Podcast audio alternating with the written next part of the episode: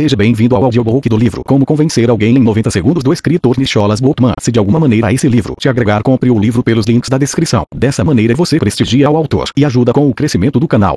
Para graça e agradecimentos, eu quero agradecer a Francis Xavier Mudon por plantar as sementes deste livro em minha cabeça e em meu coração, a Mickey Friedman por regalá-las com sua sabedoria, a Peter Workman por direcioná-las à luz e a Margot Herrera, minha editora na Workman, por cuidar delas até florescerem. Agradecimentos especiais a Derex VN das VN Agências Piaker Boreal por seu constante apoio, conselho e amizade. Minha profunda gratidão a Brian Palmer, Don Jenkins, Susan Masters e a equipe da National Piakers Boreal nos Estados Unidos pela contínua torcida. Meus sinceros agradecimentos a Mary Lester Stanford por me acolherem nessas terras há mais de três décadas e por me apontarem sempre as direções certas. Introdução. Aqueles 90 segundos cruciais Este livro não é sobre uma nova teoria de negócios. Ele é sobre como você pode se tornar mais bem-sucedido nos negócios e na vida, aprendendo a se conectar com seus clientes, colegas de trabalho, chefes, empregados e até com estranhos em 90 segundos ou menos. Os primeiros 90 segundos de qualquer encontro não são apenas um momento para causar uma boa impressão. Nos primeiros instantes de qualquer reunião, você se conecta com os instintos e a essência da pessoa, com suas respostas intrínsecas. Nos primeiros segundos, o nosso instinto de sobrevivência subconsciente reage e nossa mente e corpo decidem se fogem, combatem ou interagem, se essa pessoa representa oportunidade ou ameaça, se é amiga ou inimiga. Este livro ensina a você sobre os julgamentos instantâneos que são feitos nesses primeiros momentos e como você pode usá-los a seu favor. Uma vez que transpôs esses obstáculos e a confiança é estabelecida, você pode começar a se conectar em um nível pessoal, ou, para ser mais preciso, em um nível de personalidade. Eu vou lhe mostrar como identificar exatamente com quem com que você está lidando, como deve conectar-se e como motivar, influenciar e convencer alguém. Há uma ordem e um processo para conectar-se com os outros. Primeiro você estabelece confiança com os instintos básicos, em seguida estabelece harmonia com a personalidade. O que resulta é um relacionamento, e todos os relacionamentos oferecem possibilidades infinitas. Como eu sei disso? Experiência. Agora estou anos-luz à frente de onde eu comecei e de onde esperava estar quando iniciei a jornada da vida. E eu devo muito do meu sucesso à habilidade de me conectar com as pessoas. Passei um quarto de século dando uma boa aparência aos outros. Fui fotógrafo internacional de moda e publicidade, e aquilo me ensinou muito sobre como fazer as pessoas parecerem atraentes. Não estou falando somente de fotografar modelos profissionais, falo de pessoas de negócios, músicos, pilotos e fazendeiros. Todos eles estiveram sob a mira das minhas lentes, e eu os fiz não somente apresentarem sua melhor face, mas também se sentirem como se a vida inteira tivessem sido confiantes e carismáticos. Qualquer pessoa que você coloca em frente a uma câmera tem um rosto, um corpo e uma atitude, cada um com uma mensagem a ser passada. Meu trabalho era dar forma àquela mensagem, influenciando meus modelos com meu rosto, corpo, atitude, voz e palavras. Neste livro você vai aprender como usar todas essas ferramentas, rosto, corpo, atitude e voz juntamente com palavras e estilos linguísticos, para causar uma impressão e passar sua mensagem adiante em 90 segundos ou menos. Eu não vou tirar uma foto sua, mas vou mudar a imagem que você tem de si mesmo e lhe mostrar como se conectar com toda e qualquer pessoa na sua vida diária de forma rápida, simples e fácil. Não importa sua área de trabalho, você é o primeiro e o mais apto no que diz respeito a conectar-se com as pessoas, justamente aquelas pessoas que estão decidindo se algo vai ou não acontecer, mais ou menos no mesmo período em que é tirada uma fotografia. No início da minha carreira de fotógrafo, como circulei por estúdios e entre diversos clientes em Londres, Lisboa, Madrid, Nova York, Cidade do Cabo e Toronto, percebi que havia certas pessoas que podiam se dar bem com qualquer um no momento em que se conhecessem. E, por conta dessa habilidade, elas estavam aptas a começar relacionamentos instantâneos, aumentar seu alcance nos negócios e rapidamente subir a escada do sucesso. Mas para cada pessoa que conheci que podia fazer essas rápidas conexões, havia meia dúzia que não podia fazê-las. Era como se algumas estivessem sempre abertas para negócios, enquanto outras estavam fechadas. Pelo menos essa foi a primeira impressão. Mas, conforme eu fui conhecendo melhor essas pessoas fechadas, vi que as primeiras impressões podem ser enganosas. A maioria daquelas que pareciam distantes, na verdade, não eram nada daquilo. Clientes, seus, modelos, cabeleireiros e maquiadores, executivos de publicidade, contadores, líderes, que precisam tomar muitas decisões, pilotos, fazendeiros, músicos, pessoas que por regra nunca haviam se encontrado antes, estariam juntos em uma sessão de fotos. Aqueles que estavam abertos e aptos a conectar-se facilmente e rapidamente floresciam, enquanto aqueles que eram fechados e não interagiam pareciam deixar passar oportunidades e golpes de sorte e acabavam passados para trás. Para a minha surpresa, cérebro, beleza e talento pareciam não ter nada a ver com isso. Certas pessoas pareciam ter uma habilidade inata de conectar-se com outras de um modo caloroso e espontâneo. Observar, influenciar e retratar comportamento e humor fazem parte das ferramentas de um fotógrafo de moda. Depois de um tempo, eu comecei a reconhecer padrões de comportamento que permitiram que as pessoas tivessem uma boa relação, ou não, com as outras. Algumas seguem padrões que funcionam, enquanto outras estão presas a padrões que não funcionam. Foi nessa época que fiquei ciente do trabalho desenvolvido pelos doutores Richard Bandler e John Grinder. Eles haviam desenvolvido uma técnica para estudo e entendimento da estrutura por trás do comportamento humano e verificaram como utilizamos a linguagem para nos programar e programar os outros. Tal técnica tinha o complicado nome de Programação Neurolinguística, PNL. A PNU revela o que está por trás de como agimos e possibilita entender como o que dizemos faz com que nós, e os outros ao nosso redor, nos comportemos. Em pouco tempo, encontrei-me estudando lado a lado com o Dr. Bandler em Londres e Nova York e tirando minhas credenciais em PNL. Desde então, tornou-se fácil para mim observar padrões de comportamento nas pessoas que eu encontrava todos os dias e perceber, especificamente, como aquelas com boas habilidades interpessoais se diferenciavam das outras quando se aproximavam de alguém. Conforme fui me tornando mais bem-sucedido, eu frequentemente era convidado a dar palestras sobre fotografia de moda e publicidade em faculdades e clubes. Não demorou muito, no entanto, até que as minhas palestras consistissem em 5 minutos de fala sobre fotografia, 55 minutos de apresentação sobre como conectar-se com a pessoa do outro lado da lente e conseguir a cooperação dela. Logo, fui convidado a dar a mesma palestra, 5 minutos sobre fotografia, para funcionários de companhias aéreas, em faculdades, em hospitais e associações. Rapidamente, essas palestras se tornaram compromissos com grandes corporações no mundo todo. À medida que fui me envolvendo com o mundo dos negócios, encontrando e me conectando com milhares de pessoas, eu me dei conta de que conectar-se em um ambiente de negócios é diferente de conectar-se na sua vida pessoal. Na sua vida pessoal você pode escolher seus amigos, mas no seu trabalho você não pode se desvincular de relacionamentos com colegas, empregados, superiores e clientes sem abrir mão do seu posto. Você tem de construir e manter esses relacionamentos todos os dias. Este livro vai lhe mostrar tudo o que você precisa saber sobre conectar-se com as pessoas com as quais você tem de se conectar. Você pode escolher seus amigos, mas não pode escolher seus colegas de trabalho. Alguns especialistas estimam que 15% do seu sucesso financeiro são determinados pelas habilidades e conhecimentos, enquanto 85% vem da sua capacidade de conectar-se com outras pessoas e estabelecer confiança e respeito. Seja fazendo uma entrevista para um emprego, realizando uma venda, ensinando um estudante ou falando com seu chefe sobre um aumento. Quanto melhor se conectar com as pessoas, maior é a sua chance de alcançar o seu objetivo. E você tem de fazer isso rápido. Pessoas tomam aquela decisão de gostar barra não gostar, tudo bem barra de forma alguma em 90 segundos ou menos. Como lidar melhor com esses 90 segundos é o que você vai aprender aqui. Vamos cobrir tudo, desde o impacto não verbal até a sua imagem pessoal, desde as suas habilidades de diálogo até sua habilidade de se conectar e influenciar grupos. Você vai ler sobre situações reais que exemplificam, em vez de dizerem como fazer as novas e já existentes conexões trabalharem a seu favor, bem como sobre diversas técnicas e táticas que o ajudarão a fazer as conexões de que você necessita para ter sucesso no tão competitivo mercado de trabalho atual. Um dos prazeres de ser um fotógrafo de moda era fazer as pessoas aparentarem ser melhores do que elas jamais poderiam imaginar. É empolgante perceber que você pode parecer e se sentir mais seguro e mais deslumbrante do que jamais ousou ser, enquanto o tempo todo, em seu interior, você ainda se mantém fiel à sua verdadeira natureza.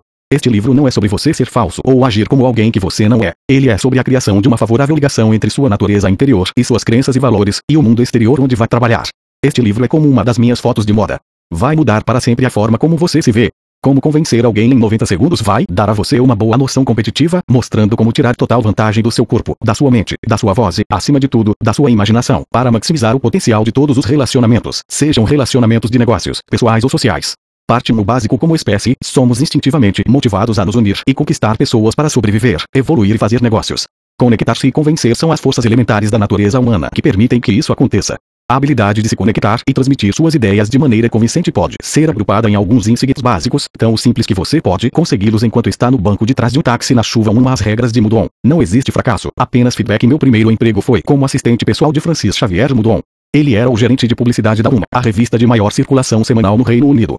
Era meados dos anos 1960, na Inglaterra, e meu novo chefe tinha surgido do nada direto para o topo de um mercado incrivelmente competitivo em apenas três anos. Francis Xavier Mudon era o que você poderia considerar uma pessoa dotada de habilidades sociais. O que fez o dom de Mudon funcionar foi o Evangelho segundo Mudon. O Evangelho segundo Mudon começa da seguinte forma: as primeiras impressões ditam tom para o sucesso mais do que classe social, credenciais, educação ou quanto você pagou pelo almoço. Na verdade, nós normalmente decidimos como vamos reagir a alguém que acabamos de conhecer nos primeiros dois segundos do encontro. Mas fique muito convencido, pois nesse mesmo instante, aquela pessoa também está decidindo como reagir a você. Se, por um acaso, você está se perguntando sobre os outros 88 segundos, eles servem para confirmar e cimentar o relacionamento e determinar como a comunicação será feita desse ponto em diante. As observações de Mudon sempre foram alarmantemente simples. Quando as pessoas gostam de você, elas veem o melhor em você. Quando não, tendem a ver o pior. É senso comum, na verdade. Se um cliente gosta de você, ele provavelmente vai entender os seus pulos como entusiasmo, mas se não gosta, ele vai pensar que os seus pulos provam que você é um idiota. Ele estava certo. Um entrevistador que gosta de você pode interpretar a sua natureza gentil como atenção e ponderação, enquanto aquele que não gosta lhe rotulará como fraco. Um gerente que gosta de você achará a sua autoconfiança um sinal de coragem. Um que não gosta irá considerá-lo arrogante. O gênio de um é o idiota do outro. Tudo depende de como você é retratado na imaginação da outra pessoa. Também fazia parte do evangelho de Mudon. Capture a imaginação e você vai capturar o coração. Tudo na vida é comportamento. Imaginação desperta a emoção, emoção desperta a atitude e atitude molda comportamentos. Eu nunca conheci alguém como Francis Xavier Mudon. Eu havia me mudado do norte da Inglaterra para Londres porque queria estar em um meio com mais entusiasmo, mesmo que nunca tivesse parado para pensar o que isso significava até chegar lá. Logo percebi que as pessoas que faziam as coisas acontecerem me chamavam a atenção. O único problema com Dom, entretanto, era que por um bom tempo eu não sabia se ele era um gênio ou um lunático. Mudon era um gênio, mas eu levei um tempo para entender o que o fazia tão eficaz. Na verdade, algumas das coisas que eu tinha de fazer para ele não faziam sentido algum, a princípio. Minha primeira tarefa realmente maluca para Mudon foi lamber, grudar e rabiscar 2.467 envelopes sortidos e encher um enorme saco com eles. Na tarde seguinte, eu acompanhei o mestre em uma chamada de vendas no escritório do diretor de uma companhia fornecedora de materiais para correspondências na rua Oxford. Mudon estava incrível, elegante, confiante e feliz. Já eu, com o meu saco, parecia mais com um ladrão de tumba voltando do crime, depois de ter coletado um corpo. Nós fomos levados até a sala do diretor. Francis Xavier Mudon cumprimentou o cliente em potencial como se fossem velhos amigos, quase como se fossem irmãos. Ele me apresentou como seu assistente e nosso anfitrião sinalizou para sentarmos. Colocamos nossas cadeiras na frente da enorme mesa antiga de banqueiro do diretor. Praticamente de imediato, Francis sorriu e disse: Com a sua permissão, eu tenho algo para você. Por favor, prossiga, disse o diretor, sinalizando com a cabeça uma vaga aprovação. O Nick irá lhe mostrar, disse Mudon. Era minha deixa. Sem perder o ritmo e armado com respeitosa expressão facial, eu estendi uma enorme tela verde no chão e despejei todo o conteúdo do saco no meio dela. Havia tantos envelopes que eles avançaram para o chão, empurrando as cadeiras. Enquanto o diretor, boquiaberto, apenas encarava a enorme pilha de correspondências, Mudon, com sua voz gentil, porém precisa, proclamou: Esse é o tipo de correspondência que você pode esperar anunciando na revista Uma. Ele fez uma pausa longa o suficiente para ganhar a atenção do diretor. Então, olhando diretamente nos olhos dele, Mudon disse: 2.467 respostas apareceram em apenas um dia na mesa de um dos seus concorrentes, como resultado direto de terem anunciado com a gente. Nós podemos fazer o mesmo por você. Tempo gasto até agora? Mais ou menos 90 segundos.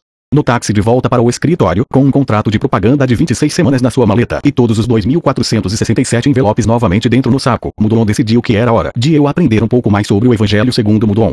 Então o que acha que acabou de acontecer? Ele perguntou. Você nunca tinha encontrado com aquele homem antes? Perguntei. Não. Não tinha. Mas vocês eram como velhos amigos. Certamente pareceu assim, não é? Mudon sorriu e virou-se para mim. Você tem alguma ideia do porquê? Ele provavelmente já ouviu falar de você. Não conte com isso. Vamos fazer assim, sente-se olhando para mim e eu lhe explicarei o que aconteceu. Os táxis em Londres parecem uma grande lata preta de biscoito sobre rodas, mas são espaçosos e bem confortáveis. Atrás existe um banco virado para frente e mais dois bancos retráteis virados para trás. Eu puxei o banco em frente a ele e me sentei. Eu sou bem alto, então me sentei com os cotovelos apoiados nos meus joelhos e minha mão direita segurava o meu pulso esquerdo. Tenho certeza de que a minha cara mostrava o quão perplexo e curioso eu estava. A maneira mais barata e eficiente de se conectar com os outros é olhar diretamente nos olhos. Mudon estava olhando pela janela, para a garoa que caía e para as pessoas que saíam da estação de metrô em Marble Arch. Ele se virou para mim e arrumou o modo como estava sentado, então sorriu entusiasmadamente e me olhou direto nos olhos. Ele levantou um dedo. A regra número um: quando conhecer alguém, olhe nos olhos dele e sorria. Ele acenou com a cabeça uma vez e esperou que eu demonstrasse entendimento. Eu acenei de volta. Em seguida levantou o segundo dedo. A regra número 2. Quando você quiser que eles sintam que já o conhecem, seja um camaleão. Eu franzi a testa.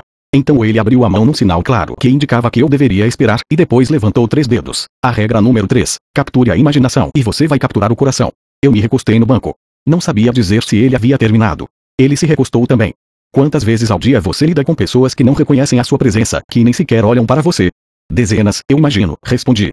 Dezenas de oportunidades desperdiçadas. A maneira mais barata, fácil e eficiente para maximizar a conexão entre você e a outra pessoa, sejam seus clientes ou colegas, seja recepcionista ou motorista de táxi, é olhar diretamente nos olhos deles e sorrir. Você sabe por quê? Porque quer dizer que você é honesto e está interessado neles. Logo que terminei a minha frase, tinha a sensação de que ela não era suficiente. Sim, bom, muito bom. Mas tem algo além disso. O quão a sério você levaria o seu apresentador favorito de telejornal se ele transmitisse as notícias cabisbaixo, lendo papéis impressos e olhando pela janela? Eu não acho que o levaria a sério, aquilo me pareceu bem óbvio. E a mensagem que ele está passando? Eu provavelmente perderia o interesse a menos que estivesse me forçando a prestar atenção. A sua mensagem vai para onde a sua voz vai e a sua voz vai para onde os seus olhos a direcionam. Como se sente quando conhece alguém que não faz contato visual com você? E como você se sente quando alguém faz contato? Como você se sente quando está conversando com alguém que olha para alguma outra coisa enquanto fala com você? Contato visual é um dos canais não verbais mais importantes da comunicação. Todos nós já escutamos que os olhos são as janelas da alma, mas também são a janela para a venda. Isso porque o contato visual manda um sinal inconsciente de que a confiança está no ar. Os olhos também respondem perguntas críticas quando estamos tentando nos conectar. Ele está prestando atenção no que estou dizendo. Será que essa pessoa me acha atraente? Será que ele gosta de mim? Em um ambiente social e situações de trabalho, mudanças súbitas no contato visual falam por si só. Por exemplo, quando os olhos de alguém se estreitam, enquanto a pessoa abaixa a cabeça inclinando-a levemente para o lado e ainda mantendo o contato visual, ela pode estar sinalizando um convite para discutir algo bem privado, até íntimo. Os olhos podem mostrar um sinal de superioridade quando a cabeça está erguida, ou hostilidade quando o olhar está firme e no mesmo nível. Inversamente, desviar o olhar pode implicar em fraqueza e não aceitação. Então, quando estiver discutindo algo importante, tome cuidado com o que os seus olhos estão dizendo. Exercício cor dos olhos por um dia. Repare na cor dos olhos de todas as pessoas que encontrar. Você não precisa lembrar a cor, apenas repare. É isso. Não poderia ser mais simples. Esse exercício irá desenvolver drasticamente a sua autoconfiança, contato visual e simpatia, sem que você precise fazer algo intimidador demais. Uma divertida variação desse exercício é dizer aos seus funcionários que você está fazendo uma pesquisa para descobrir se estaria atendendo mais clientes de olhos claros ou olhos escuros e veja-os entrarem de cabeça nisso. Isso funciona muito bem em restaurantes, bancos e hotéis, e ajuda a desenvolver simpatia nos seus clientes. Existe uma versão para crianças que envolve um pequeno suborno, quero dizer, recompensa. Diga aos seus filhos que você dará dois reais, ou uma hora extra na piscina, ou uma viagem a Paris, ou qualquer outra coisa, se no dia seguinte eles disserem a cor dos olhos de todos os professores deles. Mudon olhou diretamente para mim e disse, de maneira calma e gentil. Os olhos irradiam autoridade e dão direção, foco e significado à sua mensagem. Ele me encarou. Eu desviei o olhar. Entendeu? Perguntou-me. Sim, eu disse, sinalizando vigorosamente com cabeça. Então sorria, ele disse. Eu fingi um sorriso, e ele perguntou: O que é isso? Eu não consigo forçar se alguém exige, respondi. É uma questão de vaidade. Está com medo de parecer bobo? Um idiota, na verdade, eu disse. Então acho melhor você aprender. Os olhos não são o único sinal social que temos a oferecer. A melhor maneira de se encarar algo é sorrindo. Sorria e o mundo irá sorrir com você. Sorria e você estará dizendo eu estou disponível, eu estou feliz e eu estou confiante. Você não pode deixar a vaidade entrar no caminho do seu sucesso. Eu o conhecia por apenas três dias, mas nesses três dias pude ver Francis Xavier Mudon mexer com a equipe de vendas, falar sobre planejamento estratégico com o editorial e fazer uma venda em apenas 90 segundos. Mas depois dessa conversa no táxi, parecia que eu o conhecia por toda a minha vida. A razão, a regra número 2. Como você se sente? Ele perguntou. Bem, respondi, e ele levantou levemente a sua sobrancelha. Não, na verdade me sinto ótimo. Eu sei, ele disse e continuou. Você sabe como eu sei disso. Eu estou sorrindo, acenando com a cabeça e aprendendo coisas ótimas. É óbvio, Exercício como sorrir. A melhor maneira de você encarar as coisas é com um sorriso. Um sorriso sinaliza disponibilidade, felicidade e confiança. Modelos profissionais têm truques que os ajudam a entrar no clima e sorrirem. Aqui vai o meu favorito. Coloque o seu rosto a 25 centímetros de um espelho. Olhe para você mesmo diretamente nos olhos e diga a palavra ótimo dos mais diferentes jeitos que conseguir. Nervoso, alto, baixo, sexy, como Jerry Lewis continue. Eventualmente você irá rir. Repita o exercício por três dias seguidos. A próxima vez que encontrar alguém diga ótimo bem baixinho três vezes e você estará sorrindo. Sim, mas há algo além disso. Veja como você está sentado. Eu olhei para baixo. Estava encostado com meu ombro direito na lateral do táxi, meus braços cruzados e o meu queixo quase tocando a minha clavícula. Agora, veja como eu estou sentado. Eu não havia notado isso antes, mas quando ele chamou a minha atenção, percebi que ele estava sentado exatamente da mesma maneira que eu. Eu podia estar olhando para um espelho. Você sabe o que as pessoas fazem quando se identificam em uma visão terapêutica e comportamental? Eu decidi que era melhor apenas balançar a cabeça e dizer não. Ele fez o mesmo, apenas balançou a cabeça como se falasse não elas se tornam iguais. Elas começam a sentar da mesma maneira, falam no mesmo tom de voz. Hoje, na empresa de entregas, quando o cliente inclinou a cabeça um pouco, a minha também inclinou. Quando ele se demonstrou tenso, eu me mostrei tenso. Quando ele relaxou, eu relaxei. Mudei o meu comportamento, atitudes e expressões para estarem de acordo com as demandas da ocasião, tudo para me adaptar à situação. Como um camaleão. E agora estou fazendo o mesmo com você, e não notou conscientemente. Mesmo assim, isso fez você se sentir confortável e relaxado. É por isso que parecia que vocês já se conheciam, disse. Eu estava começando a entender. Mudon estava certo. Nós instintivamente sabemos como nos adaptar. Nós sabemos ser camaleões porque fazemos isso toda a nossa vida. Nós aprendemos pela cópia. Se eu sorrio para você, é da natureza humana sorrir de volta. Da mesma maneira que, se eu disser bom dia, existe uma grande chance de você responder da mesma maneira. Isso é uma função da nossa predisposição natural de sincronizar e retribuir o comportamento. Tal atitude é chamada de sincronia límbica e é automática no cérebro humano. Conforme nós crescemos e nos desenvolvemos, nosso comportamento é influenciado por aqueles próximos de nós. Aprendemos o nosso charme copiando as maneiras daqueles com os quais comemos e socializamos. Ritmos são sincronizados, comportamentos são sincronizados e até o conhecimento é sincronizado. Quando vemos alguém copiando algo que fazemos, pode ser lisonjeiro. Quando escutamos alguém dizendo algo que falamos, ficamos felizes, pois sabemos que esse alguém aprendeu o que queríamos transmitir. Nós gostamos de pessoas que se parecem conosco. Elas aprenderam as mesmas coisas que nós, isso nos faz sentir confortáveis e familiarizados. Nós nos sincronizamos, respondendo a feedbacks de modo emocional e físico, desde o nascimento. O ritmo do corpo de um bebê é sincronizado com o de sua mãe. O humor de uma criança é influenciado por seus colegas. Um adolescente alinha os seus gostos com os de seus conhecidos. As preferências e opiniões de um adulto se tornam notavelmente definidas por seus amigos. Nós gostamos de nos sentir confortáveis com as pessoas que são como nós. Quando alguém diz eu gosto de você, há chances de estar realmente dizendo eu sou como você. Nós estamos nos sincronizando inconscientemente com os outros desde o nascimento. Agora é a hora de começarmos a fazer isso conscientemente. A sincronização nos faz sentir que somos peças do mesmo molde, parte do mesmo grupo. Se alguém está fazendo a mesma coisa que nós, agindo, se vestindo ou falando como a gente, nossas mentes dizem que eles são parecidos conosco. Qual o significado disso? Você não grita em uma igreja ou sussurra no estádio de futebol. É simples. Somos mais bem-sucedidos quando nos adaptamos à situação. Mudou me disse que, quando adaptamos conscientemente os nossos comportamentos, atitudes e expressões com as pessoas que conhecemos, elas se sentem confortáveis. Parecemos familiar para elas e aí elas gostam da gente. Hoje, quem se destaca são aquelas pessoas que conhecem e entendem as outras dentro da sua empresa ou área de negócio. Elas criam diversas redes de conexão no trabalho, pois se conectam com tantas pessoas que acabam se tornando indispensáveis. Essas são as pessoas que são promovidas, não necessariamente por estarem fazendo um bom trabalho, mas porque são amplamente reconhecidas, assim como as suas contribuições são reconhecidas. Elas são camaleões. Era hora do rush. Nosso táxi estava completamente parado e parecia que iria demorar no mínimo mais meia hora para chegarmos ao escritório. Já estava escurecendo. Está com fome? Mudon perguntou. Não, nem um pouco. Eu não estava interessado em comida naquele momento porque queria escutar mais. Eu esperava para escutar mais sobre a regra número 3. Mudon se virou subitamente e apontou pela janela traseira do táxi. Consegue ver aquele grande poste antigo na esquina daquele prédio de tijolos. Eu tive de me abaixar um pouco, mas vi. O que tem ele? Perguntei. Eu estava lá ontem à noite. É o Ben o local favorito de jornalistas e publicitários após o trabalho. Jantei com alguns amigos. A comida lá é maravilhosa. Para começar, pedi soufflé de espinafre, regado no centro com um molho de anchovas. Veio acompanhado de grandes pedaços de pão caseiro quentinho. O pão era crocante e o soufflé derretia na boca. Como prato principal, comi um filé apimentado com purê de batatas cremoso e ervilhas. Para finalizar, pedi um crepe Suzette com um ótimo conhaque envelhecido. Quem disse que eu não estava com fome? Dois minutos atrás eu não estava, mas naquele momento estava faminto. Queria tanto o filé com purê que eu praticamente babava. Quanto mais eu pensava sobre ele, mais queria comer. Conseguia ver, ouvir, sentir, saborear e cheirar o filé. Eu acho que você acabou de me convencer. Estou com fome. Não, eu só joguei com a sua imaginação para ativar as suas emoções, ou, nesse caso, seu apetite, sorriu. Foi então que uma lâmpada acendeu na minha cabeça. Da mesma maneira que a imaginação do seu cliente é ativada. Quando jogamos aquela pilha enorme de envelopes no chão, ele pôde imaginar o sucesso do seu anúncio se tornando realidade. Mudou apenas acenou com a cabeça, então se inclinou e colocou a maleta sobre o seu colo. Eu achei que ele iria me mostrar alguma coisa, mas ele tirou apenas uma pasta fina e começou a estudar o que havia dentro. Estar dentro do táxi, sentado ao contrário no assento retrátil, não estava ajudando meu estômago que roncava, e de qualquer forma eu tinha mais de 1,80 metro e o assento retrátil não era feito para pessoas altas. Depois de um minuto, mais ou menos eu voltei ao meu assento original ao lado dele. Ele estava completamente introvertido, então escorreguei no banco, estiquei as minhas pernas e olhei pela janela. Eu olhei para Mudon e pensei como será que é o resto da vida dele. Aqui está um homem que deve ter o dobro da minha idade. Eu tinha quase 21, que provavelmente consegue fazer qualquer coisa. Ele é confiante, calmo e charmoso. Tudo o que ele diz parece tão óbvio. Como eu não pensei nisso antes. É óbvio que você se sente validado e conectado quando pessoas olham nos seus olhos. É óbvio que você se sente confortável, conectado e respeitado quando pessoas são como você. E sem sombra de dúvida, a imaginação é a chave para as emoções. Afinal, a imaginação é onde a maioria de nós vive. Quando não estamos imaginando o futuro, estamos fantasiando sobre o passado. O vidro que nos separava do motorista se abriu. Desculpe-me, cavalheiros. Parece que houve um engavetamento ou algo do gênero logo à frente. Não deve demorar muito mais, apesar de tudo.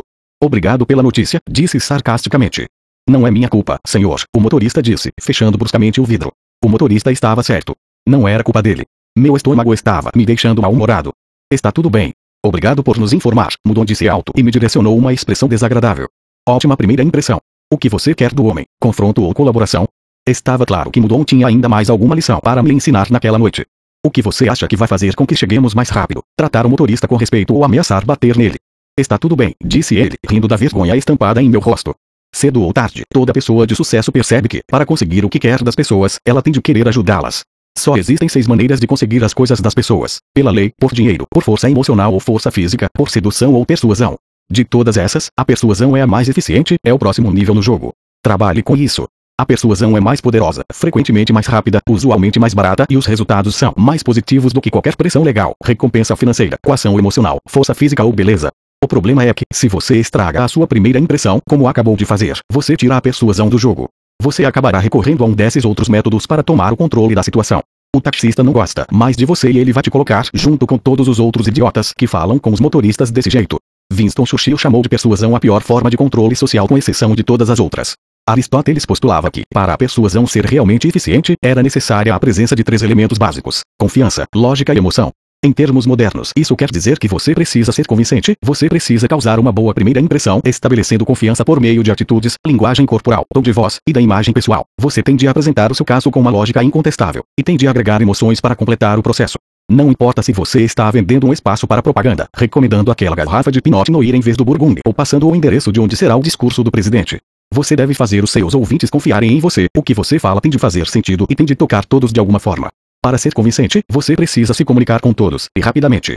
Mas o que nós queremos dizer exatamente com comunicação? Se eu quero que um dos meus fornecedores faça alguma coisa para mim em uma determinada data e ele não quer fazer, então a minha comunicação foi falha. Eu sou 100% responsável se minha comunicação falhar ou ser bem sucedida. Sim. No mundo dos negócios e na vida, a efetividade da comunicação está nas respostas obtidas.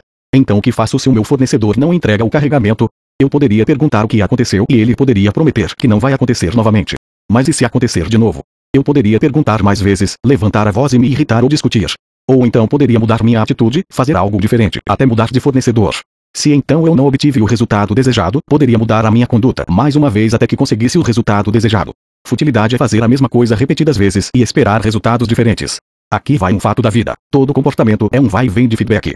Você quer algo, você busca isso. Se você falha, pode tentar a mesma coisa de novo. Ou então pode perceber o que a primeira tentativa ensinou a você, feedback, redesenhar a sua estratégia e só então tentar de novo. Receba mais feedback da sua segunda tentativa e continue mudando e aprimorando a sua tática até conseguir o desejado. Tente e aprimore, tente e aprimore. Não há fracasso, somente feedback. A fórmula então se torna: saiba o que você quer, em termos positivos, como eu quero colaboração e não eu não quero uma discussão sem sentido. Veja o resultado e mude o que você estava fazendo até que consiga o resultado desejado. Definir o que você quer é o principal passo em quase todas as situações. Você vê aquela placa ali. Mudon disse, apontando uma janela em um restaurante do Kentucky Fried Chicken. Olhe dentro dele, está lotado. Eles têm lojas pelo mundo inteiro e são bem-sucedidos porque convenceram as pessoas a irem comer lá. Eles são uma marca global, pois proporcionam uma comida previsivelmente conveniente a um preço justo, e eles mantêm essa promessa. A essência de qualquer marca de sucesso é cumprir a promessa feita ao cliente. Uma vez que prendem alguém pela imaginação, eles o conquistaram. Exatamente. Sendo convincente, mas não por coerção ou intimidação. Eles nunca forçaram ninguém a comer lá. Coerção é fazer com que as pessoas façam o que você quer que elas façam. Convencer é fazer com que as pessoas queiram fazer aquilo que você quer que elas façam. É dessa forma que você toca os sonhos das pessoas e associa a realização desses sonhos a seu produto, serviço ou causa. É como você faz com que eles vejam, escutem, sintam e queiram. Mudon estava empolgado. Isso era ótimo, mas a minha fome estava de volta. Ele fez uma pausa e olhou ao redor por um momento. Você vê aquele restaurante ali atrás. Nós quase não havíamos nos movido nos últimos quatro minutos. Sim? Olhe para ele. Vai ajudá-lo a lembrar-se desses três aspectos de uma comunicação efetiva. KFC, saiba o que você quer, observe o resultado obtido e mude o que faz até conseguir o que deseja. Eu sabia exatamente o que eu queria agora, comida, e encarar um restaurante KFC não estava ajudando. Porque ele estava fazendo isso comigo. Ok, estou olhando, mas eu não vejo como isso vai me ajudar. Mas de repente eu percebi, Mudon estava me testando. Ele me deixou com fome de propósito, atiçando a minha imaginação. Depois, me mostrou um restaurante que era limpo e conveniente. Em seguida, me disse para saber o que eu queria, entender os resultados e mudar o que eu estava fazendo até conseguir o desejado.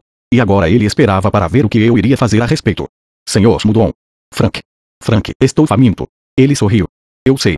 Então o que você vai fazer a respeito? Eu me virei e olhei pelo vidro. Nós estávamos empacados bem no meio do congestionamento da hora do rush. Nós não iríamos chegar ao escritório antes do fim do expediente. Quando eu me voltei para Mudon, ele puxou a maçaneta da porta e a abriu com o cotovelo. Vejo você amanhã, disse sem se mover. Esse era o momento da verdade, pelo menos a lógica e a emoção estavam do meu lado. Eu sorri com o meu maior e mais bobo sorriso, peguei a minha sacola de envelopes e passei por ele até o mundo real. Antes de fechar a porta, ele acenou de perto para mim com um brilho malicioso nos olhos. Eu me inclinei para frente e a chuva corria pelo meu pescoço, mas me mantive sorrindo. Hoje eu ensinei uma técnica a você. Na próxima vez vou ensinar a essência. Você foi muito bem. O congestionamento acabou e o táxi foi embora. Naquele momento, um único pensamento passou pela minha cabeça. Eu trocaria o filé e o porê por um guarda-chuva e uma capa. Meu jantar naquele dia foi frango frito, aos montes. Muitos anos depois eu tive motivos para relembrar aquele momento sob a chuva quente e as luzes de Londres. Eu estava faminto, mas ao mesmo tempo cheio de entusiasmo sobre o Evangelho segundo Mudon. Foi em uma manhã quando eu li no Wall Street Journal que o Kentucky Fried Chicken tinha mudado o nome para KFC. K. Knovat Ovant. Saiba o que você quer. F. Find Ultivat Origeting. Observe o resultado obtido. C. Changivat Odontil Jetvat Ovant. Mude até que obtenha o resultado desejado. Você sabe o que quer. No filme Wall Street, o personagem de Charlie Sheen, Bud Fox, já estava farto da sua situação de corretor da bolsa que era pressionado constantemente. Então, ele percebe o que realmente quer: poder, riqueza e diversão. Ele imagina que, se conseguir ganhar a conta do implacável financista Gordon Gekko, sua vida será perfeita. Então, marca uma reunião somente para ser negada pela secretária de Gekko. Em vez de tentar de novo, com mais vontade e mais agressivamente, ele muda o que está fazendo e se foca, por um tempo, em conquistar a secretária com presentes e conversa fiada. Quando isso não funciona, ele muda novamente o que está fazendo, dessa vez estudando Gekko com tanto detalhe que quase poderia ler a mente dele em um local público. Ele faz uma oferta que o financista não consegue resistir. Valeu a pena. Ele acaba indo trabalhar para Gekko, conseguindo o que desejava. Nesse caso, entretanto, ele consegue muito mais do que realmente queria. Ainda assim, KFC funcionou para ele. Não importa se você é dentista, cantor de heavy metal, corretor do maior fabricante de colchões de pena do mundo, estudante de MBA em administração ou arrecadador de fundos para uma pequena igreja barra escola de uma comunidade. Se não colocar o KFC em prática os resultados serão sempre os mesmos. E aqueles que entenderem o princípio do KFC passarão facilmente na sua frente. Os diretores de uma pequena escola de ensino fundamental de Ontário queriam sair do porão que uma igreja lhes emprestava para um imóvel próprio. Eles já haviam feito algumas arrecadações, mas não haviam recolhido muito dinheiro e dependiam principalmente da família dos estudantes e ex-alunos. Em seguida, tentaram um leilão silencioso, vendendo serviços e produtos oferecidos por empresas locais. Mesmo assim, ainda não arrecadaram o suficiente. Então eles decidiram mudar o que estavam fazendo e tentar algo completamente diferente. A comissão que arrecadava fundos contratou a ajuda de alguns profissionais locais, empresários, uma agência de relações públicas, um golfista e alguns comerciantes para analisarem as suas opções. Na reunião, eles decidiram a quantia que queriam arrecadar e quanto seria sensato esperar. Delimitaram que o objetivo era 25 dólares 000 no primeiro ano e pelo menos 3 dólares 000 por ano pelos próximos 10 anos. Se você não colocar o KFC em prática, os resultados serão sempre os mesmos. Exercícios você sabe o que quer. Aqui está algo que você pode tentar no trabalho.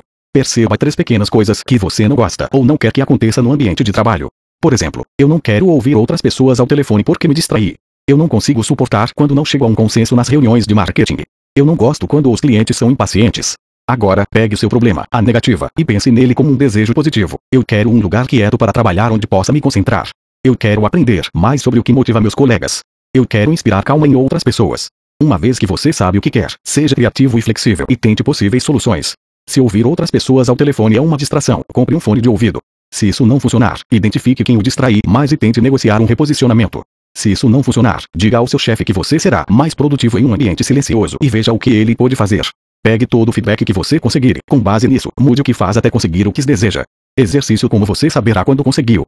Feche os olhos e crie uma memória futura. Escolha um momento específico no tempo. Como ele vai parecer, como será o som, como será o sabor, o cheiro e o gosto dele. Você vai aprender mais adiante neste livro que a linguagem primitiva do cérebro vem dos sentidos, imagens, sons e sentimentos. A capacidade infinita de organização do subconsciente pode lhe servir melhor quando pode ver, ouvir e sentir o que você quer, em vez de ser programada com objetivos verbais e abstratos.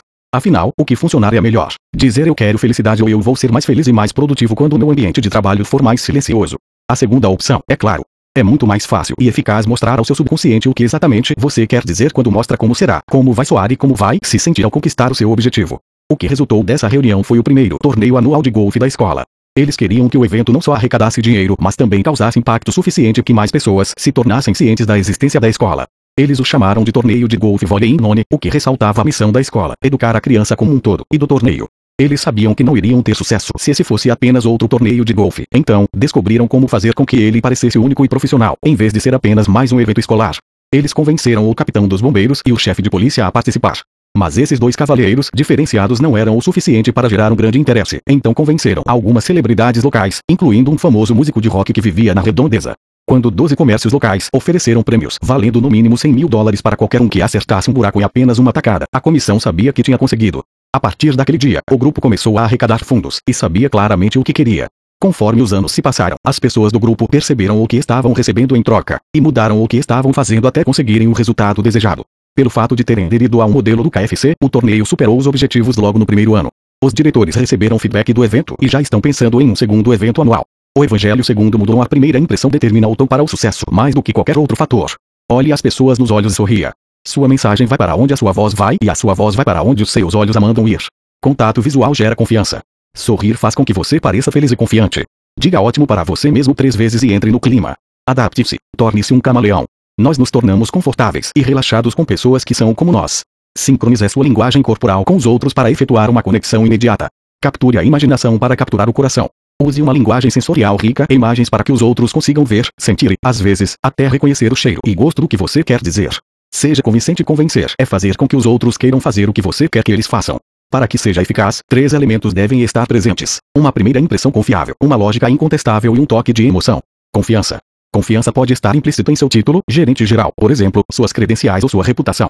Ela é obtida em um primeiro contato por meio de atitude, linguagem corporal, tom de voz e da sua imagem pessoal. Lógica. Sua posição, apresentação ou ponto deve fazer sentido. Emoção. Seu argumento deve atrair a imaginação e, dessa forma, as emoções. Demonstre esses três níveis para que a pessoa, grupo ou público sinta: eu confio em você, você faz sentido e você me toca. Confiança deve vir em primeiro lugar.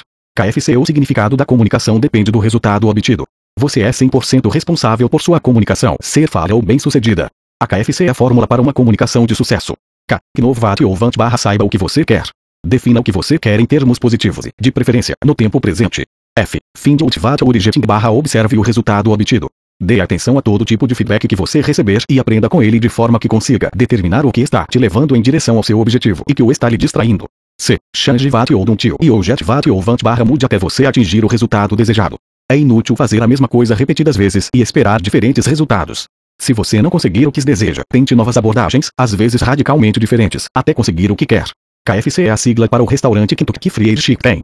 Em inglês, essa sigla também quer dizer que Novat ou Vant, Find Ultivat ou Origin, Change Vat ou Do. NT, olhe em nome a jogada em que o golfista acerta a bola no buraco com apenas uma tacada. Em inglês, há uma brincadeira com as palavras, nome da jogada e nome do torneio. Vole quer dizer todo. NT, parte 2 As novas regras. Em conexão com a natureza humana cada vez que você diz olá a um estranho, essa pessoa, inconscientemente, decide se foge, combate ou fica. Dezenas de julgamentos instantâneos são feitos em um segundo, em um nível subconsciente. Com certeza você já ouviu pessoas dizerem eu soube que gostava dela no momento em que a conheci. Mas como tudo isso acontece? Isso acontece porque é o natural, parte da programação original do ser humano. Uma vez que os filtros de gostar barra não gostar são estabelecidos, todo o restante é influenciado pelos instantes iniciais de cada encontro.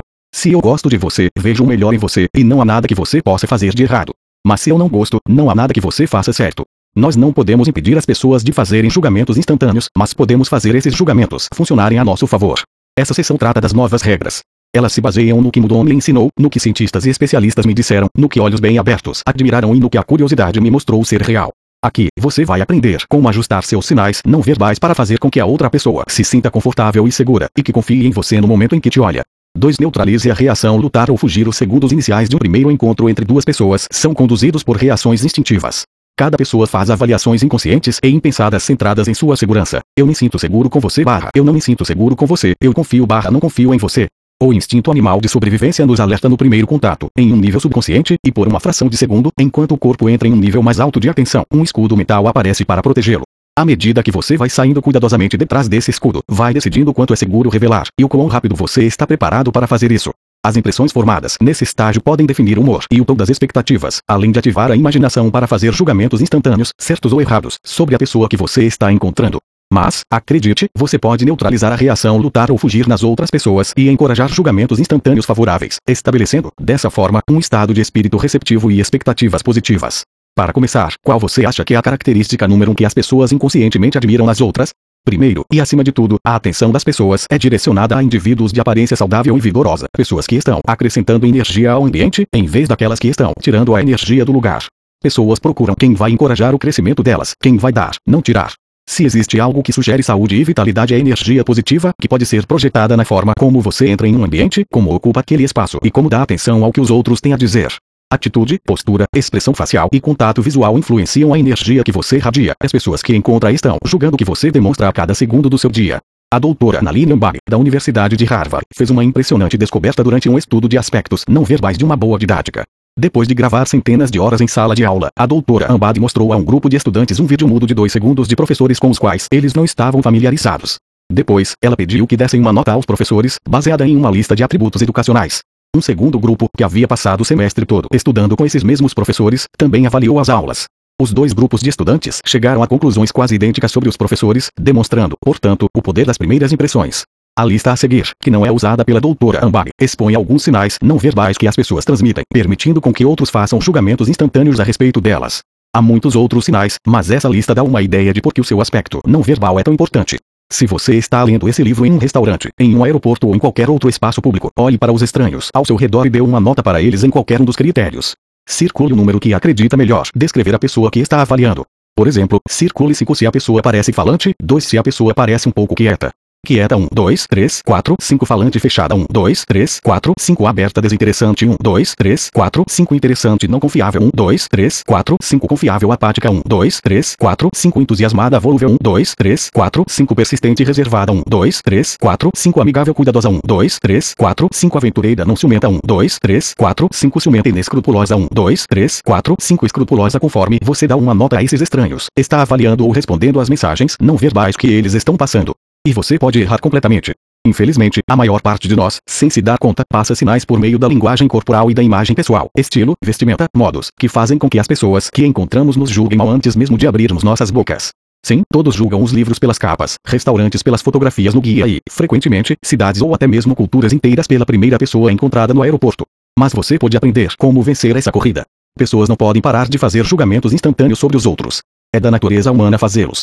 Mas você pode neutralizar a reação, lutar ou fugir e aumentar suas chances de fazer uma conexão de confiança. Pouco depois da publicação do meu livro Faça Todo Mundo Gostar de Você em 90 Segundos, o repórter do Houston Chronicle decidiu que, em vez de me entrevistar, ele me testaria. Nós então saímos pelas ruas do centro de Houston, o repórter, um fotógrafo e eu. O plano era o seguinte: o repórter decidiria quem eu iria abordar. Então, ele e o fotógrafo se esconderiam virando a esquina e assistiriam ao que acontecesse. Você vê aquele grupo ali. Vá para lá e faça-os gostar de você, o repórter me instruiu. Eu já tinha começado a explicar para ele que o livro não é sobre abordar de surpresa pessoas em público. Ninguém gosta disso. No entanto, ele disse, isso seria uma boa história. Indo diretamente ao desfecho, cinco entregadores estão almoçando. Lá vou eu, vestindo um blazer transpassado, uma camisa branca desabotoada, calça jeans preta e sapatos vermelhos. Em dez minutos já estamos nos divertindo, conversando como conhecidos. Eu chamei o repórter, que estava escondido, e ele se aproximou com o fotógrafo perguntando a todos se haviam gostado de mim ou não. Aqui está o que os entregadores disseram. Ele parecia um cara legal, ele não parecia ameaçador, ele falou corretamente e se vestia bem. Eu me senti confortável com ele. Exercícios julgamentos instantâneos Tente isso em um evento, uma feira de negócios ou na fila do mercado, em algum lugar onde você encontra estranhos que pode abordar. Escolha uma pessoa que você acha que tem alguns aspectos negativos da lista na página 45. Então, pergunte a ela onde está o banheiro ou a padaria, e analise a resposta para ver o quão válida foi a sua avaliação. Repita o exercício com alguém que exiba os aspectos positivos da lista e veja se essa pessoa vai corresponder às suas expectativas.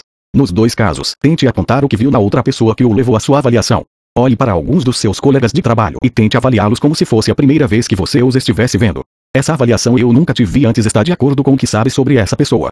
O que isso te diz sobre a forma como tipicamente avalia as pessoas à primeira vista? Separe umas fotos suas, velhas e novas, e veja que características você estava e está demonstrando. Determine o que elas dizem sobre a sua personalidade e relacionamentos no momento em que foram tiradas. Isso vai te ajudar a ter uma noção do que você está comunicando por meio da sua aparência e do efeito em como se conecta com os outros. Nós seguimos caminho e o repórter dificultou o desafio. Uma mulher de negócios, vestida com roupas caras, carregando uma maleta, saía apressada de um edifício em direção ao edifício do outro lado da rua. Ela, disse o repórter. Faça com que ela goste de você. Muito obrigado, eu repliquei, enquanto andava acelerado para interceptá-la. 20 segundos depois, nós estávamos rindo e ela estava conversando alegremente. Ele foi muito caloroso, ela disse ao repórter, posteriormente. Ele se conectou principalmente ao olhar nos meus olhos. Eu podia sentir que ele estava escutando e respondendo a mim. E ele sorriu. O repórter decidiu aumentar o nível de dificuldade. Escolheu dois policiais de patrulha em bicicleta da polícia de Houston, que estavam sentados na frente de um ponto de ônibus. Resultados semelhantes. Ele não parecia alguém em quem eu não pudesse confiar, falou o policial. Ele estava bem vestido e se aproximou de uma maneira educada. Não parecia ameaçador, disse o outro policial. Mas vocês gostaram dele? Perguntou o repórter. Claro, ele nos pareceu ser um bom rapaz. Mais ou menos um mês depois que a história foi publicada, eu recebi uma ligação de um colunista conhecido do The New York Times, que me disse: Isso pode funcionar em outros lugares, mas aqui é Nova York. Ele me colocou em situações desafiadoras, desde precisar fazer contato com uma moça atraente de aparência zangada que estava sozinha na grande Central Station, com os garçons da Carnegie dele, erroneamente, famosos por serem rudes, e até com a mulher que vende lembrancinhas no metrô, entre outras pessoas. Os resultados foram sempre os mesmos. Eu me conectei em todas as vezes. Mas como? O que eu estava fazendo? E por que eu acredito que, simplesmente por conseguir fazer as pessoas se sentirem confortáveis, relaxadas e prontas para baixarem guarda, saindo detrás dos seus escudos em 90 segundos ou menos, qualquer outra pessoa também pode? Aqui está o que eu levei em consideração, e você já leu o suficiente a esta altura para fazer o mesmo. Em cada uma dessas situações, primeiro me perguntei o que eu quero. Isso é extremamente importante.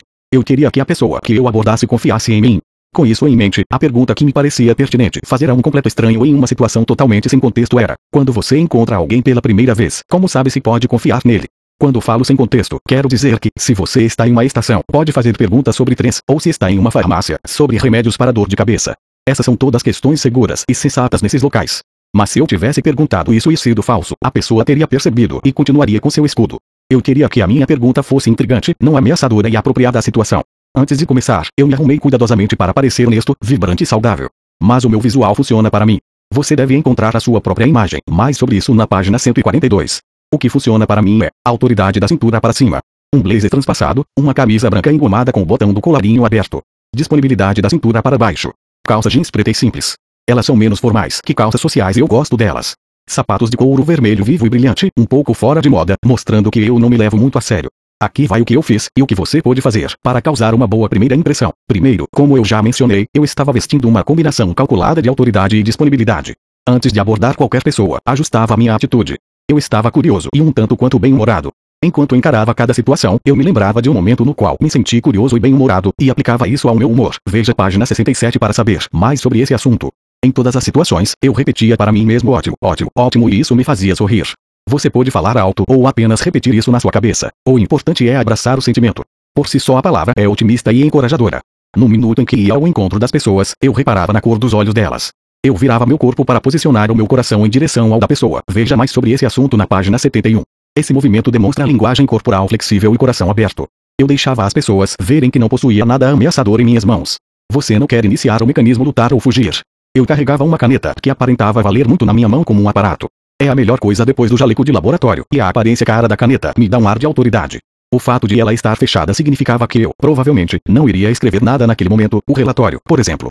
Eu perguntava questões sutis assim que me aproximava das pessoas. Em todos os casos, disse, com licença, posso lhe fazer uma pergunta?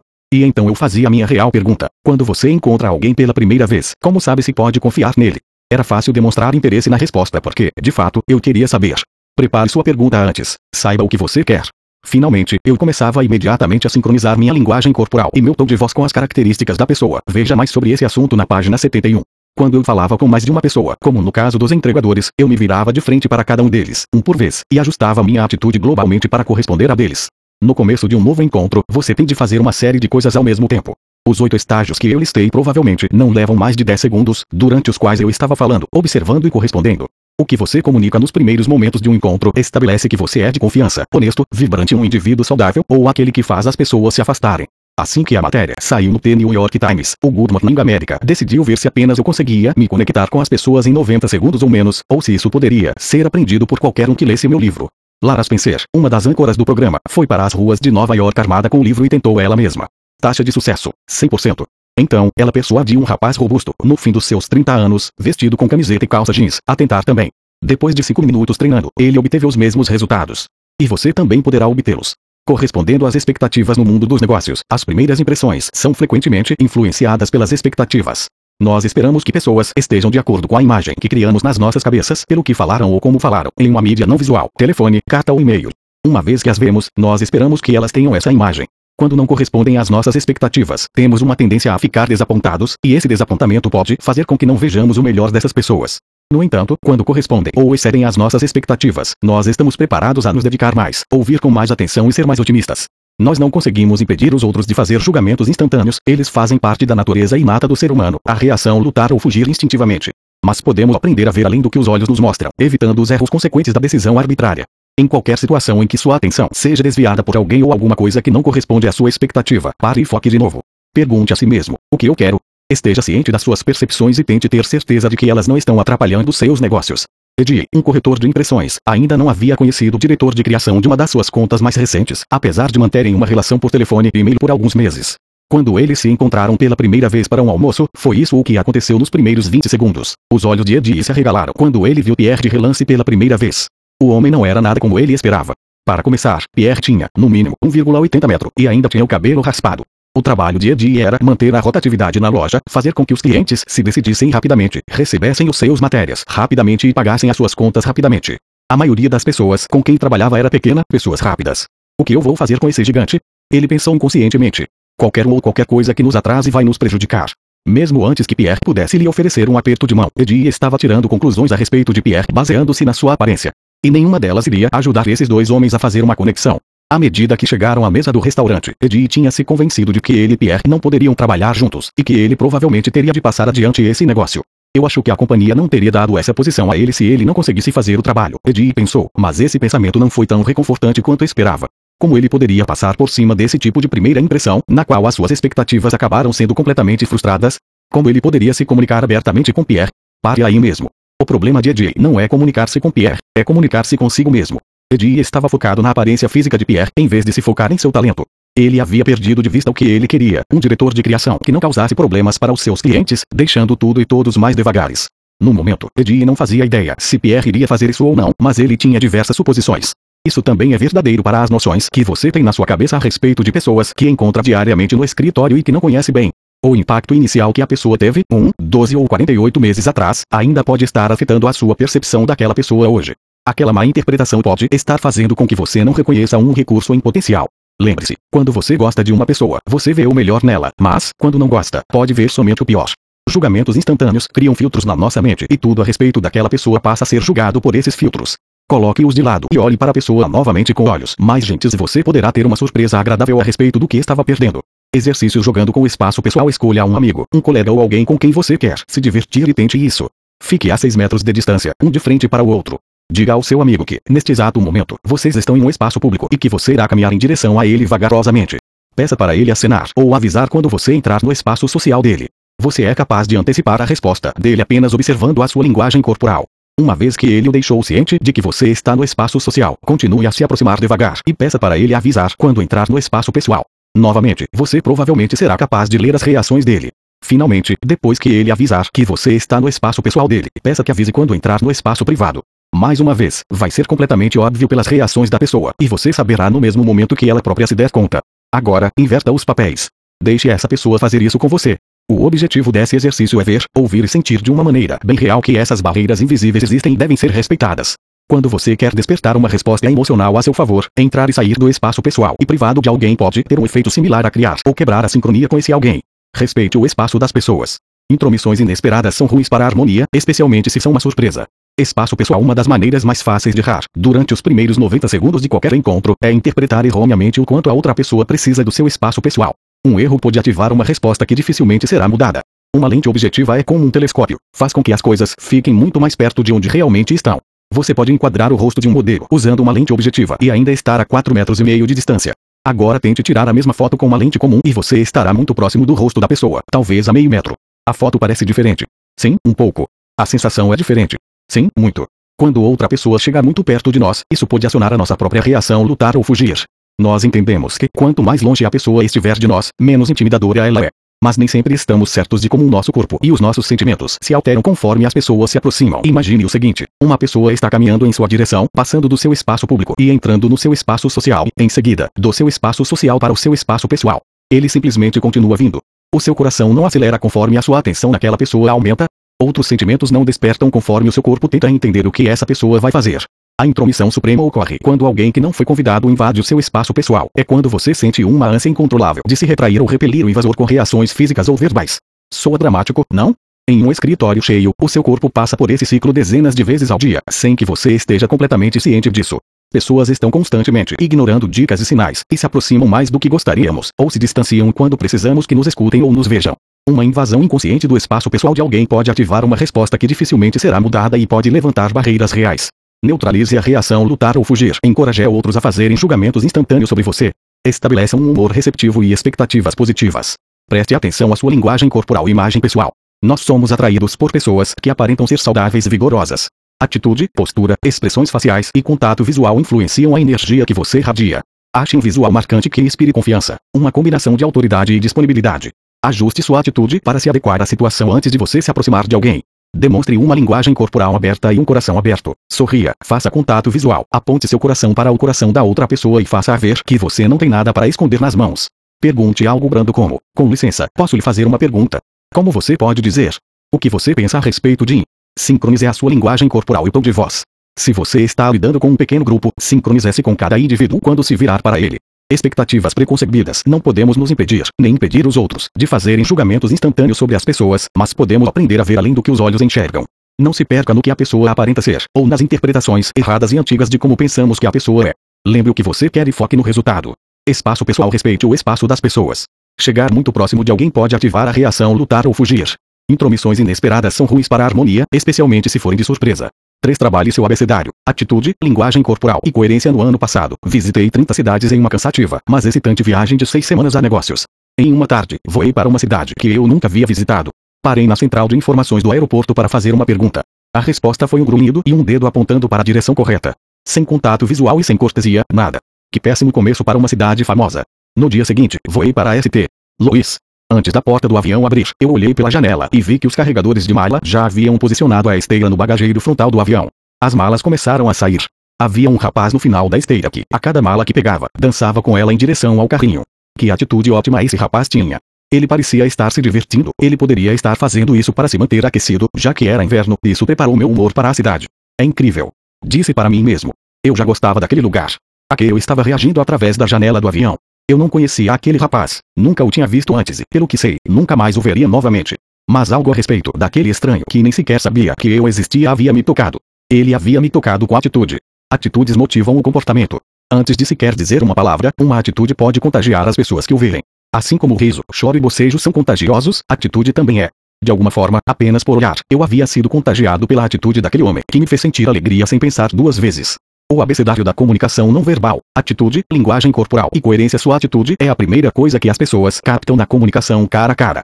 E só você pode conscientemente neutralizar a reação, lutar ou fugir. Você pode ajustar a sua atitude a seu favor, se você desejar. A chave para você comunicar a sua atitude é a linguagem corporal e a coerência. Exercício Atitudes motivam comportamentos. Este é um exercício de ajuste de atitude. Reserve alguns minutos e não se reprima. Prepare-se para uma viagem imaginária pelos corredores do seu escritório. Não se preocupe, não estamos pedindo para você parecer bobo, vai parecer normal para os seus colegas de trabalho. 99% desse exercício acontece dentro da sua cabeça.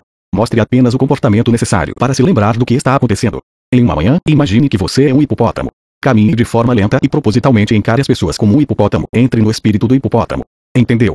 Agora, caminhe pelo escritório cumprimentando as pessoas conforme você passa por elas. Perceba como você se sente. Na manhã seguinte, imagine que você é um canguru pulando de um lado para o outro todo energético e intenso. Coloque a atitude em prática e cumprimente mais algumas pessoas. Perceba como você se sente. Qual a diferença entre se sentir como um hipopótamo? Finalmente, imagine-se como um puma, esgoio, caminhando cuidadosamente, extremamente atento e confiante enquanto anda pelo escritório. Você notou alguma diferença em como as pessoas reagiram à sua atitude? Você irradiou algum tipo de energia diferente. As pessoas pareciam mais ativas quando você era um canguru. Elas falaram um pouco mais devagar quando você era um hipopótamo. Elas pareciam um pouco mais nervosas ou até um pouco assustadas quando você foi um puma. Seu corpo e sua mente são um único sistema, mude um deles e outro irá fazer igual. Coloque a língua para fora e as mãos ao lado da cabeça e faça aqueles chifres engraçados que as crianças fazem. Enquanto faz isso, tente se sentir triste. Você não consegue. O seu corpo não o deixará. Pule para cima e para baixo em um trampolim no churrasco dos seus vizinhos e tente ser sério. Não é possível. O seu corpo não permitirá. Isso é uma grande simplificação da conexão mente-corpo, mas você entendeu o ponto. Antes de abrir a boca, ligue no Tetonig Show e tire o som. Finja que você nunca viu ou ouviu falar de Jay Leno. Agora responda. Esse cara é engraçado. Você riu, não riu. Se não riu, aposto que ao menos sorriu. Por quê? Como isso aconteceu? A primeira impressão que Jay Leno passa vem da linguagem corporal intencionalmente engraçada. Como temos uma tendência inerente de nos alinhar com a atitude das outras pessoas, nos sentimos do mesmo jeito que Jay nos primeiros segundos que o vemos, mesmo sem som. A linguagem corporal de Jay Leno é o resultado de uma escolha mental intencional de sua atitude, ele toma decisões conscientes para agir da forma como age. O resultado é que seu corpo manda uma mensagem que todo mundo entende. Isso não acontece por acaso. Ele escolhe a atitude, ele entra no clima antes de entrar no ar. Resumo das atitudes barra posturas realmente úteis realmente inúteis caloroso irritado entusiasmado sarcástico confiante impaciente encorajador entediante relaxado desrespeitoso prestativo arrogante curioso pessimista engenhoso ansioso confortável rude útil suspeito determinado vingativo calmo medroso paciente desconfiado acolhedor zombador animado envergonhado interessado irônico corajoso desencorajado qualquer um consegue fazer isso se quiser. Talvez você já tenha se aproximado de uma ou duas pessoas no trabalho e percebido tarde demais que elas estavam no meio de uma grande discussão. Você diz olá. Elas olham para você como se nada estivesse acontecendo, sorriem e dizem: Nick, que bom te ver. Eles conversam de maneira agradável por alguns instantes e, assim que você sai, voltam para a discussão.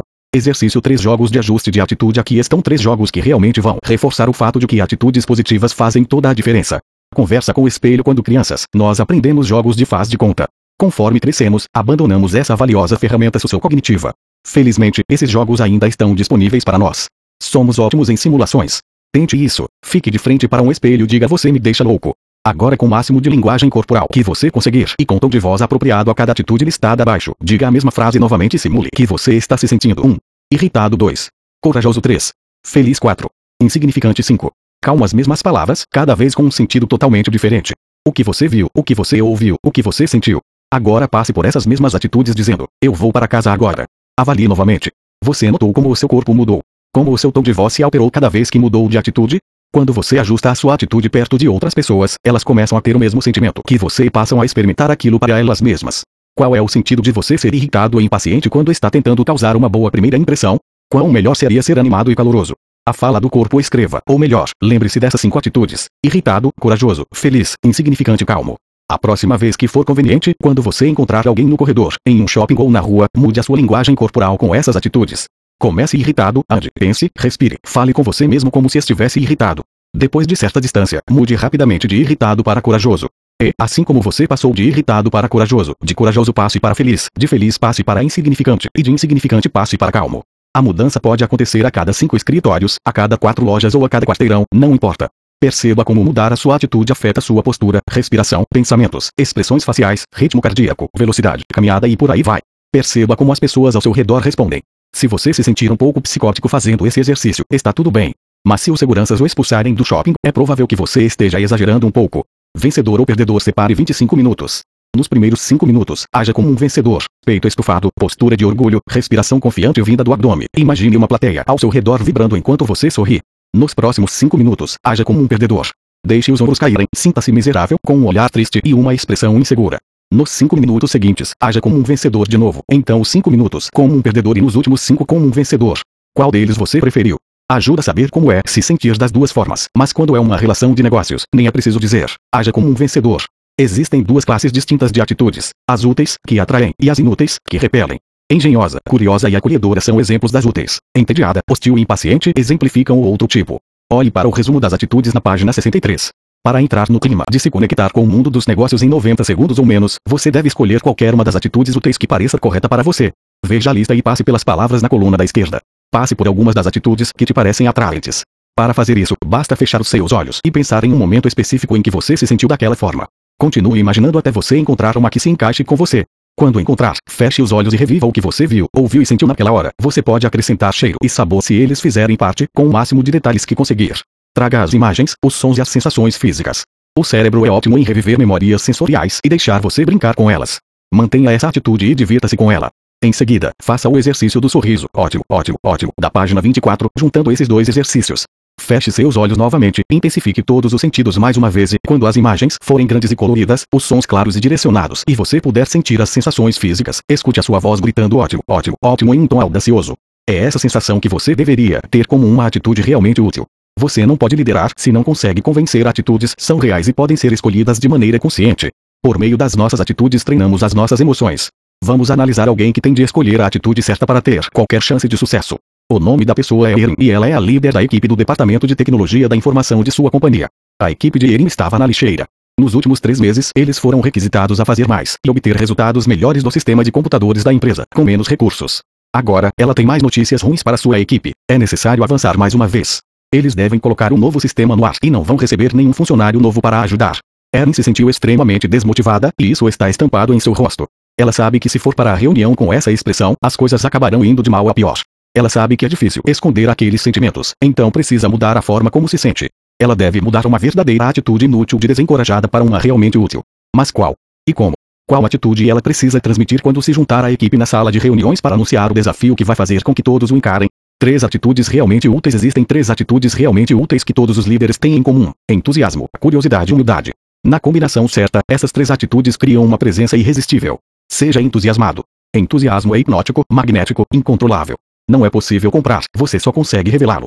Ele contagia os outros com sentimentos de excitação, energia e vitalidade. A palavra entusiasmo vem do grego com significado de inspirado por uma entidade divina. Seja curioso. Mostre-me uma pessoa de negócios com sede de aprender algo novo e vou lhe mostrar alguém que está evoluindo, movimentando-se e fazendo novas conexões. Esteja sempre aberto à sua curiosidade natural. Abrace a humildade. A maior parte das pessoas bem-sucedidas tem grandes egos e uma tendência de se autopromover, mas conseguem se conter e demonstrar apenas uma personalidade baseada em modéstia e a serviço dos outros. Quando um grande ego é envolvido por humildade, torna-se um lindo pacote. Um ego que não é balanceado com humildade é arrogante e feio. Pense em qualquer grande líder que você admira e você vai achar essas três atitudes no centro do seu sucesso. Entusiasmo, curiosidade e humildade podem ser comportamentos conscientemente escolhidos. Eles podem inspirar sinais inconfundíveis de vigor e receptividade. A última vez que ela se sentiu dessa maneira foi dois anos atrás, quando estava desempregada e começando a duvidar de si mesma. Em uma tarde, estava passando pelos canais da TV e se deparou com um programa chamado The Secrets of Talented Women. Algumas mulheres de sucesso estavam discutindo como superar os inúmeros obstáculos da vida e invocavam a coragem para ter sucesso. Algo sobre a atitude corajosa que essas mulheres mostrarão nas entrevistas impulsionou Erin. Ela aprendeu algo. Começou a ir a entrevistas e reuniões com as costas retas e um sorriso no rosto e não demorou muito para conseguir o emprego que tem atualmente. Agora era hora de ela invocar sua amiga de confiança, sua atitude realmente útil chamada coragem mais uma vez. Erma havia participado de um dos meus seminários e se lembrava de algumas técnicas que eu tinha ensinado sobre o ajuste de atitude. Então, fechou a porta, sentou-se e fechou os olhos. Sentada em silêncio, relembrou um momento específico do seu passado em que ela estava cheia de coragem. Acessou o que viu através dos olhos, escutou com os ouvidos e sentiu pelo seu corpo naquele momento. Em seguida, no olho de sua mente ela se viu, ouviu e se sentiu em ação fazendo seu melhor. Se eu pude fazer isso naquela época, sei que posso fazer agora, Erin pensou. ainda sentada com os olhos fechados, cercada pelas coisas que via e escutava com detalhes e com sentimento de coragem percorrendo o corpo. Erin disse para si mesma ótimo, ótimo, ótimo. E se sentiu corajosa e animada novamente. Mesmo quando parece que o mundo está acabando, você pode mudar sua atitude de inútil para útil. Percorrendo o corredor até a sala de reunião, Erin falava ótimo na sua cabeça tantas vezes e de tantas maneiras diferentes que queria gritar com toda a sua força para que todos pudessem se sentir tão poderosos quanto ela. Então, marchou para a sala como uma guerreira. Ela parecia uma líder, soava como uma líder e falava como uma líder. A equipe foi contagiada pela atitude dela. Todos realizaram o trabalho. Saiba o que o seu corpo está dizendo. Coletâneas foram escritas a respeito de linguagem corporal, mas no final do dia tudo se resume a duas coisas: quais sinais você está enviando para os outros a respeito de você e qual feedback emocional está passando para os outros, em resposta aos sinais que estão lhe passando. A linguagem corporal representa mais da metade do todo sobre o qual as pessoas vão reagir e fazer suposições quando estão se conectando com você. Mais frequentemente do que parece, você não está pensando nisso conscientemente. Ao se tornar consciente, você está 50% à frente no jogo. Aberto ou fechado. Linguagem corporal pode ser vagamente dividida entre dois tipos de sinais, aberto ou fechado. A linguagem corporal aberta expõe o coração e a acolhedora, enquanto a fechada aparenta uma leve hostilidade, às vezes, desinteresse. Em outras palavras, você está constantemente dizendo bem-vindo, eu estou aberto a negócios ou sai fora, eu não estou aberto a negócios. Você pode estar se mostrando como uma oportunidade ou uma ameaça, um amigo ou um inimigo, confiante ou desconfortável, dizendo a verdade ou dizendo mentiras. Eu comecei esse capítulo falando sobre atitude, pois quando você opera a partir de uma atitude realmente útil, a sua linguagem corporal tende a tomar conta dela mesma. Atitudes como entusiasmo, curiosidade e humildade trazem sinais inconfundíveis de receptividade. No entanto, há decisões conscientes para se ter certeza de que você está mostrando a sua melhor face. Aberto para negócios. Se você quer mostrar que está aberto a negócios, que é amigo e não inimigo, sem precisar dizer uma palavra, precisa se abrir para o mundo nos primeiros segundos de cada encontro.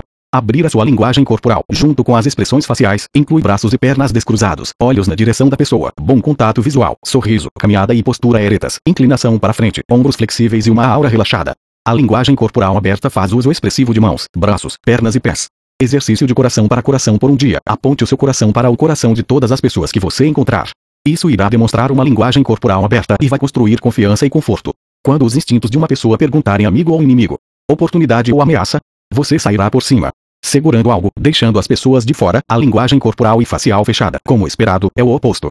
Se o seu coração está virado para outra direção e seus braços e pernas estão cruzados de maneira defensiva, se você esconde as suas mãos, mostra pulsos fechados, evita o contato visual, se movimenta de maneira inquieta e mostra uma tendência a se distanciar, está revelando sinais de desconforto, rejeição e apreensão.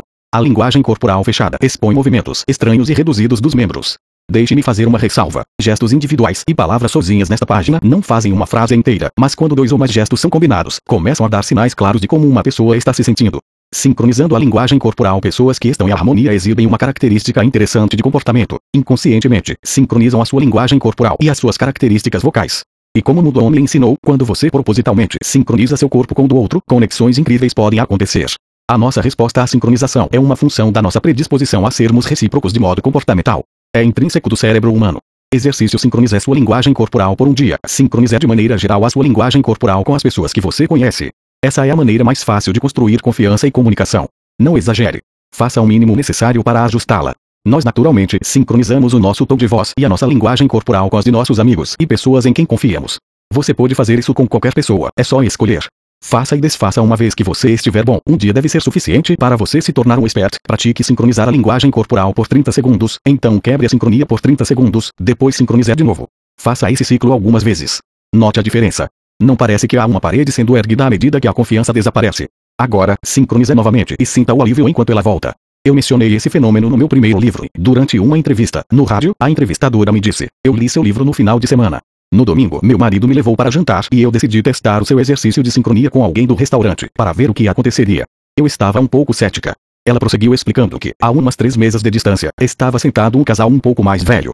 A mulher estava mais ou menos olhando na direção deles, mas eles não faziam contato visual. Por 20 minutos, eu gentilmente me sincronizei de maneira geral com a linguagem corporal e postura dela. Quando ela se mexia, eu me mexia. Quando ela trocava o peso dela de um cotovelo para o outro, eu fazia o mesmo. Eu fiz tudo sem nunca olhar diretamente para ela.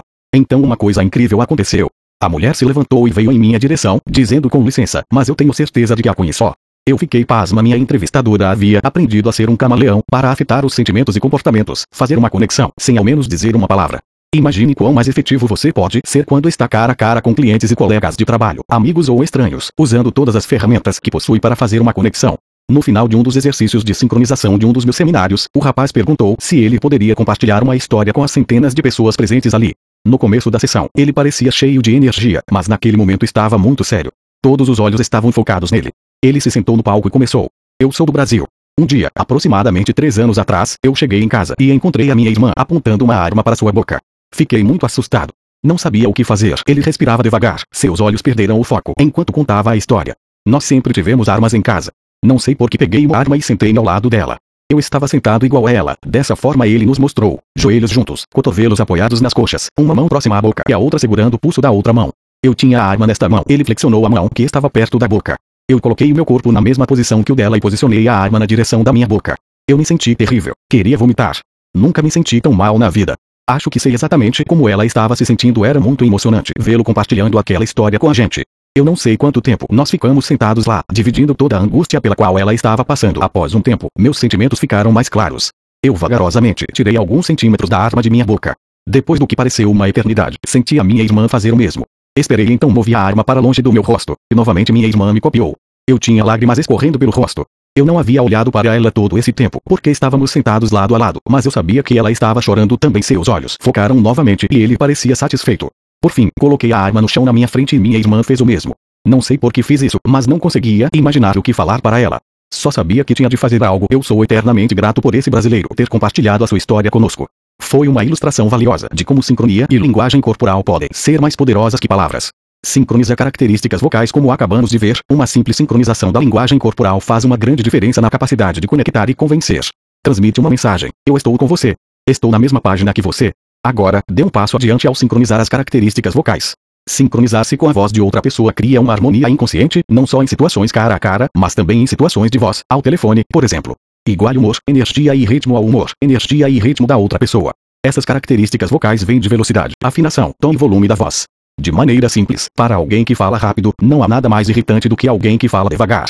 Nada aflige mais alguém que fala baixo do que os berros de alguém que fala alto, e nada incomoda mais alguém de conversa tranquila do que os grunhidos de alguém que fala choramingando. Acho que você entendeu a ideia. Se você sincronizar a sua linguagem corporal, atitude e tom de voz com outra pessoa, os sentimentos dela irão refletir em você. Você vai começar a se sentir como ela. Exercício igualando as vozes por um dia. Divirta-se igualando volume, velocidade, tom e afinação, os altos e baixos, das pessoas que você encontrar. Mas não exagere. Faça o mínimo possível para se ajustar a elas. Convencimento e coerência. Quando sua linguagem corporal, tom de voz e palavras dizem a mesma coisa, você tem uma atitude completa. Isso é chamado de coerência. O que isso realmente significa é que você é acreditável, verossímil, transmite credibilidade. Vamos voltar ao Tetonig Show novamente por um minuto. Se Leno em uma noite dissesse à plateia, nós vamos nos divertir de verdade hoje à noite. Enquanto sua expressão facial e corporal aparentasse irritação, ele não seria convincente. Linguagem corporal é mais importante que o tom de voz e que as palavras usadas. Dirija-se a uma pessoa que você conhece e diga: Eu estou tendo um ótimo dia, enquanto balança sua cabeça para os lados, como em um sinal de negação. Veja se ela acreditará nas suas palavras mais do que seus gestos. Não vai. Agora tente dizer a mesma coisa em um tom de voz irritado. Ela vai acreditar em você? Claro que não. O seu tom de voz transmite seus verdadeiros sentimentos. Em 1967, na Universidade da Califórnia, em Los Angeles, o Dr. Albert Mirabia publicou um artigo intitulado Decodificação da Comunicação Inconsistente. Nesse artigo, ele relatou que, na comunicação cara a cara, 55% do todo ao qual reagimos acontece visualmente, 38% significam o som da comunicação e apenas 7% envolvem realmente as palavras usadas. Em outras palavras, primeiramente as pessoas darão credibilidade ao que elas veem, aos seus gestos e linguagem corporal, depois ao seu tom de voz e por último às palavras usadas. Quando os três Vs, visual, vocal e verbal, estão dizendo a mesma coisa, nós chamamos isso de ser coerente ou convincente. Na comunicação cara a cara, pessoas dão mais credibilidade ao que elas veem, depois ao tom de voz e por último às palavras que estão ouvindo. Eu recentemente me encontrei sentado na sala de conferências de uma empresa nacional de mídia dando treinamento acelerado on-on-on para diversos gerentes seniores. Terry, o vice-presidente de produção, sentou-se do outro lado da mesa e disse: Eu sei tudo sobre a sua teoria de criar harmonia com as pessoas, mas não consigo fazê-la funcionar. Terry foi rápido em pontuar que tinha ambições elevadas dentro da empresa, mas havia sido descartado para promoções diversas vezes. As pessoas me escutam, mas eu não consigo construir relacionamentos nesses primeiros segundos. O problema de Terry, ou pelo menos de boa parte dele, estava estampado em seu rosto. Ele se sentou do outro lado com os cotovelos apoiados sobre a mesa e mãos inclinadas, como se estivesse rezando, as pontas dos dedos tocando os lábios enquanto falava. Sua voz saía aos trancos e seus olhos passeavam pela sala toda à procura de pensamentos e palavras. O corpo de Terry indicava sentimentos de nervosismo e impaciência. Meu corpo captou o que o corpo dele estava dizendo e me fez sentir da mesma maneira. No final das contas, ele passava esses sinais da impaciência o tempo inteiro. O resultado é que, quando as pessoas buscavam a opinião de Terry, frequentemente começavam as frases com isso não vai levar mais do que um instante ou eu não vou segurá-lo por muito tempo.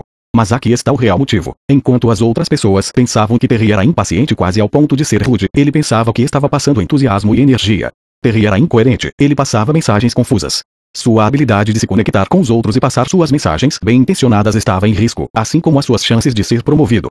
Felizmente, o problema de Terry era fácil de ser resolvido. Primeiro eu mostrei para ele como transferir a respiração do peito para a barriga, da sua respiração normal, ansiosa e do tipo lutar ou fugir para uma mais relaxada e centrada, como praticada nas artes marciais ou por oradores profissionais e músicos. Você vai aprender como fazer isso nas páginas 250.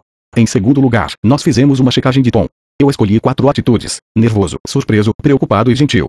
Em seguida, mostrei a ele uma lista de quatro frases. Nós precisamos tomar alguma atitude, eu estou com fome. O que aconteceu na reunião da semana passada? E, por último, a data daquele dia 14 de agosto. Eu pedi para ele escolher uma atitude e falar uma das frases. Meu trabalho era compreender qual atitude ele havia escolhido. A princípio eu errei feio. Quando ele pensou que soava surpreso, eu achei que estava bravo. Quando ele achava que estava sendo gentil, achei que ele estava preocupado. Em seguida nós invertemos os papéis. Curiosamente, ele me decifrou quase todas as vezes. Ele assumiu a liderança novamente e eu pedi para que fizesse uma pausa e fechasse os olhos por um momento, prestasse atenção na respiração e lembrasse situações nas quais realmente tivesse sentido aquela sensação que queria expressar e só então dizer a frase. Bingo! Funcionou. A personalidade de negócios de Terry estava entrando no caminho de suas emoções. Quanto mais calmo Terry respirava, mais sua voz começava a refletir seus verdadeiros sentimentos. Você vai lembrar que, para ser convincente, primeiramente precisa parecer de confiança. Quando você não é coerente, as pessoas irão suspeitar, pois você não aparenta dizer o que realmente pensa. Uma vez que Terry aprendeu a ser coerente, seus problemas de relacionamento se tornaram coisa do passado. Se suas palavras e linguagem corporal não estão dizendo a mesma coisa, as pessoas ficam confusas e perdem o interesse. Feedback. Dê e receba o ponto central do problema de Terry era a desconexão em dar e receber feedback. O feedback de outras pessoas regula e controla muito mais do que o fluxo e o refluxo da comunicação cara a cara. Ele é responsável pelo ritmo vital do nosso corpo, nosso balanço emocional, nossa saúde e a nossa sanidade. Nós não podemos sobreviver sem o feedback de outras pessoas. Você viu o filme Náufrago, com Tom Hanks? A única maneira de ele sobreviver psicologicamente e emocionalmente enquanto estava naquela ilha deserta foi inventar alguém com quem pudesse conversar e receber feedback imaginário. Ele fez de uma bola de vôlei uma cabeça humana, chamada Wilson, e então projetou a sua personalidade nela. Ela acabou se tornando a sua melhor amiga. Ele falava com ela, compartilhava sentimentos e pedia conselhos. Tom Wilson tinham uma relação emocional profunda. Wilson mantinha ação. Se você não viu o filme, isso pode soar um pouco louco, mas o fato é que, sem o feedback de outras pessoas, o nosso ritmo corpóreo se torna caótico e nós adoecemos facilmente. Ninguém gosta de conversar com uma parede. Reaja às pessoas e a conexão se tornará mais forte. Quando estamos nos conectando com outras pessoas, o feedback é responsável pela qualidade de fluidez do encontro. Imagine jogar tênis sozinho. Se você manda uma bola por cima da rede e ela não volta, vai precisar mandar uma nova bola. E mais uma. Rapidamente você estará entediado. Pessoas que não dão feedback aparentam estar desorientadas e entediadas, enquanto o comportamento delas se torna uma profecia que cumpre sua autoexpectativa. Conectar-se é um acordo de mão dupla, no qual os participantes encorajam um ao outro. Se você parece estar interessado e age de maneira interessada, eu suponho que está interessado. Se não reage ou responde, eu suponho que não está interessado e então passo a desejar estar em algum outro lugar que não com você. Use o seu corpo e o seu rosto para demonstrar interesse. Incline-se para frente, para os lados, sente na ponta da sua cadeira, sorria, franza a testa, encolha os ombros, jogue as mãos para cima, acene com a cabeça, ria, chore e responda. Quando seu chefe, cliente ou colega de trabalho falar com você, dê feedback. Uma frustração constante que eu escuto de funcionários a respeito dos seus chefes é que eles não dão feedback. Observe como outros respondem, especialmente pessoas que você admira. Procure também por feedbacks não produtivos, aqueles que quebram a conexão. Pratique as suas respostas de maneira mais sutil, mas ainda assim identificáveis. Perceba como as pessoas reconhecem feedbacks. Nas minhas aulas, eu peço para que os participantes preencham um formulário e me avisem que terminaram usando apenas o feedback não verbal, até eu ter certeza de que recebi sua mensagem. Você ficará surpreso com a variedade de respostas desde mãos abanando e piscadelas até ajuste da posição dos óculos e toques no nariz, de grandes sorrisos até imperceptíveis estreitamentos dos olhos. Como regra geral, quanto mais sutil você for, mais intimidade alcança. Em um leilão, algumas pessoas dão os lances com acenos ou grandes gestos, enquanto os leiloeiros mais experientes fazem gestos praticamente imperceptíveis. Sutileza irradia confiança. Exercício feedback brinque com feedback. Quando você entra em uma conversa ou participa de uma reunião, pode mostrar que compreende e concorda ou que discorda usando apenas a linguagem corporal, acenos, sorrisos e por aí vai, apenas a linguagem verbal. Sim, não, claro, como. Ou as duas. Dê feedback por um minuto ou dois e então pare. Mude para feedback não verbal, depois para feedback verbal e, por fim, os dois. Tente também não dar nenhum. Veja o mínimo de feedback que você pode dar. Veja o quão sutil você pode ser. O feedback bem direcionado faz as pessoas sentirem que você está dando a sua atenção e que o que estão falando está tendo um impacto. De uma maneira geral, tudo na nossa vida é feedback. Todo comportamento é um vai e vem de feedbacks, é uma resposta a algum estímulo. Você evolui e avança sabendo o que quer, agindo, recebendo feedback e usando uma resposta para mudar o que está fazendo até obter o resultado desejado. Quanto melhor você for em processar feedback, melhor será sua para as suas relações. Como uma regra, quanto mais sutil você for, mais intimidade atingirá. Quando se conectar com as pessoas, nos negócios ou na vida social, seu objetivo é ser bem-vindo ao espaço da outra pessoa, e não excluído dele. Ao ajustar a sua atitude, abrir o seu coração, sincronizar a sua linguagem corporal, ser coerente, oferecer e responder a feedbacks, você fará com que os instintos naturais de sobrevivência da outra pessoa se acalmem. A chave é a atitude e a atitude é infecciosa. É a primeira coisa que as pessoas notam em você e é imediatamente refletida naqueles que estão próximos. A atitude é composta de linguagem corporal, tom de voz e escolha de palavras. Se você está entusiasmado, então pareça entusiasmado, só entusiasmado e use palavras entusiásticas. Você pode controlar e ajustar a sua atitude se desejar. Sua mente e corpo são um sistema, mude um e o outro também mudará. Aprenda a distinguir atitudes que são realmente úteis e atraem as pessoas, sendo receptivo, entusiasmado e confiante, e atitudes que são realmente inúteis e repelem as pessoas, sendo irritado, arrogante ou impaciente. Linguagem corporal Torne-se consciente do que a sua linguagem corporal diz, porque ela corresponde a mais da metade do que as pessoas respondem quando se conectam a você. Linguagem corporal aberta, pernas e braços descruzados, um bom contato visual, sorriso, inclinação para frente, expõe um coração que é acolhedor. Sinaliza, eu estou aberto a negócios. Linguagem corporal fechada. Braços fechados defensivamente, desviar o olhar, esconder as mãos e distanciar-se defendem o coração e repelem as pessoas. Sinaliza, eu estou fechado a negócios. Direcionar o seu coração ao coração do outro, sem obstrução dos braços cruzados, pranchetas ou pilhas de papéis. Este é um jeito fácil de demonstrar que está aberto a negócios. Sincronizando a linguagem corporal e as características de voz pessoas em harmonia inconscientemente sincronizam sua linguagem corporal e características vocais. Se você propositalmente sincronizar a sua linguagem corporal com a de outra pessoa, irá criar uma sensação de compreensão e confiança, e conexões incríveis podem acontecer. Da mesma forma, se você sincronizar a voz, falar devagar com alguém que fala devagar, animadamente com alguém que fala rápido, baixo com alguém que fala baixo, vai desenvolver rapidamente um senso de harmonia. Coerência quando sua linguagem corporal, tom de voz e palavras estão dizendo a mesma coisa, você é coerente e passa credibilidade. Para se tornar persuasivo, você primeiramente deve ser de confiança. Se as suas palavras e sua linguagem corporal não estão dizendo a mesma coisa, as pessoas ficarão confusas e perderão o interesse. Então, tenha certeza de que seu corpo não está dando sinais negativos, impaciência, irritação ou desatenção, contrários às suas palavras. Feedback ofereça e responda ao feedback, tanto verbal quanto não verbal. Pareça e haja interessado, incline-se para frente, sente na beirada da cadeira, sorria, encolha os ombros. Se você não responde, as pessoas irão entender que você não está interessado e desejarão estar em outro lugar. O feedback dá forma, direção e profundidade aos encontros. Enquanto você estabelece conexões, o feedback é responsável pela qualidade do encontro que está em andamento. Um feedback bem direcionado faz com que as pessoas sintam que você está dando a sua atenção ao que elas estão falando e que aquilo está tendo algum impacto. Talk show da TV norte-americana, apresentado por Jay Leno. NT, Os Segredos das Mulheres Talentosas. NT, 4 Fale a linguagem do cérebro em se tratando de conexões imediatas. Boas intenções podem nos levar a lugares que nunca tivemos a intenção de ir. Veja este piloto de uma companhia aérea com a qual eu voei recentemente. Olá passageiros, aqui é o capitão. É muito bom tê-los a bordo. Agora que estamos a caminho, eu só queria alguns momentos para deixá-los cientes de que não há previsão de nenhum tempo ruim, então não devemos encontrar nenhum problema e, se tudo sair de acordo com o planejado, não haverá empecilhos para chegarmos a Londres no horário previsto. Credo. De repente, toda a ansiedade de voar que eu já havia sentido na vida tinha sido ativada. Eu havia tido um daqueles dias de karma positivo, viagem tranquila para o aeroporto, atendentes de check-in educados, um ótimo lugar. Mas agora ali estava o capitão, narrando os maiores medos de todos aqueles que voam frequentemente. Uma viagem difícil, tempo ruim e problemas em chegar no horário ao destino. E eu não fui o único a me sentir daquele jeito. Houve uma grande troca de olhares nervosos entre as pessoas. Nosso piloto havia falhado em se conectar com os passageiros porque não falava de uma forma positiva e dizia o que realmente queria dizer, que era: sentem-se e relaxem, vai ser um voo tranquilo e nós iremos chegar no horário. O que realmente aconteceu. Mas, ao falhar em se comunicar de uma maneira positiva, o piloto plantou uma série de sugestões negativas na mente dos passageiros. O seu cérebro só pode processar informações positivas onde está o leite na sua geladeira.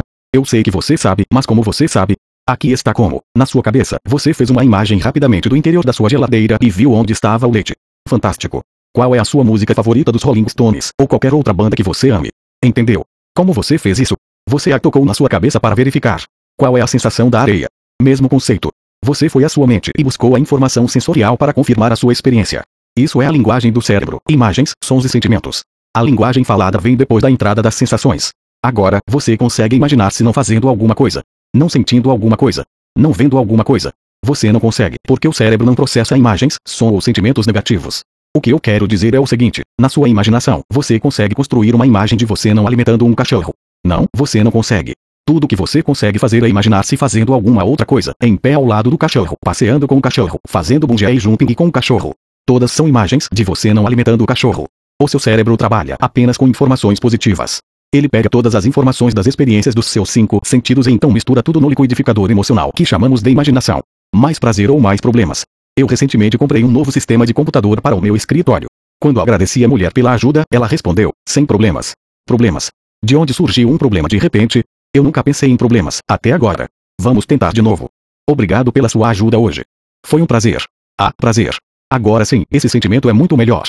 É bom me dar prazer ao invés de problemas, mesmo que inconscientemente. E inconscientemente é até onde o nosso processamento de linguagem vai. Você prefere ser recebido com como vai a batalha? Ou muito bom te ver? Esteja ciente das mensagens subliminares nas palavras que você escolhe. Diga o prazer foi meu ou foi um prazer em vez de sem problemas. Vamos começar no nível mais simples possível. Se você ensina um cachorro a pular quando diz pula, o que você acha que ele vai fazer quando você disser não pula sem mudar o seu tom de voz? Isso mesmo, o cachorro irá pular. Mesmo nós, humanos, que conseguimos processar a linguagem, quando escutamos não pula, primeiramente pensamos em pular e em seguida desviamos o pensamento. Isso é porque não e todas as negativas, na verdade, não são linguagem. Então se não ou negações em geral não são computadas pelo cérebro, o que eu posso esperar do primeiro pensamento da minha filha quando eu digo por favor, não bagunce o seu quarto? Recentemente, fiz um discurso em um resort no qual a piscina fazia uma curva por dentro do centro de convenções. Como parte do discurso de abertura, o presidente da associação brincou com os atendentes. Por favor, não caiam na piscina. Você poderia ver os seus olhos brilhando momentaneamente enquanto eles se imaginavam fazendo isso. Nós mesmos fazemos isso quando dizemos algo como eu não quero estragar essa negociação.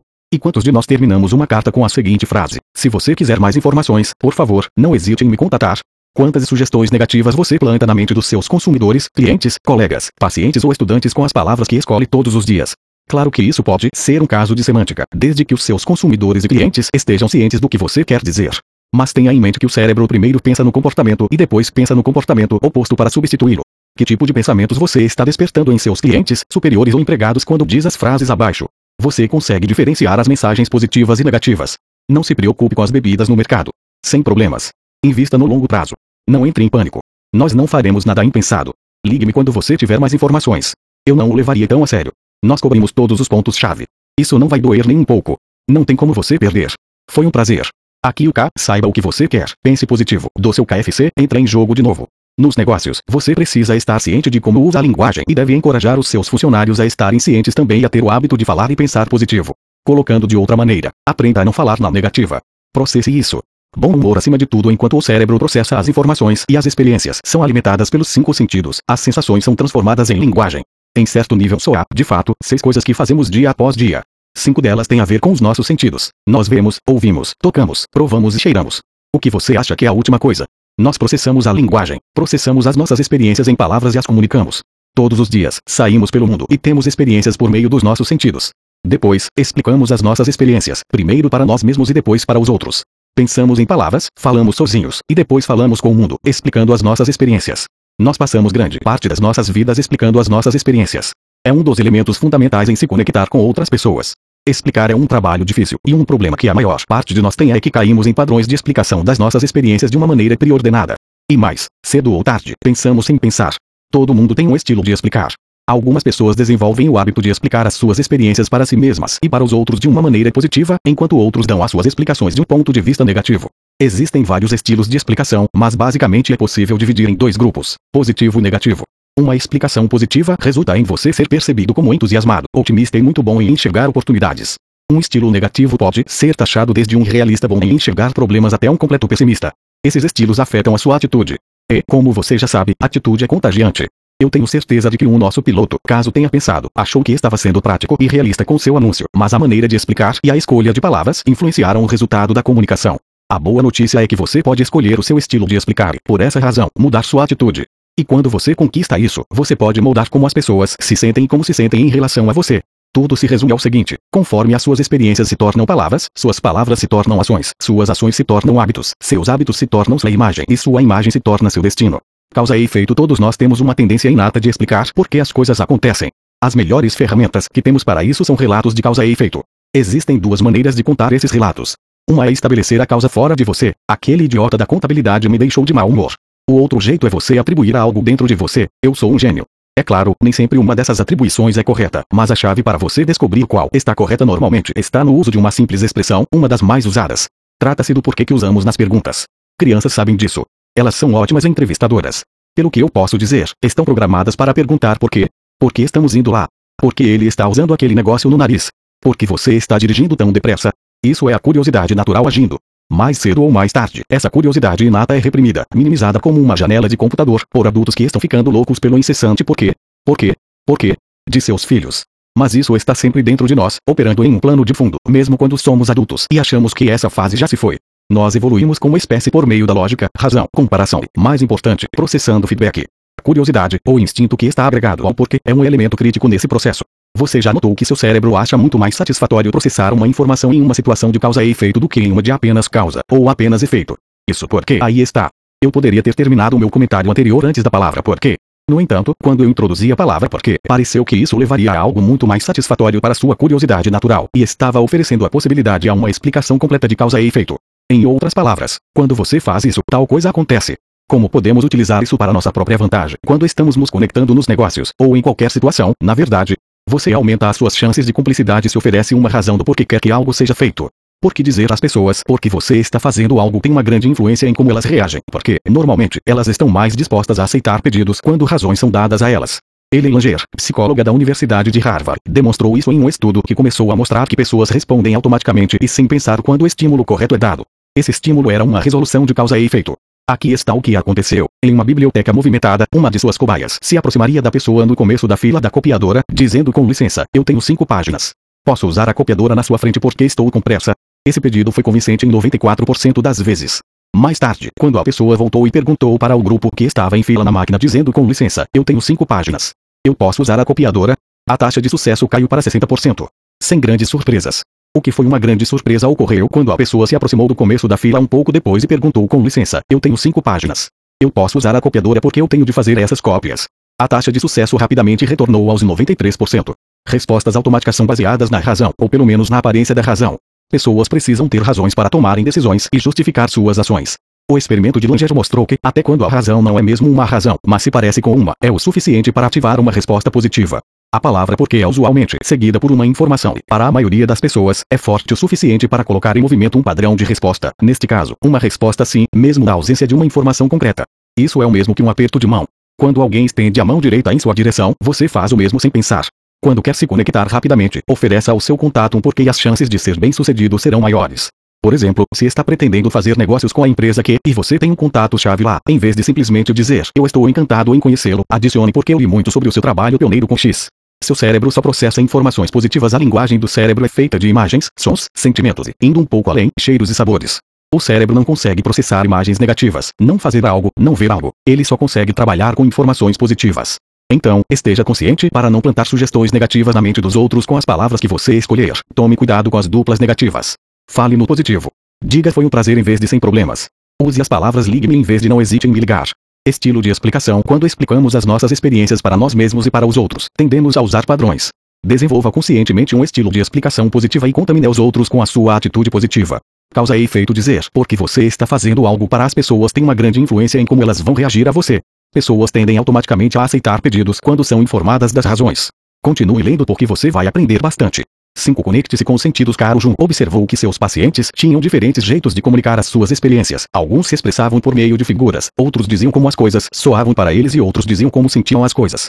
Nos meados dos anos 1970, eu voei para Miami para fazer parte de um ensaio fotográfico de cruzeiros para uma nova campanha publicitária.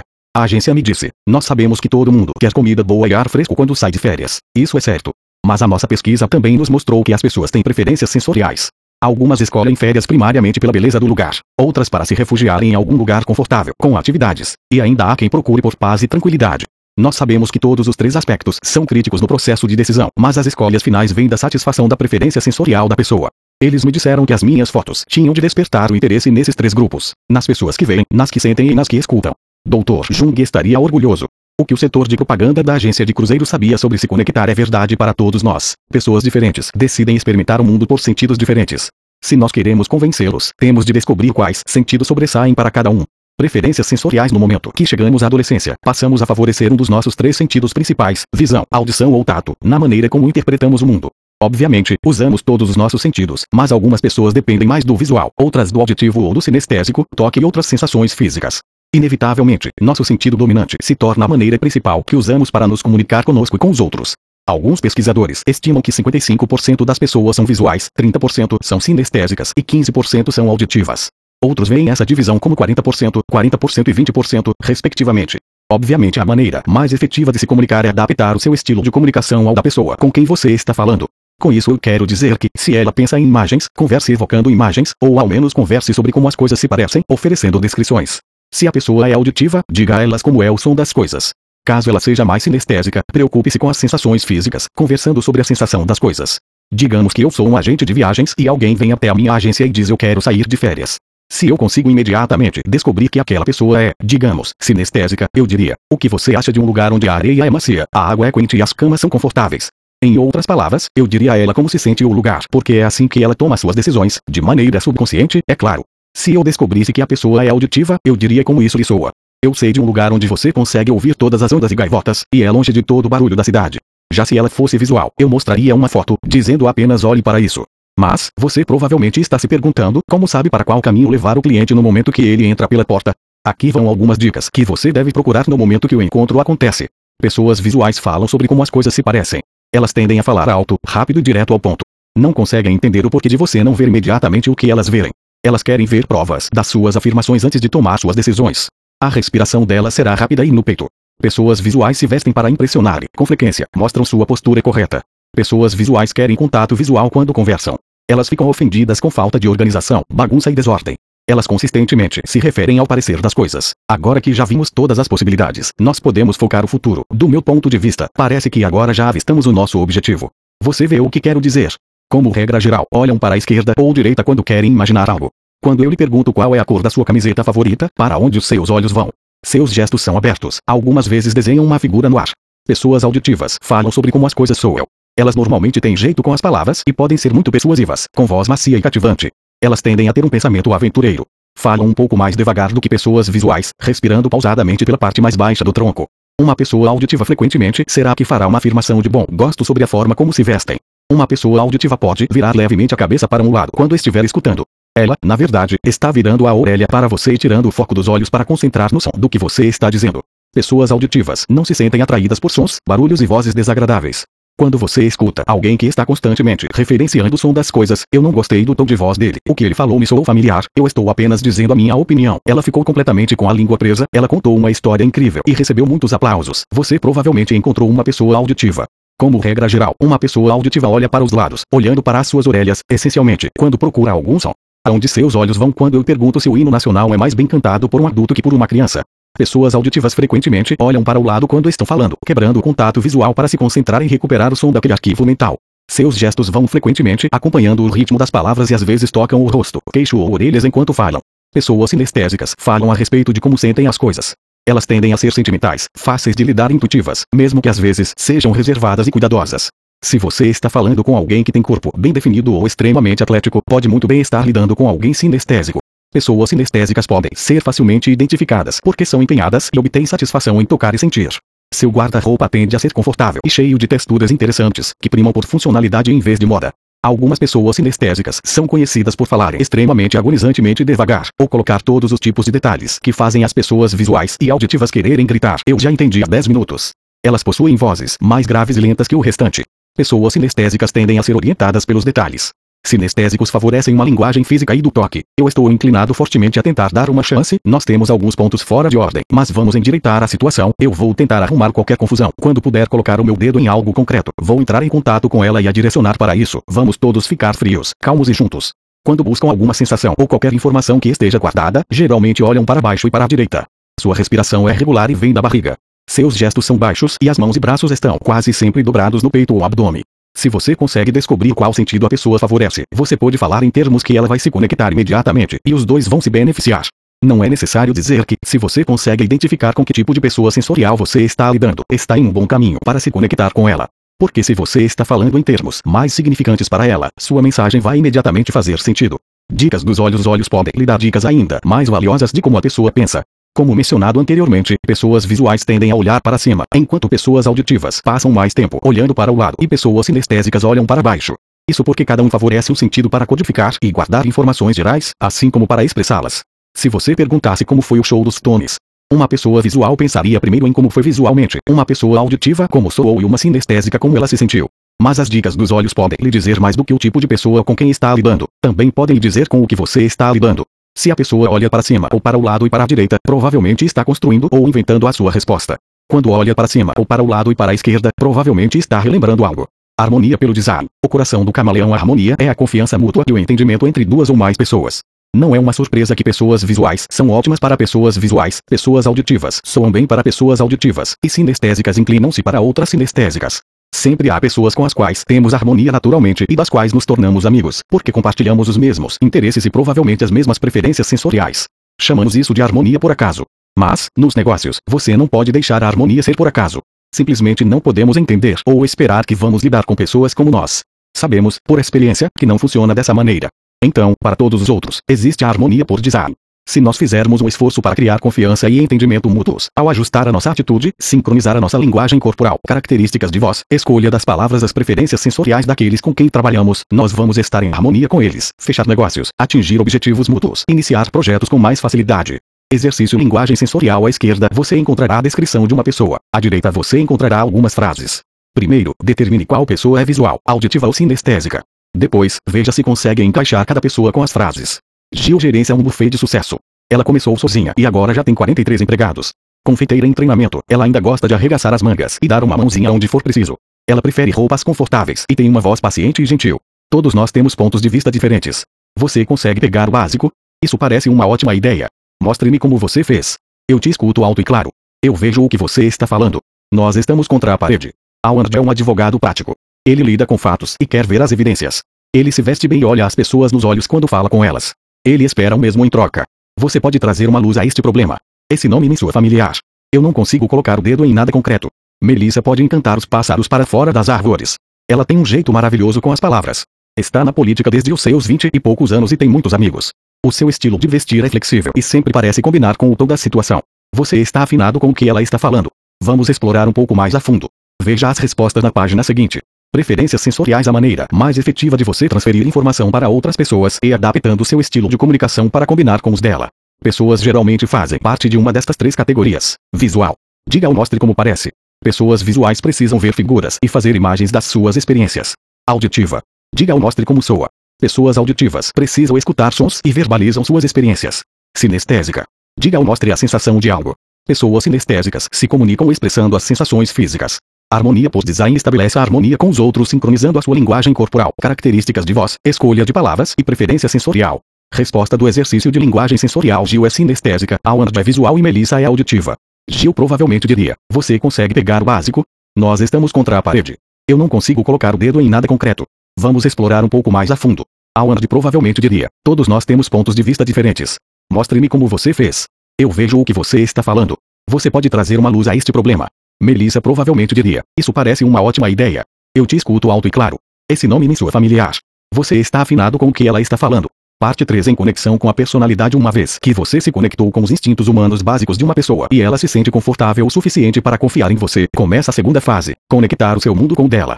Para conseguir isso, você precisa saber três coisas: como personalidades se conectam e reagem, a real natureza do seu negócio e o seu papel nele, e como preparar sua imagem da maneira que manifesta melhor sua personalidade e suas capacidades no mundo exterior, onde você contribui e vive. Um negócio é feito a partir da passagem de ideias aos outros, de uma personalidade a outra. Aprender a identificar e a motivar os diferentes tipos de personalidade, incluindo a sua, vai torná-lo capaz de passar a sua mensagem da maneira mais efetiva possível. Pode soar estranho, mas é verdade. O dinheiro não é a causa do sucesso nos negócios, ainda que seja um dos seus efeitos. Eu vou te mostrar como identificar o que te motiva e conectar essas coisas ao seu trabalho para que você possa sucintamente articular o que faz, como enxergar claramente o seu caminho e como ficar alegremente no rumo do sucesso inevitável. Criar a imagem da sua personalidade para refletir o correto nível de autoridade e disponibilidade influência na quantidade e qualidade de atenção que você tem dos outros. Aqui, você vai aprender como se sentir bem e ganhar vantagem competitiva. 6. Alimente a personalidade Todo o negócio é feito a partir do lançamento de boas ideias no mercado. Você pega uma boa ideia, transforma-a em uma grande ideia e leva isso às pessoas. Em 1762, João Montagu, o conde de Santos, teve uma boa ideia. Ele era um grande apostador que não gostava de sair da mesa de apostas. Quando sentiu fome, pediu para um dos seus serviçais: traga-me um pedaço de carne entre duas fatias de pão. Daí nasceu o sanduíche. Henry Eins teve uma boa ideia. Colocou um preparo de tomate em uma garrafa. Levi Strauss teve uma boa ideia. Fez calças a partir de tecido de barracas de camping. Bill Gates teve uma boa ideia. Colocou um computador em cada mesa. John Kimberly e Charles Clark tiveram uma boa ideia. Um papel macio para limpar as mãos.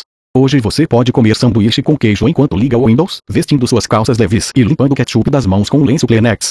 Essas boas ideias são suporte para grandes ideias, e vêm criando trabalhos para um número incontável de pessoas, como nós, e construindo considerável fortuna para seus organizadores.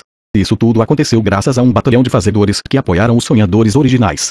Sonhadores e fazedores existem quatro processos que constituem o um núcleo do modelo de negócios: sonhar, analisar, induzir e controlar. Consequentemente, existem quatro tipos de personalidades que os negócios estão sempre procurando: sonhadores para ter a ideia, analisadores para ter certeza de que as ideias vão funcionar, indutores para persuadir essas ideias, e controladores para fazer com que as coisas sejam feitas. Muitos empreendedores de sucesso possuem algumas ou todas essas qualidades, enquanto outros entendem como necessário encontrar um parceiro para completar essa equação. Sua personalidade afeta tanto sua escolha de trabalho como seu desempenho esperado.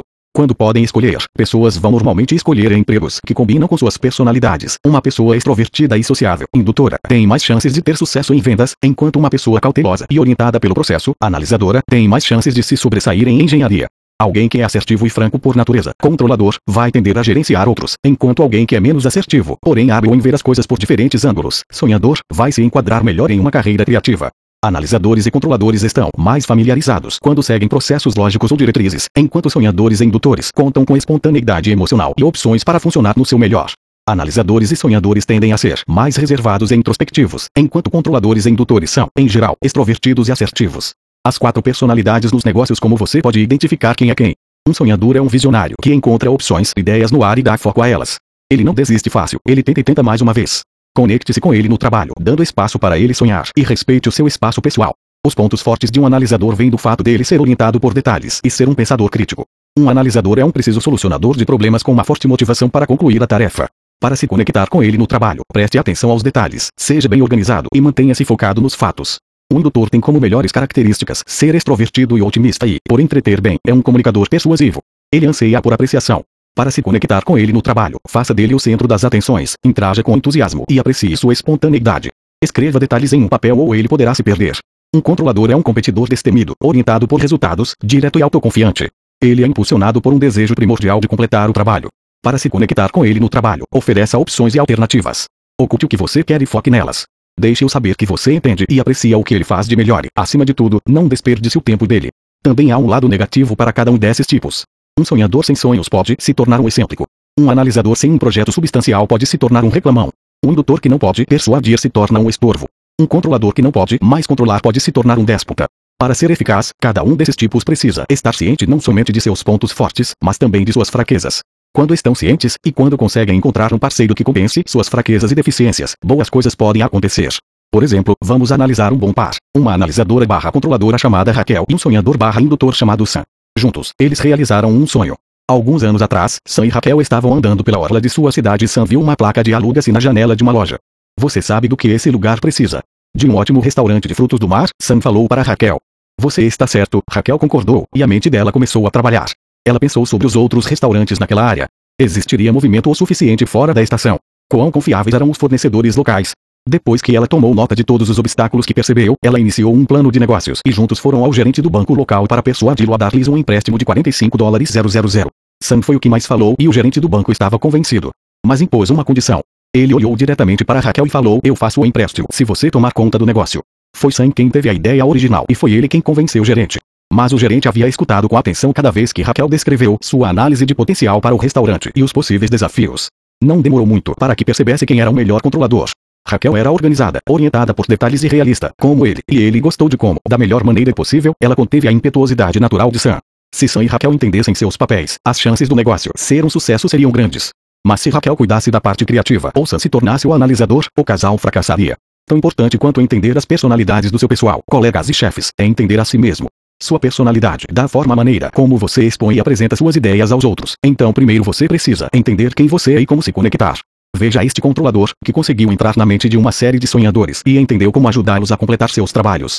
Steve Erickson é dono de uma empresa de design de embalagens. O pessoal criativo da empresa parecia estar com um bloqueio coletivo. O trabalho que vem sendo produzido nesse departamento está abaixo das expectativas. Ele sabe que vem colocando muita pressão neles, mas não consegue facilmente entender por que isso faria uma diferença. Todos estão sob pressão esses dias, ele me disse. Meu instinto é de ser rígido com eles, de dizer como o trabalho não vem sendo satisfatório, de dizer que eles são pagos para fazer um ótimo trabalho e não menos do que isso. Há alguns anos eu teria chamado para uma sala de reunião e falado: aqui está o que eu preciso no próximo trimestre e espero que o resultado seja bom ou todos serão demitidos. Mas Steve já tinha aprendido que essa abordagem não funcionava. Eu conheci Steve em um dos meus seminários quando ele levantou a mão durante uma discussão de sonhadores. Ele havia levantado questões muito perceptivas e, no final do dia, nós nos encontramos por alguns minutos e conversamos sobre como motivar a equipe criativa dele. Seus funcionários são sonhadores profissionais e você é um controlador, eu disse a ele. Eu não disse especificamente como lidar com eles, mas lhe falei como atingir a imaginação de um sonhador. Expliquei que a maneira como as coisas parecem, soam, cheiram e até mesmo como são sentidas é essencial para a produtividade daquela equipe, e aquele constante fluido de novas experiências e estímulos é essencial para o processo criativo. Ele admitiu que os estímulos atuais obviamente não estavam funcionando. Ainda que o instinto dele fosse de ser rígido com a equipe, ele entendeu que pressioná-la funcionaria totalmente ao contrário. Em vez disso, ele decidiu trabalhar o KFC, descobriu o que ele queria, positivamente, e encontrou uma forma de conseguir. Mais tarde, escutei do Steve que ele causou certo tumulto em sua companhia quando decidiu levar seus funcionários para um retiro, fora da empresa, para tentar inspirar a criatividade deles. Alguns dos executivos pensaram que ele os estava recompensando por um desempenho ruim. Levá-los para um hotel cinco estrelas quando eles não nos têm dado o que precisamos. Você deve estar louco, o vice-presidente de finanças falou para ele. Mas isso foi exatamente o que Steve fez e o que ele conseguiu atingir foi exatamente o que a companhia precisava. A solução em curto prazo era levar o departamento para longe em um final de semana de atividades em um antigo e luxuoso hotel nas montanhas de Adirondack, Estados Unidos. Uma vez que todos estavam fora do escritório e em contato com os tipos de estímulos corretos, eles produziram mais naquele final de semana, trabalhando no projeto mais estressante que já tinham trabalhado do que haviam feito no último mês. E a energia que acumularam voltou com eles para o escritório.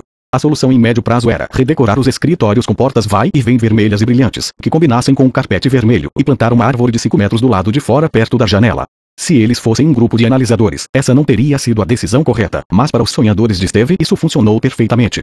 Quando personalidades colidem, olhe à sua volta no escritório. Há alguém com quem você particularmente não se dá muito bem. Qual o tipo de personalidade dele ou dela? E qual o seu tipo? Se você responder a essas perguntas, pode ser que consiga resolver o impasse. Quando duas pessoas não sabem por que estão se estranhando ou não entendem com quem estão lidando, a quebra na comunicação pode ser rápida e duradoura. John Stevenson é um gerente regional de vendas da Acme Corp. Ele está se encontrando pela primeira vez com a nova responsável por vendas no distrito a oeste do dele. Ele descobriu que os dois estariam passando pelo aeroporto de Ori no mesmo horário e decidiram se encontrar durante a escala. João quer comparar notas e repassar os novos formulários de pedido que havia ajudado a desenvolver. Você tem um colega de trabalho com quem particularmente não se dá muito bem. Qual o seu tipo de personalidade? E qual o tipo dele? Saber disso pode ajudá-lo a resolver esse impasse. John é membro do clube executivo da companhia aérea e seu voo estava marcado para chegar 45 minutos antes do voo de Sandy, então marcou de encontrá-la lá. Ele é um homem sensato que veste roupas sensatas. John Stevenson. Ele olhou por cima da cópia de Fortune que ele vinha estudando para ver à sua frente uma animada e sorridente mulher em um terno amarelo canário, carregando duas malas de ombro e uma maleta, para o caso de ter que cumprimentar com um aperto de mão. Sandy. Sim. Ela assinou com a cabeça vigorosamente. Por favor, sente-se. Eu pensei que você tinha dito que não era membro. Eu ia. Ah, eu não sou, mas conversei com algumas pessoas que me mostraram onde você estava sentado, ou pelo menos quem eles achavam que você era. Então, eu disse que viria perguntar e, se não fosse você, eu simplesmente voltaria e esperaria. Eles estavam muito ocupados lá fora. E agora aqui estamos nós. Ela conseguiu arrumar suas malas e se sentar sem perder o ritmo. Sim, claro. Você quer tomar algo? Quando ela disse que sim, John andou até o bar e voltou com um refrigerante. Nós não temos muito tempo, ele disse, olhando para o relógio. Mais ou menos 22 minutos, para ser preciso. Então, se você não se importar, eu gostaria de lhe mostrar algo. Sandy não estava preparada para um início tão rápido. João pegou duas folhas de papel impressas de uma pilha que havia organizado na mesa antes dela chegar e os empurrou para a mão dela. Sandy queria conversar, mas, ao invés disso, sentou-se ali interagindo com papéis. Ela normalmente era tranquila, mas esse cara estava começando a tirá-la do sério. Espere um segundo. O que eu deveria estar olhando? O que eu devo procurar? Eu escrevi tudo para você por e-mail, João falou, demonstrando sua irritação no rosto e na voz. Tempo passado até agora? Menos de 90 segundos, e o relacionamento dos dois já teve um mau começo. Você sabe onde colocar esses dois na tabela de personalidades. Quais são as suas forças e fraquezas? O que motiva Sandy? O que motiva John? Essa é uma clássica ocasião em que se perde uma oportunidade. John é um analisador, preciso e focado. Sandy é uma indutora, envolvida em si mesma e bastante falante. John poderia ter uma boa conversa com ela se demonstrasse apreço à sua engenhosidade de encontrá-lo e sincronizando-se com seu ar de liberdade. Sandy poderia ter elogiado John por haver marcado a reunião e se sincronizado com seu senso de organização. Mas, como aconteceu, um possível momento de cooperação e de formar uma equipe foi perdido. Na verdade, os dois irão se lembrar desse encontro e provavelmente sempre vai existir um momento de embaraço que pode impedi-los de desenvolver um forte relacionamento. Exercício Quem está falando? O camaleão dos negócios se adapta e alimenta os tipos de personalidade dos seus clientes e colegas. Para fazer isso, ele deve primeiro entender seus tipos de personalidade, observando, perguntando e ouvindo. Ele está lidando com um sonhador, um analisador, um indutor ou um controlador. Uma vez que faz essa classificação, imediatamente sincroniza seu estilo com os deles. Aqui estão as quatro diferentes respostas para a mesma questão. Descubra quem é o sonhador, o analisador, o indutor e o controlador. Tente imaginar o que você diria para se conectar com cada um deles e manter a conversa. Pergunta: Como podemos cortar os custos exorbitantes no departamento de design? Resposta 1. Talvez pudéssemos dirigir uma campanha independente de publicidade apontando o custo exorbitante desses deslizes. Resposta 2. Faça alguém da contabilidade mostrar resultados mensuráveis em um prazo de 90 dias. Resposta 3. Vamos descobrir quantos outros departamentos têm os mesmos problemas. Se olharmos os números, talvez exista algo que o design possa aprender com a produção ou com o setor de comunicação da empresa. Resposta 4. Com todos os computadores e conexões de internet wireless, talvez pudéssemos desenhar um sistema de aviso que apareceria nas nossas telas. Eu tenho certeza de que você entendeu que a questão foi respondida em ordem por um indutor, um controlador, um analista e, finalmente, um sonhador. Espaço para melhorias Uma chave para melhorar suas habilidades de comunicação é olhar para o lado impertinente da sua personalidade. Não estou dizendo que você deveria olhar para as suas fraquezas, pelo contrário. Olhe para as fraquezas inerentes a seus pontos fortes. Normalmente, não é a fraqueza que inibe a habilidade de se conectar, convencer e se divertir com os que estão ao seu redor, mas, na verdade, são as fraquezas nos seus pontos fortes. Por exemplo, algum desses problemas abaixo se aplica a você. Sonhadores. A sua habilidade de ver a situação por diversos ângulos o torna indeciso. Poderia sua necessidade de espaço pessoal ou sua falta de preocupação com sua aparência pessoal causar nos outros uma primeira impressão errada? Às vezes você diz sim quando na verdade quer dizer não. Analisadores. Você perde oportunidades gerais que aparecem no seu caminho por conta de seu perfeccionismo? Você é extremamente crítico. É possível que você afaste as pessoas por parecer reservado ou distante? Indutores. Você é tão preocupado em ser divertido que tende a exagerar? Você fala tanto que isso tira a atenção do feedback útil. Você evita conflitos. Tem dificuldade em se manter focado. Controladores. Você é tão seguro de si mesmo que está se tornando um péssimo ouvinte? A sua impaciência faz de você argumentador ou teimoso. Poderia essa tendência à impaciência estar diminuindo sua habilidade para processar feedback e fazer as conexões de que necessita? Existe um ponto fraco em todo ponto forte. Às vezes, o que nos constrói também nos destrói. Ninguém é perfeito, claro, mas a crescente percepção desses aspectos em si mesmo que precisam ser trabalhados é um primeiro passo para a melhora. Então, enquanto você está se construindo em seus pontos fortes, reserve um tempo para reconhecer o lado oposto a eles e seu impacto em quem está ao seu redor. Tenha em mente também que, seja lá qual for o seu tipo de personalidade, ela está transmitindo uma quantidade tremenda de informações aos outros. Tome cuidado com o que você está passando. Controladores. Você parece intimidador ou agressivo com as pessoas. Analisadores. Deixa as pessoas pensarem que é superior e não amigável. Indutores. Muitas das suas atitudes extravagantes parecem confundir as pessoas. Sonhadores. As pessoas se perguntam se você está prestando atenção nelas. Mesmo se estiver lidando com um cliente ou um colega que conhece há anos, uma vez que você entende o tipo de personalidade da pessoa, verá uma diferença na próxima vez que se conectarem. Tipos de personalidade Existem quatro tipos básicos de personalidades que o mundo dos negócios está sempre procurando. Sonhadores, para ter a ideia. Analisadores, para ter certeza de que as ideias vão funcionar. Indutores, para valorizar essas ideias. E controladores, para fazer com que as coisas sejam colocadas em prática. A maior parte das pessoas tem uma combinação desses talentos, mas, normalmente, um é o dominante. Aqui está como conectar-se com cada tipo. O camaleão dos negócios se adapta aos tipos de personalidade dos seus clientes e colegas e os desenvolve. Sonhador. Dê espaço e estímulo para seus sonhos. Respeite o espaço pessoal dele. Fale em opções. Analisador. Preste atenção nos detalhes. Seja bem organizado e atenha-se aos fatos. Indutor. Responda com entusiasmo e aprecie sua espontaneidade. Ponha detalhes no papel. Controlador. Dê alternativas e opções, então tente direcioná-lo ao resultado que você quer. Reconheça suas qualidades e não perca seu tempo as fraquezas nos seus pontos fortes. Examine as fraquezas inerentes a seus pontos fortes para melhorar suas habilidades de comunicação. Sonhador, você é indeciso. Passa uma primeira impressão errada para os outros. Às vezes diz sim quando na verdade quer dizer não. Ou não quando quer dizer sim. Analisador, você perde grandes oportunidades. É extremamente crítico. Parece reservado ou distante. Indutor, você exagera ou fala demais. Evita conflitos. Tem dificuldade em se manter focado. Controlador, você é argumentador ou teimoso. O quão bem processa um feedback. 7. Saiba a natureza do seu negócio apesar do que lhe foi ensinado, dinheiro não é um motivador que você pode oferecer a uma pessoa. Claro, todos nós temos necessidades que o dinheiro pode comprar: comida, moradia, transporte e segurança, mas o que mais motiva as pessoas a irem além de suas obrigações no escritório é a chance de trabalhar em algo que acreditam que seja importante. Sentir que o trabalho é importante para a sua empresa, para a sua equipe ou para a sua comunidade faz com que crenças e valores realmente tomem vida. Isso o faz ter experiências de valor, utilidade e propósito, tornando-o hábil a convencer a segunda natureza dos outros. Empresas inteligentes reconhecem a importância de tocar os valores de seus empregados, de fazer um trabalho significativo. Uma das maneiras de fazer isso é criar uma missão. Algumas vão além e refinam a sua missão ao que eu chamo de grande ideia. Uma grande ideia cuidadosamente trabalhada pode, de maneira simples e memorável, explicar por que a organização existe e a diferença que ela faz. Pode dar personalidade à companhia. A eficácia de uma missão pode ser medida quando todos os funcionários a usam como referência e instantaneamente perguntam e respondem à questão: Eu estou trabalhando de acordo com a missão agora, ou não? Por exemplo, a grande ideia dos hotéis Marriott é nós fazemos as pessoas que estão longe de casa se sentirem entre amigos. É brilhante e fácil de lembrar. Qualquer pessoa, desde o chefe de relações públicas até o recepcionista, as camareiras e o confeiteiro na cozinha, pode se perguntar: eu estou trabalhando de acordo com a missão agora, ou não? Se a resposta for sim, a companhia está no caminho certo. Se não, está na hora de mudar. Esse é o efeito fortalecedor de uma grande ideia bem pensada, faz com que cada empregado seja um acionista na missão da companhia e lhe dá poder para monitorar e manter essa missão. Charles Revson afirmou perfeitamente: Na Revlon, nós fazemos cosméticos. Na farmácia, nós vendemos esperança. Aqui estão algumas outras grandes ideias que simplesmente e efetivamente incorporam os objetivos indiretos das empresas. Walmart. Oferecemos a chance de pessoas normais comprarem as mesmas coisas que as pessoas ricas. Mary Cosmetics. Damos oportunidades ilimitadas para as mulheres. Merck. Preservamos e melhoramos a vida humana. Coca-Cola. Refrescamos o mundo. 3M. Solucionamos problemas não resolvidos de maneira inovadora.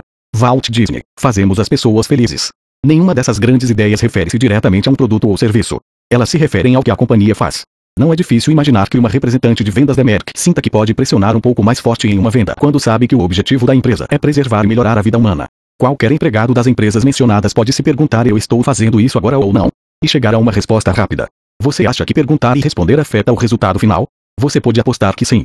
Se aproximando da sua grande ideia, eu fiz parte de um retiro de fim de semana na Pensilvânia de uma franquia nacional de restaurantes, que tinha como objetivo melhorar como todos se conectavam com os clientes. Quando começamos o processo, a missão da empresa dizia: Nós estamos aqui para dar aos nossos consumidores o melhor, blá blá blá, e fazer com cortesia, blá blá blá, e nos manter firmes, blá blá blá, enquanto lembramos que blá blá blá.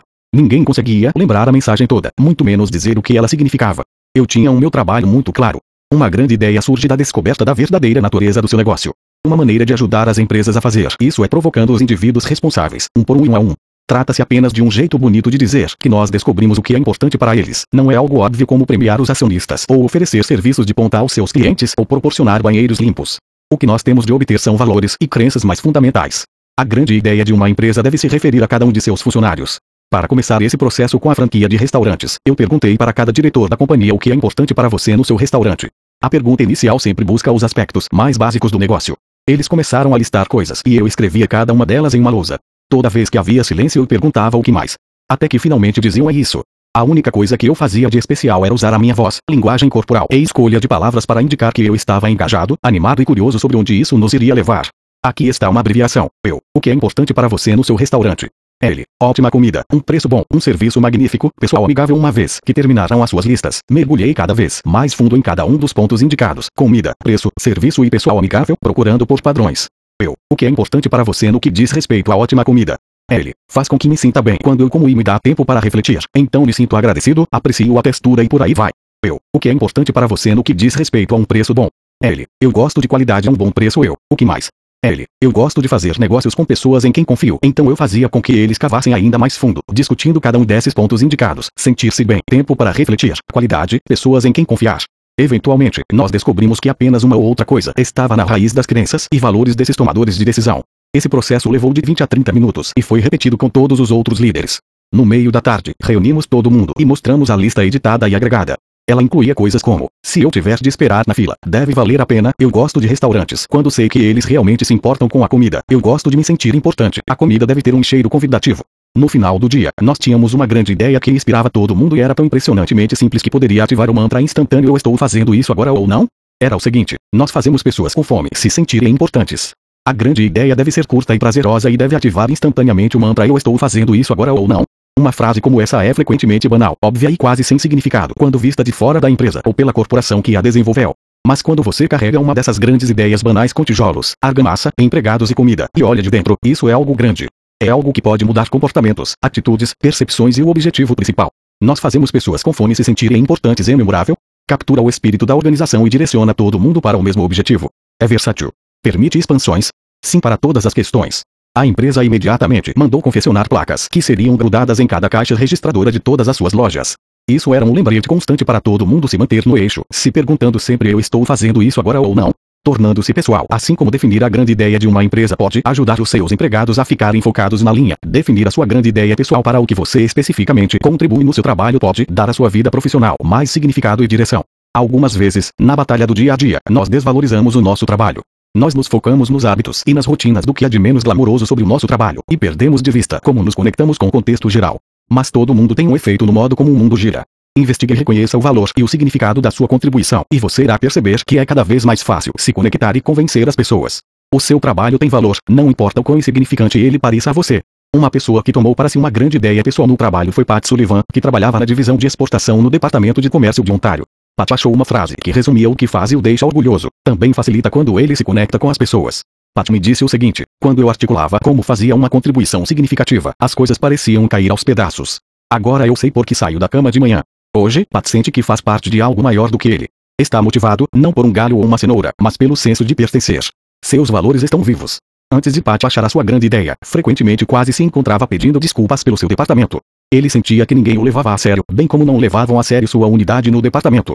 Parecia que poucas pessoas dos negócios realmente entendiam o que seu departamento estava fazendo e como eles impactavam a indústria. Pat tinha dificuldade em dizer a qualquer um como fazia a diferença na vida das pessoas.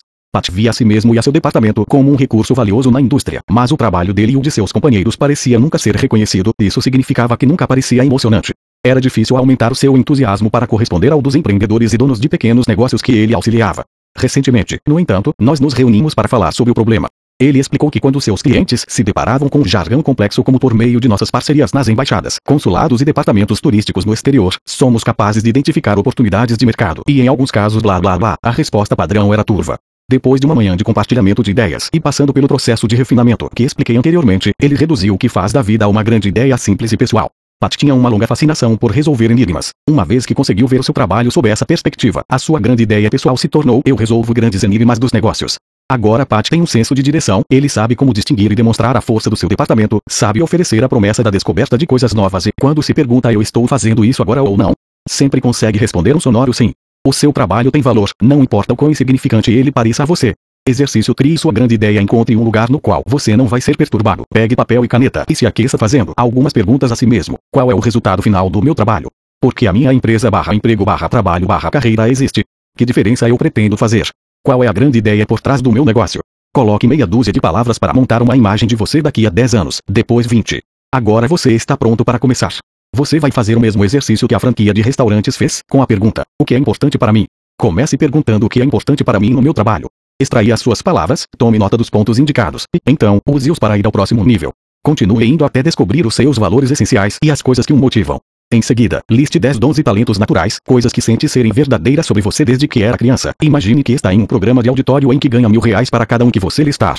Viva com a sua lista por algumas horas, ou até mesmo por alguns dias, o tempo necessário até que uma luz acenda na sua cabeça e você diga é claro. É muito óbvio. Com orientação, isso pode ser feito rapidamente. Se for feito sozinho, leva um pouco mais de tempo. Então não tenha pressa. Seu cérebro está ocupado reorganizando os móveis. Traduza a sua grande ideia em um comercial de 10 segundos. A sua grande ideia pessoal é o que você diz a si mesmo. O seu comercial de 10 segundos é o que você diz aos outros. Quando questionado sobre o que faz, Pat Sullivan, por exemplo, não poderia sair dizendo: Eu resolvo grandes enigmas dos negócios. As pessoas achariam que ele está sendo bobo, recatado ou até pior. Ele pode dizer: Eu ajudo exportadores a achar novos mercados, enviar os produtos a tempo e ter uma boa noite de sono. A ideia por trás do comercial de 10 segundos é que, uma vez que você fala, a outra pessoa fica tão intrigada que precisa dizer: Conte-me mais. É um convite para conversar e se conectar rapidamente. Ano passado aceitei um trabalho em Paris. Pensei que estava indo ajudar uma locadora de carros a desenvolver uma grande ideia. Mas o que eu descobri foi uma empresa que precisava de algo para a tropa da linha de frente, um comercial de 10 segundos. Percebi isso quando falei com André Varrezo, que dirigia a divisão especializada em locações internacionais. Pegue um carro, digamos em Lisboa, e você pode entregá-lo em Amsterdã ou em qualquer lugar da Europa Ocidental. Dois anos atrás, a empresa havia trazido uma consultora para desenvolver a sua missão.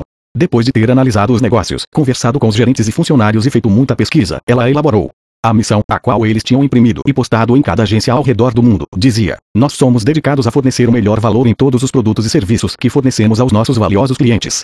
Nossas taxas, serviços e qualidade dos produtos são e permanecerão os melhores. André resumiu alto e claro: Como isso me ajuda a comunicar quem somos e por que somos especiais. Eu quero saber que, se encontrar o presidente do Club Med em um bar, posso me aproximar dele, bang, dizer-lhe o que eu faço, para quem faço e como faço a vida deles melhor. Curto, rápido e claro, tudo que essa frase não é. Você já viu um comercial de 30 segundos na TV? É tão longo que você pode se levantar, ir até a geladeira, deixar o cachorro sair, colocar outro pedaço de madeira na lareira e ver o seu cabelo no espelho antes dele acabar. André queria uma explicação clara e significativa do que realmente faz, como faz a diferença, quem ajuda e como faz o mundo girar, e ele precisava que isso tomasse o menor tempo possível dos 90 segundos da sua primeira impressão. Exercício seu comercial de 10 segundos cria uma frase curta que resuma o que você faz, para quem faz e como faz a vida deles mais fácil, melhor e mais divertida. Inclua os benefícios que você oferece aos clientes. Qual a sua especialidade? O que você entrega? O que os seus clientes imaginam que você entende e entrega? Se é responsável por um restaurante glamouroso, do seu ponto de vista, você entende de comida, serviços e decoração. Mas os seus clientes podem achar que você entende de romance. Agora, estamos falando sobre imaginação e emoções. Pergunte-se: que diferença eu faço? Liste o que é importante para os seus clientes. O que eles querem. O que faço por eles. O seu comercial de 10 segundos tem três partes. 1. O que você faz. 2. Para quem você faz. 3. Como faz a vida deles ser mais fácil. É chamado de comercial de 10 segundos porque você deveria ser capaz de dizer em 10 segundos. Mantenha o curto e direto ao ponto. Continue trabalhando até que tenha certeza de que todos para quem você contar dirão: Eu gostaria de saber mais. Isso é exatamente o que um comercial de 10 segundos consegue fazer. Ele pode ser usado para fazer conexões em uma festa de gala, uma convenção, um almoço de negócios ou em um elevador. Um comercial de 10 segundos diz aos outros o que você pode oferecer. Não é uma venda, é uma abordagem, uma mini apresentação habilmente desenvolvida com um gancho e um ponto, mas sem a pressão do comprar. Eu perguntei a André e seus colegas. Do que essa empresa entende? As respostas foram rápidas e diretas. Que tal estradas europeias, para começar? Disse um. Hotéis e restaurantes pelo caminho. Disse a mulher à sua esquerda. Flexibilidade. Outro ofereceu. Liberdade, disse André, a liberdade da estrada, tomando seu tempo. Nós estávamos no caminho certo. Segurança, tempo, alfândega e cruzar fronteiras vieram em seguida. Esperem. Interrompi, apontando as palavras e frases no quadro branco. Agora, aqui está um pensamento. Flexibilidade e liberdade 24 horas por dia. Que tal um comercial de 10 segundos que diz: Nós damos aos viajantes liberdade para explorar a Europa 24 horas por dia. Como todo bom comercial de 10 segundos, havia espaço para adaptações em diferentes circunstâncias. Sugestões apareceram de todos os lados da mesa. Em um evento para noivas, nós poderíamos dizer: Damos aos viajantes liberdade para explorar a Europa, seguindo seus corações. Há uma agência de viagens. Damos aos viajantes a liberdade de se movimentar pela Europa 24 horas por dia. O seu comercial de 10 segundos deve comunicar imediatamente o que você faz e o seu valor disso para os outros. Existia um grande entusiasmo no ar, um sinal claro de que estávamos chegando a algum lugar. Exercício a abordagem de público que você diria se visse o cliente dos seus sonhos sentado em um bar e tivesse apenas alguns segundos, enquanto pede a sua bebida, para entregar a sua mensagem, para dizer o que faz, para quem faz e como faz a sua vida melhor. Eu gastei muito tempo nos pubs no final dos anos 1960, vendo Francis Xavier Mudon transmitir a sua mensagem de forma rápida, memorável e sucinta, em situações formais e informais. Ele chamava o que fazia de abordagem de pur, adicionando que frequentemente a usava quando alguém lhe perguntava o que fazia da vida. O truque, ele dizia, é fazer com que a outra pessoa diga sim antes de falar com ela. Vamos considerar o comercial de 10 segundos de Pat para sua empresa. Eu ajudo exportadores a achar novos mercados, enviar os seus produtos a tempo e ter uma boa noite de sono. Aqui está a abordagem de pub para a propaganda da mesma empresa. Você sabe como a maior parte dos exportadores sempre está procurando novos mercados. Sim. Então, eu os ajudo a achar esses mercados, enviar seus produtos a tempo e a ter uma boa noite de sono. Aqui está a fórmula e como eu a aplico para mim mesmo e ao meu negócio. Você sabe como companhias barra pessoas barra corretores. Você sabe como algumas pessoas têm problemas de se conectar com outras? Então nós barra eu. Então, eu escrevo livros e dou palestras para mostrar-lhes como fazer isso de forma natural e fácil para que eles, para que eles possam se divertir e conseguir mais na vida. Pegue o seu comercial de 10 segundos e faça uma abordagem de pub. Pratique essa conversa várias vezes até você se convencer. Então, guarde-a até que precise dela. Você pode fazer o mesmo, elaborando um comercial de 10 segundos para sua empresa. Comece se perguntando o que a sua empresa ou associação entende que os outros não. Minolta diz que entende de escritórios. Marriott diz que entende de amizade. Interflora entende de romance. Descubra o que a sua companhia entende melhor e então pergunte aos seus clientes o que eles acham que você entende. Um comercial de 10 segundos deve fazer os outros dizerem: Conte-me mais. A diferença entre um comercial de 10 segundos e uma grande ideia é que um comercial não tem o componente eu estou fazendo isso agora ou não. O que ele deve ter no lugar é a obrigação de ser irresistível, fazendo a outra pessoa perguntar como. Ou falar conte-me mais. Esse é o teste de um ótimo comercial de 10 segundos. Assim como uma boa ideia precisa de uma afirmação de grande ideia para dar foco, direção e personalidade à companhia ou organização, um comercial de 10 segundos permite a você levar o seu negócio um estágio à frente, para as pessoas, de uma forma rápida, efetiva e estimulante. Desde o ponto de vista de levar a sua ideia ao mercado, primeiro vem uma boa ideia, depois uma grande ideia e finalmente um comercial de 10 segundos. A grande ideia, uma boa ideia, se torna uma grande ideia com uma missão habilmente criada, uma explicação simples, curta e memorável do porquê a organização existe, qual diferença ela faz. A grande ideia pode dar personalidade à empresa. Deve ser memorável, capturar o espírito da organização e fazer todos caminharem na mesma direção. Não faz referência diretamente a produtos ou serviços, mas ao que a companhia faz. Ela surge da verdadeira natureza do seu negócio. Deve ativar instantaneamente o mantra eu estou fazendo isso agora ou não. A grande ideia deve ser a primeira consideração para um empregado quando está tomando decisões com os clientes e colegas de trabalho. A grande ideia pessoal definir a sua própria grande ideia pode dar mais direção e significado à sua vida trabalhista. Essa frase transmite o valor e a essência do que você faz.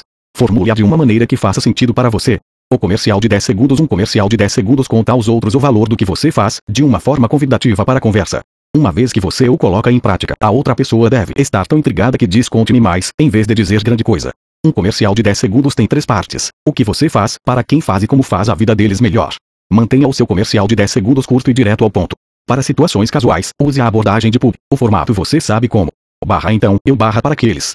8. Encontre o seu estilo. Meu velho mentor Francis Xavier Mudon colocou nos termos mais simples. Vista-se bem que mais pessoas irão lhe escutar. Apesar do fato de nós acharmos que ele está certo, somos tão inseguros ou indiferentes sobre a nossa aparência ou senso de moda que não tentamos nenhuma melhoria até que seja tarde demais. Nós já causamos a nossa primeira impressão e ela não é tão boa. Criar uma conexão entre como você se veste e como trabalha pode lhe dar uma vantagem competitiva nos negócios. Quando as pessoas o veem pela primeira vez, elas respondem à sua atitude, à linguagem não falada que você projeta quando entra em um ambiente. Parte dessa mensagem é o seu estilo ou a falta de um. O seu presente estilo ou maneiras provavelmente foi influência daqueles com quem você cresceu, sua família, seus companheiros, heróis e até celebridades que você admira. Agora é hora de honestamente avaliar o que o seu estilo diz sobre você e ter certeza de que a mensagem que está passando é em seu benefício. Disponível ou autoritário? Eu já tirei fotos de milhares de propagandas de moeda para as maiores vendedoras e frequentemente discutíamos o visual que queríamos atingir em termos de autoritário, disponível ou algo no meio disso. Esses são os grandes polos norte e sul das primeiras impressões. Construir uma identidade profissional para projetar uma boa primeira impressão deve levar em conta esses limites. No meio desses dois extremos entre disponível e autoritário, há um terreno fértil onde você pode cultivar um estilo profissional efetivo. Um estilo profissional pode ou não pode adaptar-se à moeda atual, mas deve ser uma expressão da sua independência e confiança.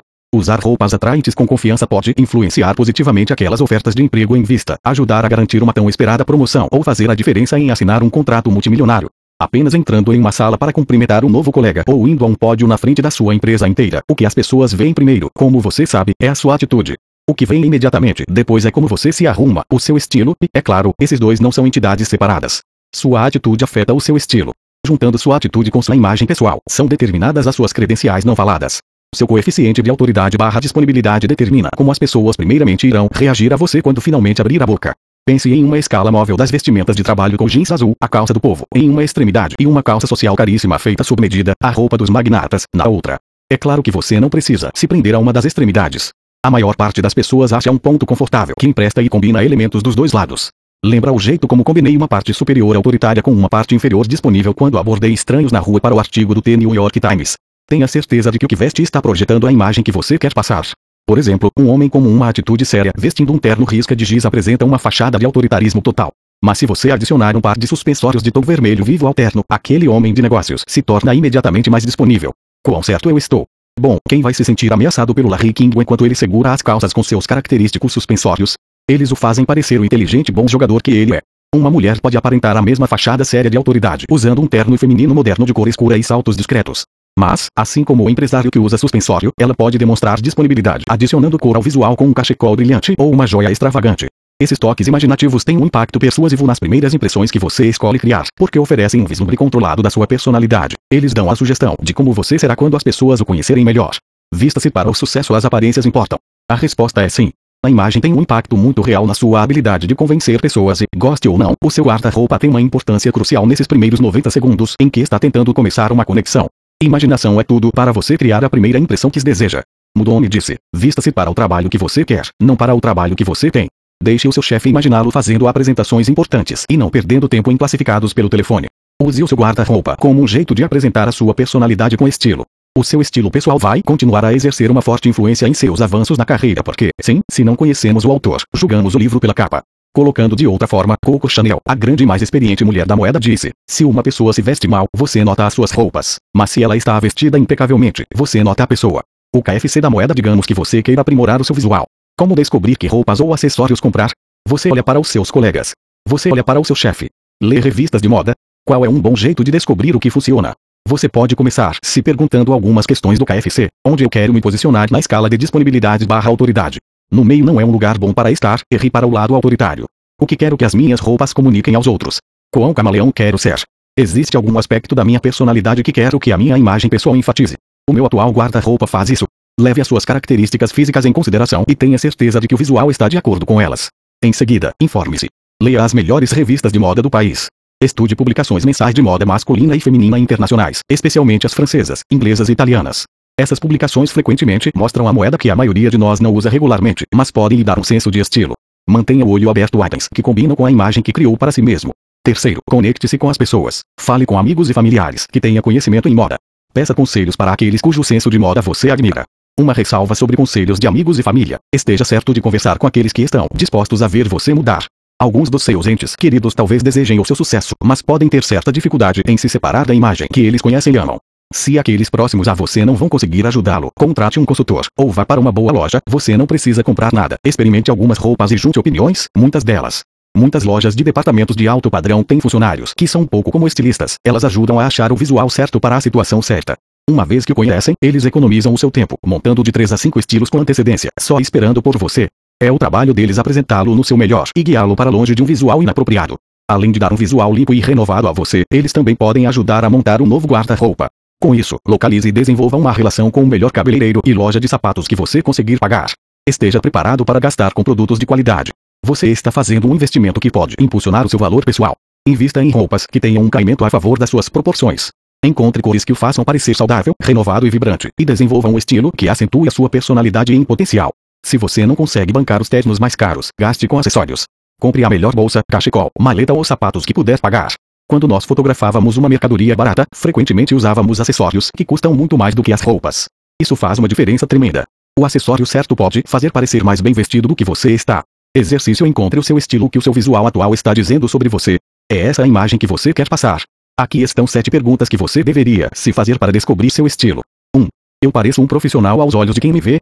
Atenção aos detalhes que o fazem parecer profissional. Se você parece profissional, frequentemente se sente profissional. Existem diversas culturas de negócios em que ser impecável é considerado a marca do guerreiro. Dica: um esquema monocromático é o jeito mais sofisticado de se vestir. Prova: Giorgio Armani fez fortuna vestindo pessoas dessa maneira. Vestir diferentes tons da mesma cor é reconfortante. 2.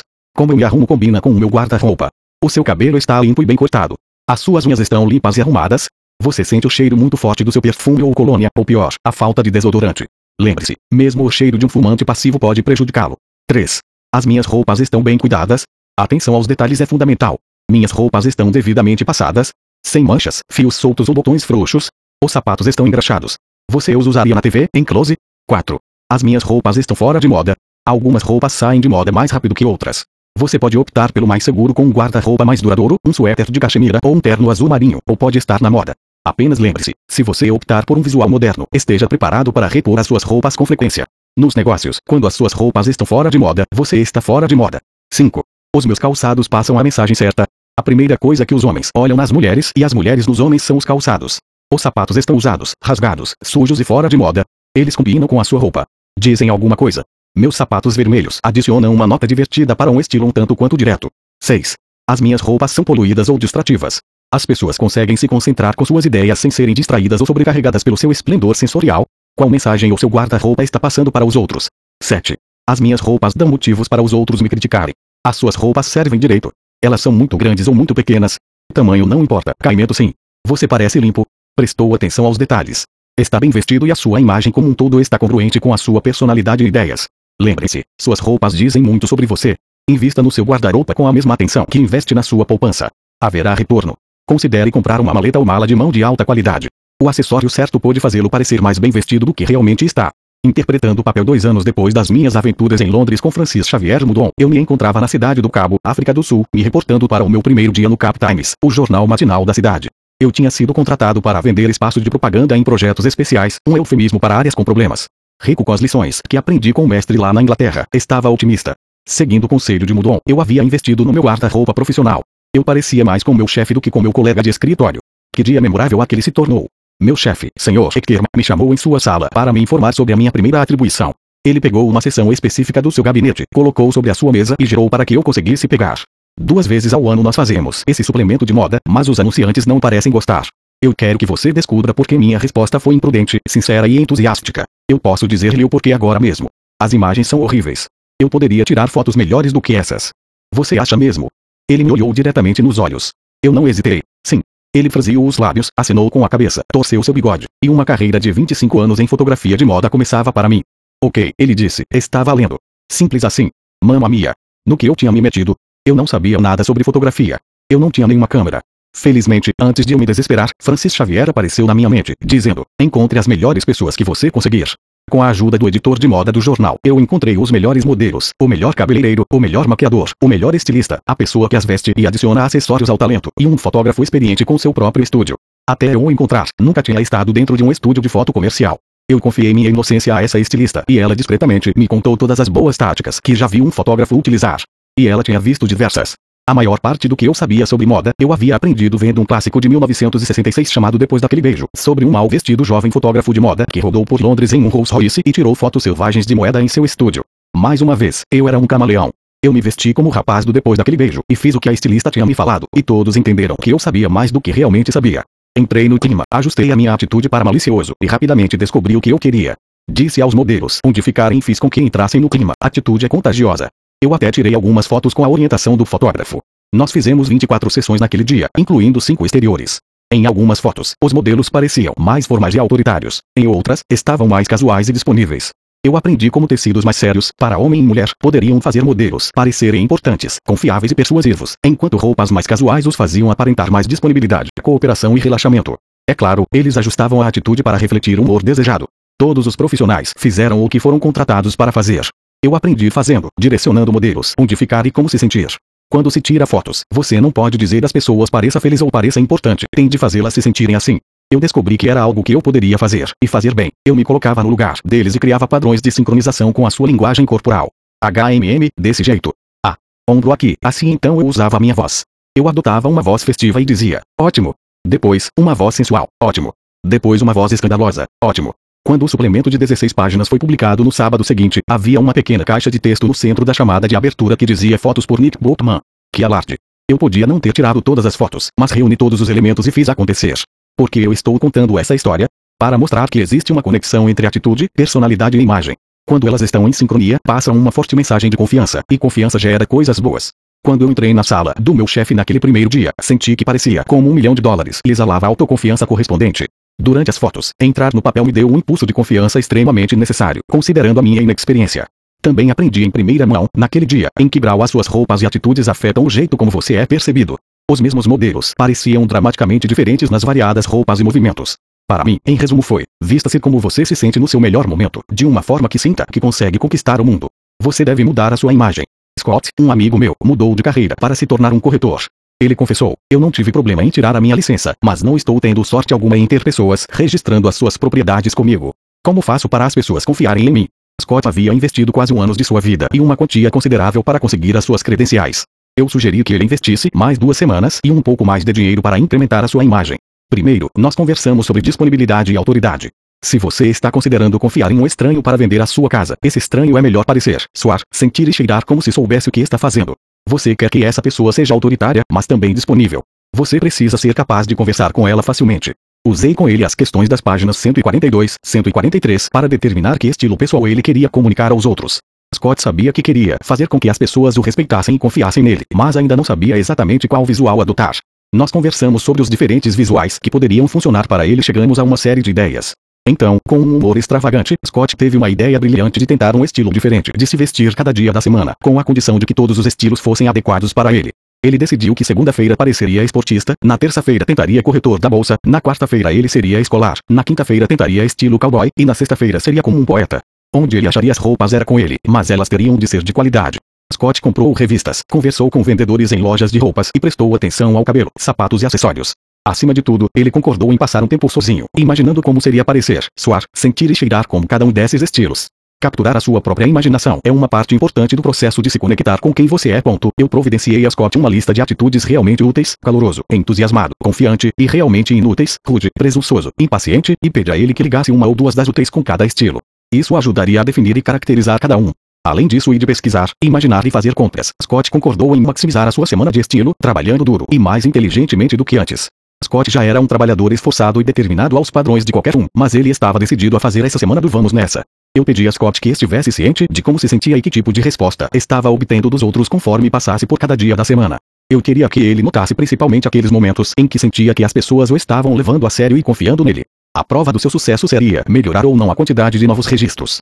Nós concordamos em não nos falar novamente até que ele tivesse um feedback concreto. Algumas semanas se passaram e um dia, de surpresa, ele me ligou. A primeira coisa que notei era o entusiasmo na sua voz. Eu rascunhei algumas notas enquanto ele me disse que o visual de cowboy, calça de couro, suéter e terno rendado lhe caía perfeitamente. O que não foi uma grande surpresa para mim, pois Scott era o mais sinestésico possível. Ele disse que sempre se sentiu desconfortável e limitado em ternos e que não se sentia trabalhando quando estava com uma roupa quesua. Exatamente no dia de cowboy, eu acertei meu estilo linguagem sinestésica. Ele descobriu que seu novo estilo de vestir mudou seu estilo de pensar e operar, não só a respeito de assinar novos registros, mas também em lidar com os seus colegas no escritório e para o seu prazer, quando negociando com outros agentes. Ele havia previamente admitido que ocasionalmente estava confuso e que era uma vítima apreensiva de jogos mentais feitos por alguns dos agentes mais experientes quando falavam de falta de sorte. Agora, o seu novo estilo lhe dava um ar de autoridade acolhedora que ele não tinha antes. Disfarçava sua inexperiência e falta de confiança. Eu não sou tão óbvio quanto eu parecia ser. As pessoas me levam mais a sério desde a transformação. Scott assinou seis negócios e trocou de escritório. Eu sinto que estou trabalhando em um nível muito superior ao de antes. As pessoas me notam, disse. Você não precisa ir tão longe como foi Scott para achar a imagem que funciona para você. Se você acha que pode fazer isso com alguns acessórios, tente o exercício que proponho. Exercício vendo a sua imagem liste duas ou três palavras que efetivamente capturem a imagem que você quer projetar. Inovador, moderno, confiável, conservador, aventureiro, ousado, progressivo, tradicional, profissional, amigável e por aí vai. Invista algum tempo em uma biblioteca ou livraria que tenha publicações de moda nacionais ou internacionais. Pense em forma, cor e textura. Agora, imagine-se daqui a cinco anos, rumo ao sucesso. Você vai criar uma memória futura, um momento específico no tempo quando você for bem sucedido. Talvez você esteja em um jato privativo a caminho da inauguração de outro restaurante em Paris. Talvez você esteja sentado na mesa do café da manhã rindo com seus filhos e decidindo tirar a segunda de folga. Faça imagens coerentes. As chances de estar em um jato privativo se você for um professor do ensino fundamental não são reais. E é improvável que você seja um croupier na cidade do pecado se tem três crianças pequenas. Em seguida, imagine-se no quarto ou no closet da sua futura casa. Abra o seu futuro guarda-roupa. Ele está vazio. Suas roupas ainda não foram entregues. Agora, feche os olhos e veja se você bem-sucedido daqui a cinco anos.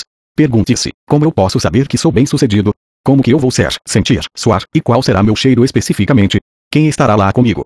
Como a minha vida mudará para acomodar o meu sucesso? Qual vai ser o meu visual? Como eu quero que o meu visual seja?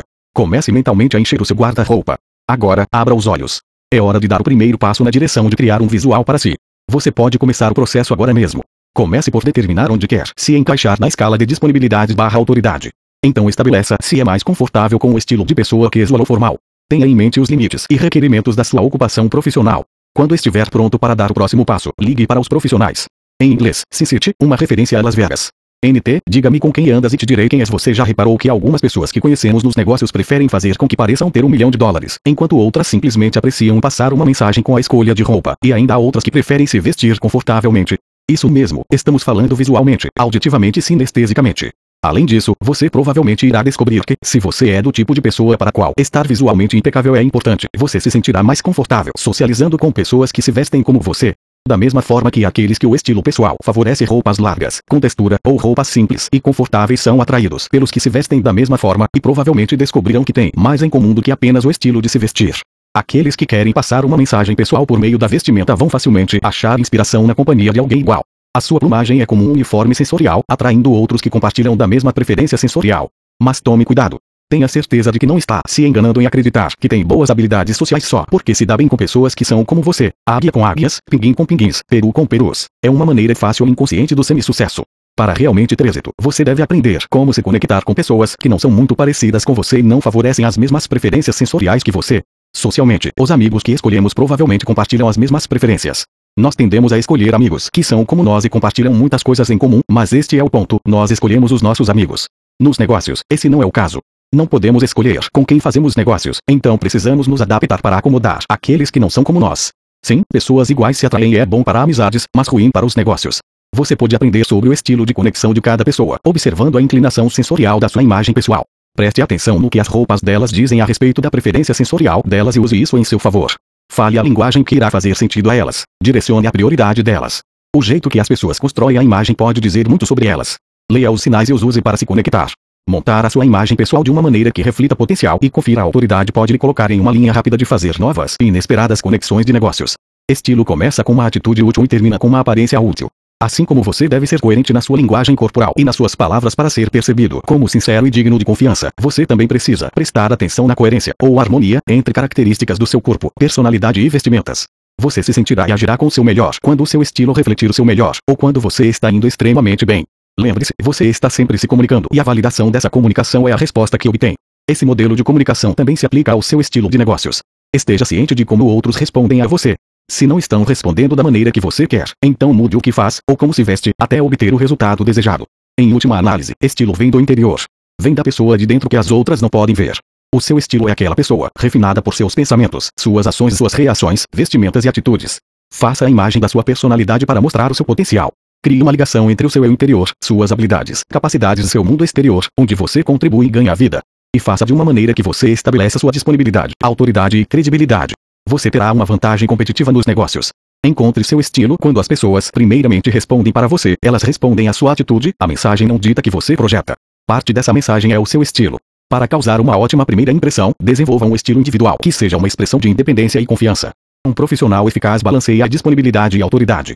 Decida a imagem que quer projetar. Pergunte-se: qual o meu estilo? O que eu quero que a minha roupa comunique aos outros sobre os pontos fortes da minha personalidade? O meu guarda-roupa atual faz isso. Vista-se para o trabalho que você quer, não para o trabalho que tem. Lembre-se que, quando você está mal vestido, as pessoas notam as suas roupas. Quando está muito bem vestido, elas notam você. Se você decidir que quer projetar uma imagem diferente, continue experimentando e mudando até achar o visual que funciona. Se você precisa de ajuda, considere ligar para um profissional, como um consultor. Note como se sente e esteja ciente de como os outros respondem a você. Parte 4 Construindo relacionamentos As outras pessoas são seu melhor recurso. Construa relacionamentos com outras pessoas para que possam lhe oferecer negócios, inspiração, promoção e qualquer outra forma de cooperação na qual puder pensar. Fale em construir relacionamentos e essas mesmas pessoas podem facilmente impedi-lo de ter o sucesso que você gostaria. Aprender a socializar com sucesso e criar redes de contato e até mesmo ter conversas casuais são mais ou menos como decorar suas falas em uma peça de teatro. Primeiro você sente e conhece o roteiro. Em seguida, divide-o em pedaços pequenos, que absorve e decora um por um, com a orientação do diretor. Uma vez que suas linhas são memorizadas e você tem uma boa ideia do material, pode esquecer o que o diretor disse a você, dar o seu toque pessoal e deixar sua personalidade brilhar. 9. Abra as linhas da comunicação. Você já notou que algumas pessoas podem chegar a uma reunião, uma conferência ou uma festa e em segundos parecerem estar em todos os lados e com todas as pessoas ao mesmo tempo. E elas fazem esse milagre parecer natural e fácil. Para essas pessoas, cada negócio e evento social representa uma oportunidade de conhecer pessoas, criar redes e expandir o alcance de seus negócios. Seja confiante. Essas oportunidades existem para todos. Sim, existem pessoas para as quais socializar parece ser natural, mas, na verdade, isso é uma habilidade que você pode aprender. Os talentos desses indivíduos, dotados de habilidades sociais, podem se tornar seus também. Eu dividi as habilidades aparentemente sem esforço dessas pessoas em uma série de passos que qualquer um pode adotar. Esses passos podem ser aplicados em todas as situações e facilitarão sua habilidade de conexão durante um intervalo para café, em uma reunião com novos clientes, em uma cerimônia social da indústria ou em uma conferência de vendas na qual você estará vendo pessoas que só encontra duas vezes ao ano. Esteja você encontrando alguém pela primeira vez ou pela quinta vez. O que exponho abaixo é um processo testado e aprovado para cumprimentar as pessoas em diversas situações. Dividi esse processo em cinco partes. 1. Um, abrir 2. Olhos 3. Sorriso 4. Falar 5. Sincronia sempre que possível, levante-se para cumprimentar alguém. Se você está no trabalho, levante-se e fique de frente para sua mesa para cumprimentar todos os visitantes, sejam eles clientes, novos colegas ou associados. Assim como apontar o seu coração ao da outra pessoa que você está encontrando, essa é uma forma de remover barreiras e se abrir, se disponibilizar para a pessoa e para a conversa. Fica estranho se você deixar a mesa entre você e essas pessoas desde o momento em que entram até o momento em que estão prontas para sair. Obviamente, se não é apropriado levantar-se, não faça isso, mas, como regra geral, você deveria levantar-se para a ocasião. Abrir. O primeiro passo de um cumprimento é abrir a sua atitude e o seu corpo. Para isso funcionar corretamente, você já deve ter adotado uma atitude muito útil. Ver na página 63. Essa é a hora de se preocupar com ela, de sentir e estar atento.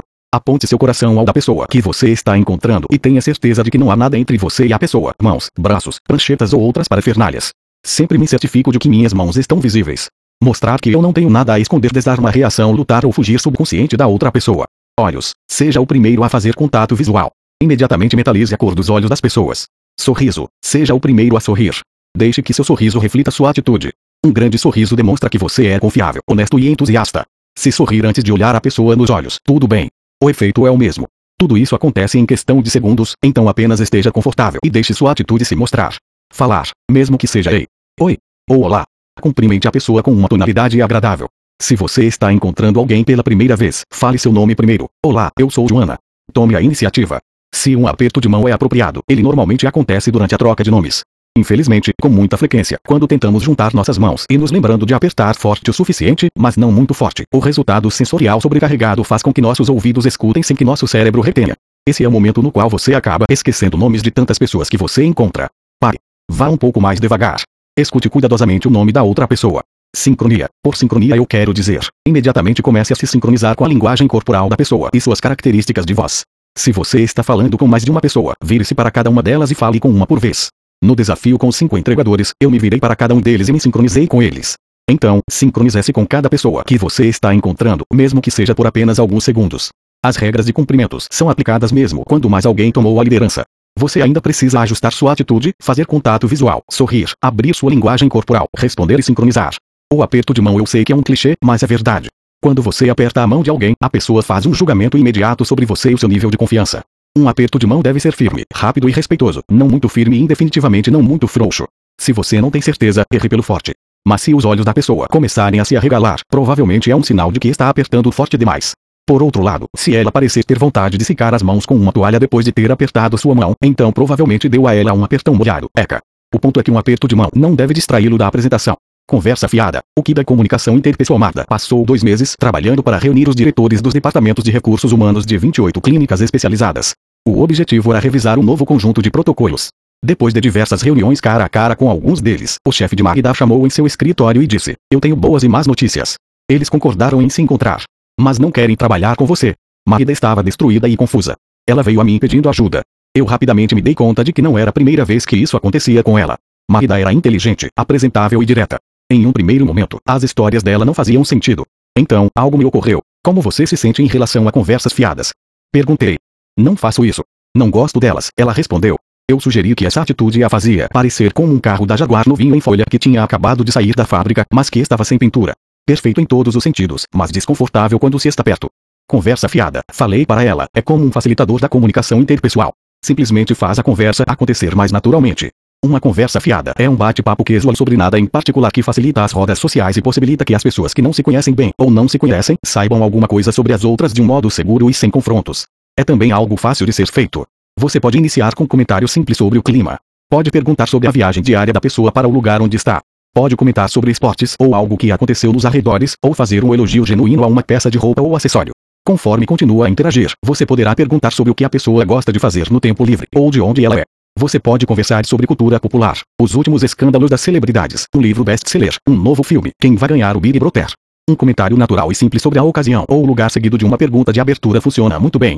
Você não precisa agonizar buscando perguntas brilhantes, simplesmente fale algo e em seguida faça uma pergunta simples, não é mesmo?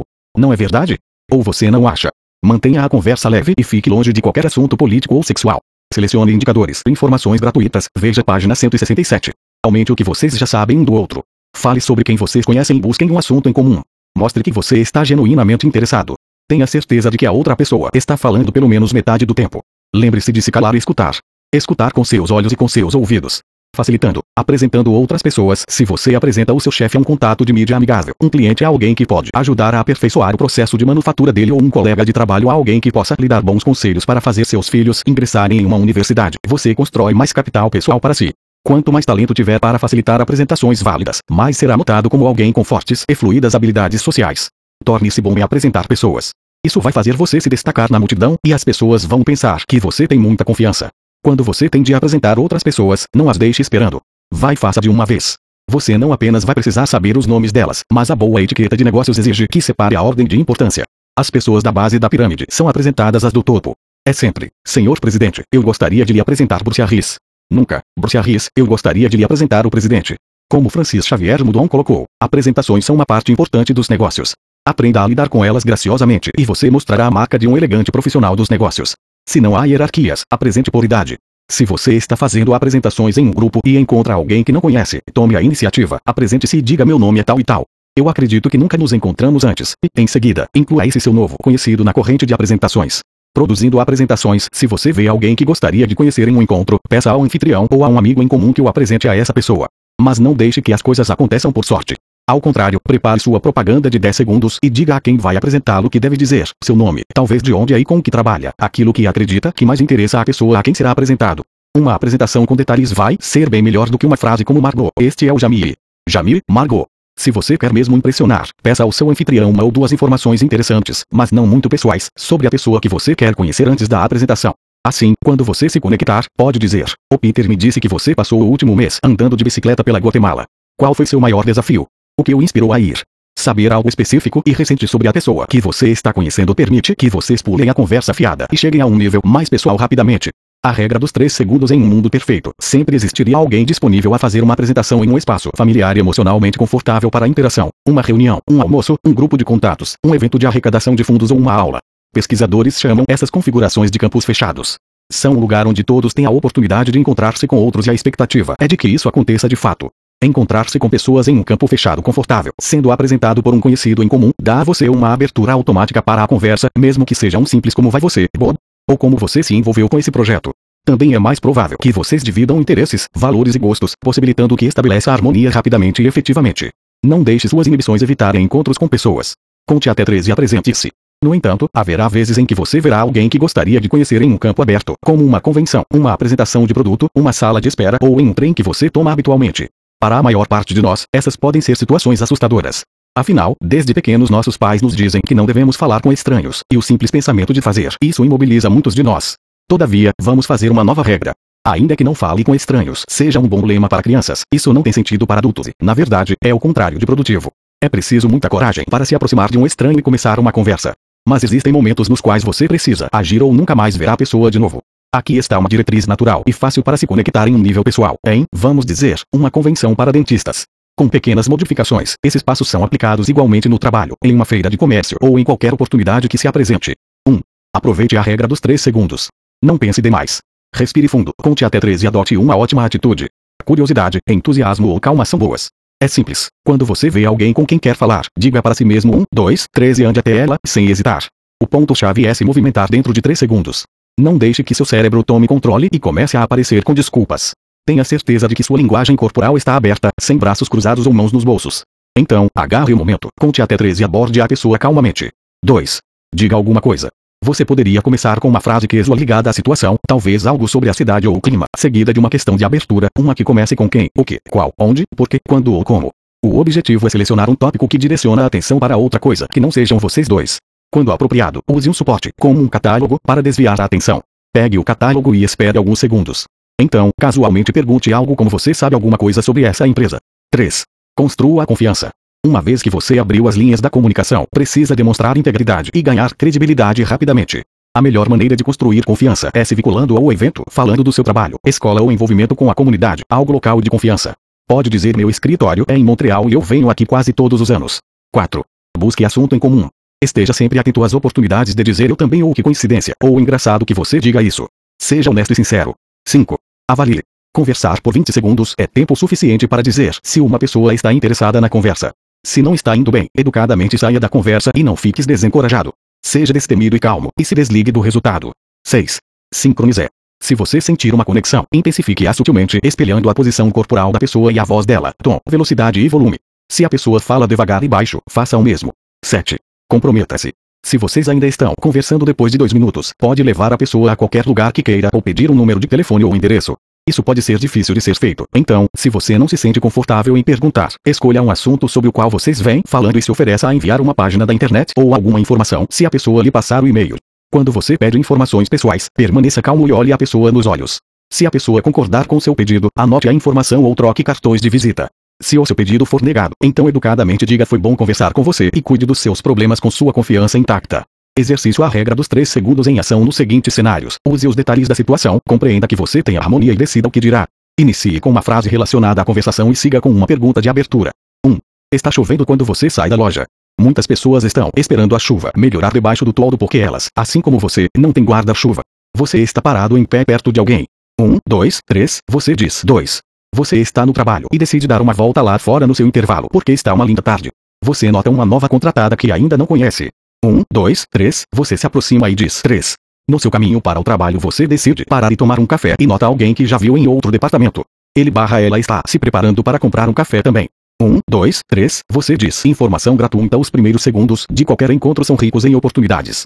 Nós podemos usar a tendência natural humana de sincronizar e ter comportamento recíproco de diversas formas, incluindo obter informação gratuita. Em uma situação de negócios controlada, ao contrário de, vamos dizer, ir ao encontro do A estranho A na rua, se eu digo bom dia, você provavelmente dirá bom dia ou algo similar, certo? E se eu apertar sua mão e dizer bom dia, eu sou o Jeff. A expectativa é que você responda com informação comparável. Olá, eu sou Janete. Se você só disser olá sem proferir seu nome, eu posso razoavelmente sugerir que você ou fale com algo tão simples quanto um olhar curioso ou devastador como você é. Se isso fosse um jogo de tênis, seria como jogar a bola para o lado adversário. Ou a pessoa sabe que tem de haver reciprocidade e devolver a bola para você, fazendo isso naturalmente, ou você pode encorajá-la a fazer isso. O ponto é que deve preparar a pessoa para ser recíproca. De uma forma razoável, você pode incluir múltiplos comentários na sua apresentação. Olá, eu sou o Jeff. Eu moro em Beaverton e li sobre esse encontro no jornal local você abriu o caminho. Ou a outra pessoa vai responder como uma informação dela ou você pode cutucá-la com alguns acenos e palavras encorajadoras. No final, você tem informações sobre a outra pessoa que podem ser usadas para acelerar a conversa e realmente se conectar. O jogo do nome conforme as empresas crescem e se tornam nacionais ou até internacionais. Muitas pessoas encaram a árdua experiência de tentar freneticamente lembrar quem é quem em algumas daquelas ocasiões em que grandes grupos se reúnem. Se você vir alguém que já encontrou antes e de quem não lembra o nome, dê o primeiro passo e se reapresente. Estimule a memória dela com uma frase como Bom dia, eu sou Elizabeth Davis. Nós nos encontramos recentemente no lançamento da Colgar Global. É bom vê-lo novamente. A busca por assunto em comum na principal parte do processo de estabelecer harmonia instantânea está a busca por assunto em comum. Nós gostamos de pessoas que são como nós.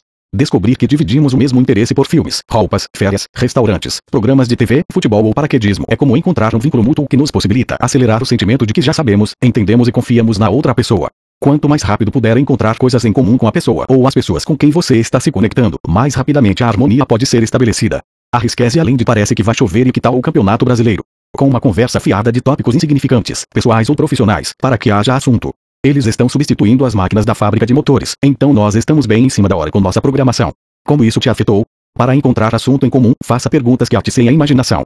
Até quando vocês não têm uma fábrica de motores ou um gosto em comum, a maneira mais fácil de fazer alguém falar é perguntar o que pensa a respeito de alguma coisa. Se você está em uma convenção, pergunte o que ela acha sobre o transporte, o hotel, as horas, as primeiras impressões sobre o lugar. Essa é sua primeira viagem? Qual sua impressão inicial? O que você acha da vista no deck de observação? Qualquer coisa para fazer a pessoa falar. Outra pergunta que cria harmonia é como você começou. Como você começou em vendas? Ou o que o levou a finanças? Esse é o tipo de história que todos têm a contar e é quase garantido começar uma conversa com elas. No momento em que encontrar assunto em comum, você encontra direção e energia. O nível de conforto expande e pode começar a relaxar um pouco. No entanto, pule o passo de encontrar assunto em comum e estará brincando com fogo. Em um seminário executivo recente, contaram para mim a seguinte história de terror que mostra diversas maneiras com as quais você pode perder uma oportunidade, seguida de outra de se conectar. Os jogadores aqui são Lucinda, uma jovem ambiciosa analista em uma corretora, e Diane, uma analista sênior e a melhor apresentadora de sua empresa. Lucinda convidou Diane para almoçar com a esperança de que ela ajudasse a se preparar para uma apresentação crucial. Você sabe algo sobre comida da Mongólia? Lucinda perguntou para Diane, enquanto ela lhe mostrava o buffet no centro do restaurante que havia escolhido para o almoço. Sem dar a chance de Diane responder, ela continuou. É muito gostosa. Aqui, pegue mais. Deixe-me colocar isso no prato para você. Lucinda colocou uma porção de porco cru e frango no prato da Diane. Eu sei que você acha que parece gula, mas a comida diminui muito de tamanho quando eles cozinham. Eu já fui a um restaurante da Mongólia, disse Diane. Você já esteve aqui? Lucinda perguntou e continuou. As grandes estrelas comem aqui. Sabe quem veio aqui um dia desses? Enquanto elas voltavam à mesa, Lucinda ainda estava falando. E enquanto comiam, ela continuou falando nervosamente sobre outros restaurantes, celebridades que havia visto, a academia que frequentava. Então, o que tudo isso tem a ver com a apresentação? Diane interrompeu. Eu tenho que fazer essa apresentação em duas semanas. É a mais importante tarefa que meu chefe já me deu e eu não posso arruiná-la. Eu estava esperando que você pudesse me dar um direcionamento. Para quem é a apresentação? Eu não posso dizer, é confidencial, disse Lucinda, olhando em volta no restaurante como se ela tivesse com medo de que alguém a pudesse escutar. Você não pode me dizer. Diane perguntou incrédula. Lucinda balançou a cabeça, dizendo: Meu chefe não quer que eu fale sobre isso. Uma boa apresentação começa com o conhecimento da sua audiência, e você não pode me dizer. Como espera que eu a ajude? Diane parecia já considerar o almoço acabado. Veja, todos me dizem que você é a melhor em fazer esse tipo de apresentação. Eu simplesmente pensei que poderia aprender alguns dos seus segredos, Lucinda disse, enquanto sua voz se abaixava e se tornava menos confiante conforme via a reação de Diane. Ah, jura? Diane olhou para o relógio. Você quer que eu diga a você como eu faço as coisas e o que eu aprendi para que assim algum dia possa ocupar a minha posição? Lucinda pensou por um momento. Quando ela viu que Diane olhou mais uma vez para o relógio, disse com uma voz fraca: Se você está sem tempo agora, talvez possa me enviar um e-mail. Enquanto pedia a conta, Diane falou calmamente: Acho que não. Eu, eu, eu. Lucinda só estava envolvida consigo mesma. Ela estava nervosa por pedir ajuda e tentou compensar isso falando e falando até que enfureceu completamente a mulher que poderia ajudá-la. Ela estava tão ocupada falando e falando que nem ofereceu uma pequena chance de Diane se conectar. Quando Diane mencionou que já havia estado em um restaurante mongol antes, essa poderia ter sido a ponte para o assunto em comum. Que bom. Do que você gosta? Quanto tempo faz? Mas Lucinda perdeu essa chance. Ou Lucinda poderia ter reconhecido seus problemas e demonstrado sua vulnerabilidade dizendo algo como eu quero algo de você porque eu a admiro ou posso lhe contar um segredo? Eu estou envolvida nesse projeto incrível e estou um tanto nervosa. Você sabe o que eles estão pensando? Uma mulher pode fazer isso direito. Ou eu sei isso, mas por alguma razão congelo quando tenho de apresentar. Diane, você é uma lenda aqui. Suas apresentações são nota 10 ou mais. Você poderia me ajudar. Essas mulheres poderiam acabar se tornando aliadas, mas Lucinda causou uma primeira impressão ruim, não usou feedback algum, não se mostrou flexível e não usou a imaginação. Lucinda falhou em encontrar assunto em comum e falhou em se conectar. Exercício a busca por assunto em comum por uma manhã. Pratique encontrar assunto em comum com estranhos ou pessoas que você conhece pouco. Tente encontrar o assunto em menos de 60 segundos. Faça perguntas que apontem as pessoas diretamente à sua imaginação. As perguntas não precisam ser estranhas ou não usuais. Elas apenas não podem ser de resposta fechada, como você já veio aqui antes. Em vez disso, pergunte o que você acha desse espaço de convenções. Nós podemos reconhecer como perguntas hipnóticas porque as pessoas param por um segundo para procurar a resposta. Uma coisa engraçada acontece com muitas pessoas quando elas tentam acessar a imaginação por um pedido seu. Há um tipo de intimidade. É como se pensassem que você pode ver, ouvir, sentir, saborear e cheirar as mesmas coisas que elas têm em suas cabeças. Pergunte a alguém sobre o último filme realmente engraçado que viu e veja a expressão e o comportamento dele mudarem. Escute e observe atentamente como as outras pessoas encontram assunto em comum. Colecione suas próprias questões. Você não pode usar sempre as mesmas perguntas para todos, porque cada um de nós tem sensibilidades diferentes, mas ficaria surpreso em como pode alcançar muitas pessoas com não mais do que três ou quatro boas perguntas. O cumprimento socializar é uma habilidade mais natural para uns, porém todos podem aprender as habilidades necessárias para fazer conexões com as pessoas. O processo testado e aprovado para cumprimentar as pessoas pode ser dividido em cinco partes. Abrir. Abra sua atitude e o seu corpo. Aponte seu coração ao da pessoa que você está encontrando. Olhos. Seja o primeiro a fazer contato visual. Metalize a cor dos olhos da pessoa. Sorriso. Seja a primeira pessoa a sorrir. Deixe que seu sorriso reflita sua atitude e mostre que você é confiável, honesto e entusiasmado. Falar. Cumprimente a pessoa com uma voz calorosa e amigável. Fale seu nome primeiro. Olá, eu sou a Joana Tome a liderança. Torne uma prática lembrar os nomes das pessoas. Sincronia. Sincronize sua linguagem corporal e sua voz com a da outra pessoa. Apresentações Apresentações são parte importante dos negócios. Lidar com elas graciosamente é a marca de um profissional elegante. Sempre que possível, levante-se para cumprimentar a pessoa. É simplesmente outra maneira de remover barreiras entre vocês. Mantenha seu aperto de mão firme, rápido e respeitoso. Junte pessoas apresentando-as. Seja visto como um facilitador talentoso. Apresente a grande estrela à menor estrela. Não espere para ser apresentado. Encontre alguém para apresentá-lo ou mantenha seus olhos abertos para oportunidades de se apresentar. Se apropriado, fale ao apresentador uma ou duas coisas para ele mencionar na apresentação. Encontre assunto em comum quanto mais rápido você puder achar coisas em comum com a pessoa ou as pessoas com quem está se conectando, mais rapidamente a harmonia poderá ser estabelecida. Use a técnica da informação gratuita e faça perguntas que atissem a imaginação. Seja curioso a respeito dos outros. Desfaça-os falar Benjamin Disraeli se tornou membro do parlamento britânico aos 33 anos e primeiro-ministro aos 64. O maior rival político de Disraeli era William Gladstone, um ministro liberal que era reconhecido por suas habilidades como orador. Uma noite, o Sr. Gladstone levou uma jovem moça para jantar. Na noite seguinte, a mesma mulher jantou com o Sr. Disraeli. Ao perguntarem depois sobre qual a impressão que os dois distintos cavalheiros haviam causado nela, ela disse: Depois de jantar com o Sr. Gladstone, eu pensei que ele era a pessoa mais inteligente em toda a Inglaterra. Depois de jantar com o Sr. Disraeli, pensei que eu era a pessoa mais inteligente da Inglaterra. Dois homens eloquentes e inteligentes. Dois resultados completamente diferentes. Julgando pelas suas reputações, o Sr. Gladstone deve ter passado mais tempo focando o holofote da conversa em si mesmo do que na sua convidada, enquanto o Sr. Disraeli fez exatamente o oposto. Talvez o Sr. Gladstone tenha passado mais tempo falando do que sua convidada, enquanto o Sr. Disraeli fez com que o oposto acontecesse. Disraeli havia se conectado e construído uma relação muito mais profunda e memorável do que o simples contato social ou de negócios. Disraeli personificou as três atitudes mais carismáticas e realmente úteis: entusiasmo, curiosidade e humildade, enquanto Gladstone negligenciou a parte da humildade. Você já assistiu a alguma entrevista na televisão na qual o entrevistador fala mais do que o convidado? É entediante e irritante. As regras básicas para se conectar com sucesso são praticamente as mesmas para entrevistas. Faça a pessoa falar, mantenha-se focado, observe ativamente, escute ativamente, dê feedback, encoraje e tenha certeza de que você escuta mais do que fala. Qual resultado é melhor do que ter o seu cliente indo embora convencido de que ele ou ela é a pessoa mais interessante que você já conheceu? Como fazer uma conversa fluir nas organizações? Conversação é a cola que segura tudo. A CNN realizou uma pesquisa nacional nos Estados Unidos que perguntava quão bom você é em uma conversa de negócios. Havia três opções para serem escolhidas. Das 3.537 respostas, 30% foram eu poderia ter uma ótima conversa com uma maçaneta, 48% escolheram eu sou bom às vezes, mas na maior parte das vezes eu tenho sorte e 22% optaram por invariavelmente terrível. Eu travo, gaguejo. Pergunte isto a você mesmo. As minhas conversas são como jogos de tênis, em que a ação vai e vem, ou como um jogo de golfe, no qual nós todos podemos estar jogando no mesmo buraco e nos reunimos apenas para anotar os resultados? Se você está cansado de bater na bola sozinho, então olhe para os lados. Existem diversos tipos de pessoas prontas para ensinar um pouco de tênis a você. Eu já fui entrevistado centenas de vezes e, sempre que posso, pergunto aos meus entrevistadores como eles fazem para fazer as pessoas falarem. Não importa se eu estou falando com um jornalista, um radialista ou um apresentador de televisão. Todos eles dizem a mesma coisa. Perguntas são como faíscas de conversa, especialmente perguntas abertas. Perguntas abertas fazem a conversa rolar e abrem as pessoas. Perguntas fechadas as calam. Perguntas abertas o direcionam para o coração e para as emoções, enquanto perguntas fechadas vão direto para a cabeça e para a lógica. Qualquer pergunta que comece com quem, o que, por que, onde, quando e como incita uma visita à imaginação. Questões que começam com você está, você fez, você já requerem uma resposta lógica de sim ou não. Por exemplo, P. Você foi à loja? R. Sim. Ótimo. Agora eu tenho que pensar em outra pergunta. Vamos tentar novamente com algumas questões que vão fazer a conversa fluir. Quem estava na loja? O que você fez no seu caminho para a loja? Por que você foi à loja? Onde é a loja? Como você foi à loja? Todas essas perguntas requerem que a outra pessoa acesse a sua memória e reviva sua experiência. Quanto mais sensorial, rica ou imaginativa a explicação, mais interessante a pessoa parece e melhor a conversa e a conexão será.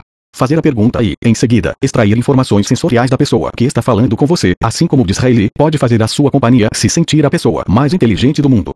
Na realidade, você não pode chegar como um oficial da alfândega e perguntar uma questão brusca atrás da outra. Você precisa usar uma abordagem mais sutil. Você recorda que, quando eu estava me conectando com estranhos na rua, suavizei minha abordagem inicial com eu posso lhe fazer uma pergunta. Outro jeito fácil de fazer isso nas suas negociações diárias é com um comentário sobre um assunto em comum relacionado ao local ou ocasião, para dar o pontapé inicial na conversa. Parece que há mais expositores do que no ano passado. Quantos você já viu? Dado o estado de conservação da rua ao redor da loja, o que você achou da viagem? Parece-me que todos estão conversando e se divertindo. O que você acha de fazer essas reuniões com mais frequência? Exercício apenas perguntas. Tenha uma conversa com um amigo fazendo apenas perguntas. Em outras palavras, você deve responder uma pergunta com outra pergunta. Isso é um jeito sensacional de afiar as suas habilidades de conversação. Em outro dia, quando quiser que lhe perguntem algo, responda com uma pergunta. Se você perder, não se preocupe, ninguém saberá. Outro jeito de começar uma conversa é usando comandos diretos à imaginação. Conte-me sobre e preencha as reticências. Conte-me sobre a sua viagem, conte-me sobre os novos rapazes do quarto andar. Quando você pede uma opinião ou pede para que lhe contenha algo, coloque a bola na quadra da outra pessoa, para voltar à metáfora do tênis. Quando elas a mandam de volta, atente-se aos indicadores e escolha aquele que parece ser o mais óbvio. Indicadores são palavras que você consegue escolher e repetir para o seu parceiro enquanto direciona o foco da conversa. Eu destaquei algumas linhas de uma conversa recente que tive com um CFO de uma corporação de médio porte. Faça perguntas que deem um estalo na imaginação das pessoas e estimulem a conversa. Conte-me sobre a política de devolução da sua empresa, disse. Para começar, nós fomos forçados a trocar os nossos procedimentos de estocagem em julho, porque a companhia de logística com a qual lidamos instituiu uma nova restrição de peso. Ele suspirou e balançou a cabeça. Causou todos os tipos de dores de cabeça para a equipe de entregas. Como a equipe de entrega respondeu a todas essas mudanças? Isso iniciou a conversa. Durante os segundos seguintes, ouvi sobre problemas de pessoal, estratégias de soluções de problemas e uma dúzia de maneiras das coisas darem errado. Eu mantive a bola em jogo com algumas questões, uma atitude atenciosa e feedback, alguns acenos com a cabeça, um sim ou dois em um certo ponto, um balançar de ombros. Nós continuamos por um tempo e eu diria que aprendi muito. Eu também posso dizer que o CFO se retirou certo de que era a pessoa mais interessante da sala. Mas o que você pode fazer quando tem certeza de que é a pessoa menos interessante da sala? Deixe-me contar sobre o meu amigo George. Evite perguntas com resposta simples de sim ou não. George, um gerente de recursos humanos de uma das maiores empresas de consultoria do país, está nos seus 40 anos e um pouco inseguro a respeito disso. Ele vem tendo dificuldades em manter uma conversa com seus funcionários juniores e sabe que, se quiser continuar tendo sucesso, tem de se conectar. Um de seus amigos lhe disse a respeito da técnica de responder uma pergunta com outra pergunta para fazer progresso com pessoas com quem não tem muito em comum. George marcou uma sessão informal com dois de seus funcionários para decidir onde fazer o próximo retiro da companhia. Esse ano devemos fazer algo próximo à cidade. George, você não concorda? Disse Dali, o rapaz de 25 anos com aparência arrogante. O que você acha do Lancaster?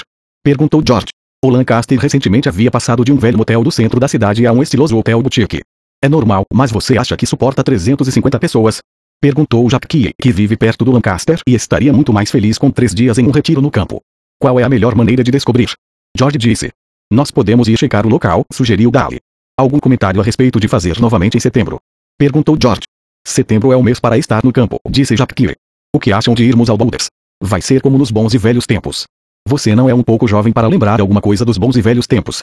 Dali falou sarcasticamente. Eu só pensei que a ideia era para as pessoas se divertirem também, Jack respondeu bruscamente. Se nós estamos buscando diversão, não deveríamos estar falando de Las Vegas. George perguntou, sorrindo. Os outros dois olharam para ele, chocados por um momento, e então riram. George se juntou a eles. Agora estamos conversando e eu gosto disso, George pensou. Somos uma equipe. Eu sou parte dela. A primeira vez que George ouviu sobre a técnica de responder uma pergunta com outra pergunta com a finalidade de se conectar, pensou que era uma piada. Agora que havia tentando, achava genial. Ele não só estava se entendendo com os empregados mais novos, mas também havia colhido algumas ideias interessantes aqui e ali. A arte de manipular em algum ponto dos primeiros minutos do seu encontro, você irá sentir que a conversa está ganhando movimento. Não procure por isso, você sentirá quando acontecer. Agora é a hora de passar de uma conversa educada e inquisitiva para algo mais pessoal. Isso requer uma mudança de atitude e intenção. Existe uma distinção qualitativa que precisamos diferenciar aqui entre o que eu chamo de fala factual e, na falta de uma palavra melhor, manipulação. O falante factual incita a lógica e os aspectos analíticos de uma pessoa, enquanto o manipulador fala aos sentidos e à imaginação. Use o seu corpo assim como os seus olhos e voz para mostrar que está prestando atenção. Uma conversa de um grande manipulador é íntima e aconchegante, até parece fofoca. O manipulador usa as palavras mágicas quem, o que, onde, porquê, quando e como para obter respostas emocionais, enquanto o falante factual usa palavras apenas para obter informações. O manipulador joga com os sentidos e pergunta: Como você se sente sobre? Como você vê? Como isso soa? Ele usa suavizadores linguísticos e habilmente fala com uma linguagem vaga para atrair o seu parceiro de conversa. Ajude-me a entender como podemos fazer isso funcionar. Quais são as suas primeiras impressões? Diga-me novamente por que você acha que devemos construir ali a frase inicial de todo bom manipulador deve fazer com que o manipulado vá direto à sua imaginação. Manipuladores às vezes acenavam e balançam sutilmente, utilizam até mesmo um som de um para cativar e encorajar os parceiros a responder. E quando fazem isso, a conexão entre eles cresce ainda mais. Falantes factuais, com a sua ênfase na informação, inevitavelmente acabam em um beco sem saída na conversa, jogando tênis sozinhos. Mantenha o foco. A linguagem de um manipulador pode ser habilmente vaga e sua linguagem corporal sutil, mas nunca duvide de que um bom manipulador esteja sempre focado no que ele quer. Mesmo que o leve para todos os lados da conversa, sempre tem o objetivo em mente. Ele está sempre trabalhando com o KFC. Por exemplo, deixe-me contar sobre Abigail, CEO de uma fábrica de médio porte dos Estados Unidos, que me contratou para um trabalho de consultoria. Abigail me convidou para observar uma reunião informal dos funcionários. Essas reuniões tinham como finalidade ser uma recapitulação casual das conquistas mensais e planos para o futuro. Abigail sabe como se tornar íntima rapidamente, como olhar e escutar ativamente e como permanecer focada. Exercício permanecendo focado mantenha-se no caminho certo durante qualquer novo encontro de negócios, perguntando-se repetidamente o que eu quero. Diga a você mesmo de maneira precisa qual é o resultado desejado e permaneça positivo. Lembre-se do seu KFC até o final dos 90 segundos e além deles. Tente isso com um amigo. Um de vocês é A e o outro é B. A pergunta para B. Conte-me sobre o seu trabalho. A tarefa de B é sair do assunto o mais rápido possível. A função de A é reconhecer o mais rápido possível quando isso acontece, e então usar uma das frases de B para interrompê-lo e fazer com que volte ao conte-me sobre o seu trabalho. Por exemplo, A. Conte-me sobre o seu trabalho B. Eu vendo equipamento fotográfico. Desde que eu era criança, gostava de olhar a paisagem. Eu acho paisagens fascinantes. O que o seu trabalho envolve? Tente isso por 3 minutos, então troque de papéis. Não se preocupe em ser óbvio. O ponto desse exercício é aprender a reconhecer quando você ou a pessoa com quem está falando está saindo muito fora do assunto. Você já viu o resultado quando entrevistadores de televisão deixam os seus convidados, ou pior, eles mesmos, devagarem sem razão aparente. Interesse e impacto diminuem e a conexão pode ser perdida. Abigail está em frente à sua equipe de gerência, prestando atenção em algumas questões de softball de seus gerentes. Ela está descobrindo muito mais deles sobre como irão lidar com os desafios do ano seguinte do que eles estão descobrindo dela por conta de seu talento em manipular seu caminho até a superfície. Ela vem observando e escutando, mas não perdeu de vista a razão pela qual estão ali. Ela usa a informalidade da reunião para pegar Mickey, o responsável pela divisão de expedição, com a guarda baixa. Mickey, meus parabéns, mês. Eu estou ansiosa para ver o seu relatório. Obrigado, respondeu Mickey. Você sabe que estamos ocupados correndo para todos os lados enviando pedidos, nós só não tivemos tempo para escrever um relatório oficial. Você se importam se eu improvisar algo? Abigail sorri e balança a cabeça de maneira pensativa. Então responde em um tom gentil. Na verdade eu me importo, por duas razões. Primeiro, se o seu pessoal está sobrecarregado, eles podem estar se sentindo bem, ou mal, ou próximo a uma rebelião. O relatório por escrito seria mais adequado a respeito de como a moral da equipe está sob toda essa pressão, fornecendo alguns números concretos sobre a satisfação do cliente. E, segundo, parece-me que você poderia ter feito se tivesse alguma ajuda lá embaixo, mas nós não podemos ajudá-lo se não pedir. Você acha que consegue ter esse relatório pronto na nossa próxima reunião? Abigail sabe o que ela quer dessa reunião, uma visão profunda e compreensiva da posição de sua empresa neste exato momento, e é bom ter cuidado com qualquer um que fique entre ela e essa informação, comunique.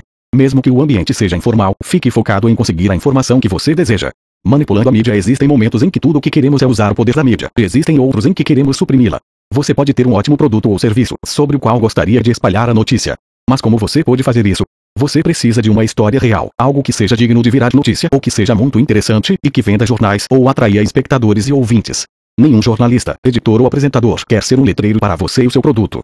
Uma maneira fácil de transmitir a sua história é ligando um aspecto do seu produto ou serviço diretamente ao bem da sociedade. Por exemplo, uma das maiores fabricantes de refrigerante do mundo utiliza o seu sistema de entrega em certas regiões para levar medicamentos a comunidades distantes. Isso é interessante e dá audiência em manchetes. Se você consegue pagar treinamento de mídia profissional, faça isso. Vale cada centavo. Se você não consegue pagar, aqui vão algumas dicas sobre se conectar com a mídia. No que diz respeito à mensagem, você deve informar em vez de vender. Quando se fala do mensageiro, no entanto, os três aspectos-chave de convencer devem estar presentes: credenciais, lógica e emoção. Mantenha a sua mensagem simples. Tenha um ponto central cercado de pontos secundários e repita-os diversas vezes. Desenvolva uma frase rápida e fácil de entender, que faça sentido e mova as pessoas. Preste atenção. É simples assim em uma conversa, é crucial dar feedback físico e falado para manter a conexão. Mostre que você entende e está interessado usando a sua linguagem corporal assim como a sua voz. O clássico mal manipulador é a pessoa que nunca olha nos seus olhos, que está sempre olhando por cima dos seus ombros nas festas, torcendo por um negócio maior e melhor ou uma pessoa mais importante para conversar. E eles sempre são pegos e ficam ressentidos. Olhe, escute e foque na pessoa com quem você está. Estimular e manter um senso de proximidade induz sentimentos de importância. Mostre-se curioso. Você descobrirá o que move as pessoas e o que as incomoda fazendo perguntas, permanecendo engajado e atraindo seu parceiro. Quais são os seus sonhos? Agora, quando criança. O que o mantém acordado de noite? O quanto iria ajudar saber o que mantém o seu chefe acordado de noite, ou qual dos seus colegas de trabalho são ambiciosos e quais estão satisfeitos. Em um nível mais básico, considere a história de Penny Hills, que administra um programa sem fins lucrativos no Brooklyn, em Nova York. Ela tem mais de 200 clientes idosos espalhados por todo o bairro, os quais ela e seus voluntários auxiliam e alimentam todos os dias. Um dia, enquanto passava andando por um prédio de escritórios, viu uma lixeira cheia de computadores velhos. Não prestou atenção. Quando chegou em casa, ela se sentou na sala de estar sem fazer nada, observou sua filha adolescente no computador da família examinando e separando e-mails em uma tela cheia deles. Conecte o seu produto ou serviço ao que há de bom na comunidade. Penny teve uma epifania. Foi assim que tudo se passou na minha cabeça. Eu percebi que, para a minha filha, e-mail, Facebook e a internet como um todo eram importantes meios de comunicação. Porque não poderiam ser também para os meus clientes idosos. A maioria deles nunca usou um computador. Se eles pudessem aprender, essa tecnologia poderia mudar dramaticamente as suas vidas, colocando-os novamente em contato com o mundo. E para isso não precisavam dos mais novos e rápidos computadores da atualidade. Eu poderia mudar a vida deles se ao menos conseguisse alguns desses computadores corporativos antes que chegassem à lixeira Penny não tinha ideia de como começar. As duas primeiras empresas que ela entrou em contato disseram que adorariam ajudar, mas que havia problemas de segurança e responsabilidades em se desfazer dos computadores usados. E todos os seus contatos na mídia disseram que não poderiam fazer uma matéria sobre ela querer computadores ou estar tentando começar um programa. É para isso que a propaganda existe. Volte quando você tiver uma história a contar. Foi aí que Penny recebeu um telefonema que mudou tudo. Uma de suas voluntárias tinha as duas coisas de que Penny mais precisava: um computador que ela estava se desfazendo e uma filha adolescente que poderia ensinar um dos clientes da Penny a usá-lo. Agora Penny teve uma grande ideia: fazer um programa de troca de experiências entre gerações. Os idosos receberiam aulas de computação e os adolescentes receberiam créditos escolares por experiência em serviços à comunidade. Algumas semanas depois, o beneficiário daquele computador, Gil Gerard, um advogado de patentes de 82 anos, mandava e-mails para suas filhas na França, em São Francisco e em Praga, procurava alguns de seus protegidos na internet, e até dava conselhos sobre patentes para inventores em um website de invenções. Agora sim Penny tinha sua história, então ela pegou a sua grande ideia e mandou para todos os jornalistas que ela conseguiu encontrar com seu comercial de 10 segundos. Suporte técnico jovem para navegadores idosos. Ela utilizou a história de Gil e sua professora adolescente para mostrar o que o programa estava fazendo pela comunidade, tanto para jovens quanto idosos. Ela não estava tentando vender nada. Não disse que precisava de computadores ou voluntários, mas mostrou todos os três aspectos do convencer: credencial, lógica e emoção. E logo ela conseguiu mais computadores, professores adolescentes e empresas querendo doar do que conseguia lhe dar. O cartão de visita. Trate-o com respeito. Nós podemos aprender muito com os rituais japoneses em relação ao cartão de visita. A primeira coisa que executivos japoneses fazem é trocar cartões. A chave para o que se segue pode ser resumida em uma palavra: respeito. Aceite o cartão como se fosse um presente, o que realmente é. Segure com as duas mãos e pare um momento para estudar o que está escrito nele. Se puder, responda ao cartão com um comentário interessante ou alguma observação sobre algo contido nele, o nome da pessoa, credenciais, localização, o que você tem de entender é que o cartão de visita não é apenas o nome de alguém em um pedaço de papel, é a identidade corporativa dela. Trate-o com respeito que a pessoa merece. Eu participei de mais reuniões sociais e conferências de negócios do que eu consigo lembrar. Diversas vezes eu vi homens e mulheres de negócios pegando o cartão de visita de alguém, olhando rapidamente o que está escrito nele, virando e começando a tomar notas no verso. Nunca escreva no cartão de outra pessoa na frente dela. Se você sente que é absolutamente necessário escrever algo a respeito da conversa e não tem um bloco de notas, pergunte se a pessoa se importa. Isso demonstra boas maneiras e os outros apreciarão o gesto. Quando toda essa cerimônia termina, coloque o cartão sempre no bolso da frente de seu paletó, em sua bolsa ou carteira, um local que indique respeito. Nunca o coloque no bolso de trás, sobre o qual você vai sentar. Permaneça no topo da lista. Empresas gastam milhões em propagandas, relações públicas e publicidade a cada ano para terem seus nomes e produtos no conhecimento do público. Agora, se você não tem bilhões, seja confiante. Existe muita coisa que pode fazer para se manter vivo na mente dos seus clientes, afinal, qual é a razão de criar uma grande primeira impressão, estabelecer harmonia e transmitir as suas ideias, se os clientes não vão se lembrar de você quando estiverem tomando as decisões? Não é que eles queiram se esquecer de você, mas a maior parte das pessoas leva uma vida muito corrida. Ser a pessoa certa, no lugar certo e na hora certa, significa estar em destaque na memória de alguém e não ter sorte. Se você deixar a sua conexão passar a marca dos 90 dias sem renovação, é praticamente certo que será arquivada inconscientemente como história. Mas, se você mantiver a conexão viva com um contato legítimo, útil e mutuamente benéfico, vai conseguir ficar no topo da lista. Depende de você manter o contato, deixar os seus clientes saberem o que tem a oferecer e como pode fazer a vida deles mais fácil. Em 2008 eu conversei com milhares de corretores em um evento em San Diego. Como parte das minhas instruções, me disseram que muitos agentes não investiam muito tempo no pós-venda. De acordo com pesquisas, 75% dos compradores e vendedores de casas estavam satisfeitos com seus corretores e disseram que usariam o mesmo agente novamente. A realidade refletiu que somente 15% deles realmente usaram. Na noite anterior ao evento, conheci o melhor vendedor do segmento internacional, uma pessoa bem-sucedida para qualquer padrão. Depois de umas perguntas divertidas de minha parte, ele compartilhou um dos seus segredos. Então, o que faz você ser diferente dos outros? Perguntei. Nada, ele respondeu. Na verdade, eu trabalho duro e faço o meu dever de casa. Então os olhos dele brilharam. Bem, disse com um sorriso, tem uma coisa. Eu levantei minha sobrancelha. O que é? Eu esperei um pouco enquanto ele bebericou a sua taça de vinho. Eu tenho uma conta na Tiffany. Intrigado, eu pedi para ele me contar mais. Duas semanas depois que os clientes se mudam para a casa nova, eles recebem um pequeno pacote via FedEx.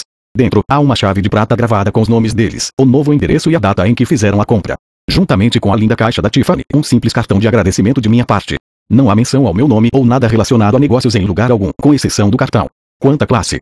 Os novos donos vão contar como receberam um presente e o corretor irá manter-se vivo em suas mentes. Ele não apenas se ligou a uma marca mundial, mas esse simples mimo estará presente como um soldado, trabalhando em seu benefício. Presentes não são a única maneira de alcançar os seus clientes. Mande um link interessante ou apresente uma pessoa ou serviço útil.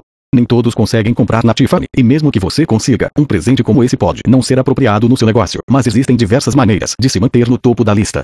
Você pode mandar um link por e-mail ou um recorte de revista que acredita que seu cliente acharia interessante ou que ajudaria no desenvolvimento profissional dele. Pode apresentar dois clientes com interesses mútuos em um almoço. Pode conectar o seu cliente com um novo recurso, como um fornecedor, um fotógrafo ou um arquiteto. Pode assar biscoitos e deixá-los no escritório durante as festas. Parece briga. Esqueça. Uma planejadora financeira muito bem sucedida que eu conheço leva biscoitos frescos para alguns de seus clientes. Eles ficam sempre muito felizes em vê-la. Se você não sabe cozinhar, descubra outra estratégia. Use a sua imaginação e um pouco de KFC, veja a página 34. Como fazê-los falar as regras básicas para se conectar com sucesso são: faça-os falar e mantenha-os falando. Permaneça focado, observe ativamente, escute ativamente, dê feedback e incentivo e tenha certeza de que você escuta mais do que fala. Perguntas Perguntas são as velas de ignição de uma conversa. Fazer o tipo certo de pergunta ajuda a manter a bola em jogo. Faça perguntas abertas, que abrem as pessoas e as mandam direto ao coração e à imaginação. Elas não podem ser respondidas com um simples sim ou não e frequentemente começam com quem, o que, onde, por quê, quando ou como. Evite perguntas fechadas, que retraem as pessoas. Elas podem ser frequentemente respondidas como uma única palavra e normalmente começam com você fez barra disse. Ou você é barra está. Use comandos que atingem direto a imaginação. O que você acha sobre? Conte-me sobre. Fique atento às respostas de seu parceiro e vá fazendo perguntas, sempre demonstrando interesse. Tente responder perguntas com outra pergunta. Isso pode ajudar a criar um senso de harmonia. Manipulando quando a conversa ganha movimento, é hora de passar de perguntas educadas e inquisitivas para algo mais pessoal. A linguagem do manipulador provoca os sentidos e a imaginação, enquanto falantes factuais apenas perguntam informações. A conversa de um grande manipulador é aconchegante, semelhante a uma fofoca. Manipuladores sabem o valor de construir relacionamentos e têm ciência de que a melhor maneira de abordar uma pessoa é ser apresentado por alguém que ela barra ele respeita. Permaneça focado nos seus objetivos e mantenha-se na linha durante toda a conversa. Lembre-se do resultado desejado e permaneça positivo. É crucial dar feedback físico e verbal. Mostre com sua linguagem corporal que você entende e está interessado na outra pessoa. Foque na pessoa com quem você está. Esse senso de proximidade entre vocês irá induzir sentimentos de importância no seu parceiro. Permaneça curioso. Fazendo perguntas, permanecendo engajado e atraindo seu parceiro, irá descobrir o que o incomoda. Se lhe oferecem um cartão de visitas, trate-o com respeito. Manipulando a mídia informe, não venda. Ligue um aspecto da sua grande ideia e o seu comercial de 10 segundos diretamente ao bem da comunidade. Permanecendo no topo da lista regularmente, faça um esforço para alcançar os seus clientes e os clientes em potencial. Adapte o seu alcance aos interesses e necessidades do cliente. Você pode mandar um recorte interessante, um link ou apresentá-los a um cliente em potencial.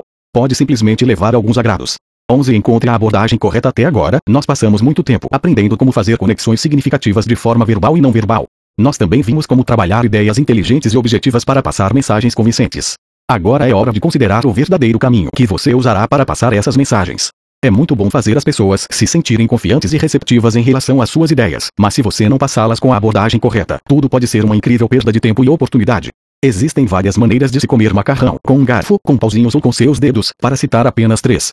Existem várias formas de passar uma boa notícia, por fax, por sinal de fumaça ou pessoalmente. Existem várias maneiras de encontrar um trabalho, nos classificados, pela internet ou por indicação, quando se constrói uma rede de contatos. O número de abordagens é tão grande quanto a sua imaginação permitir. Na história do encontro de funcionários de Abigail, no capítulo anterior, ela poderia ter escolhido uma abordagem mais formal para analisar a sua empresa, mas escolheu uma abordagem menos formal para conseguir o que queria. O truque é saber como ler a situação para escolher a abordagem correta.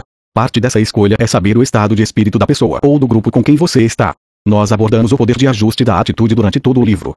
Mas ao se conectar com os outros, a diferença entre sucesso e fracasso pode estar na sua habilidade de ajudar a atitude deles ou, para ser mais preciso, de ajustar o estado emocional deles.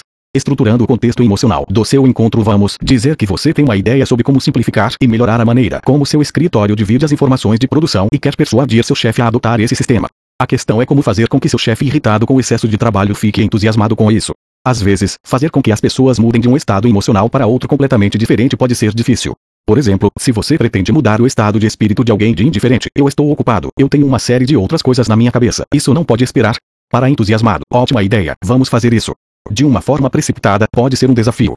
Anos atrás, o Dr. Richard Bandler e o Dr. John Grinder, os gênios por trás da programação neurolinguística, identificaram o processo comportamental usado por indivíduos altamente persuasivos.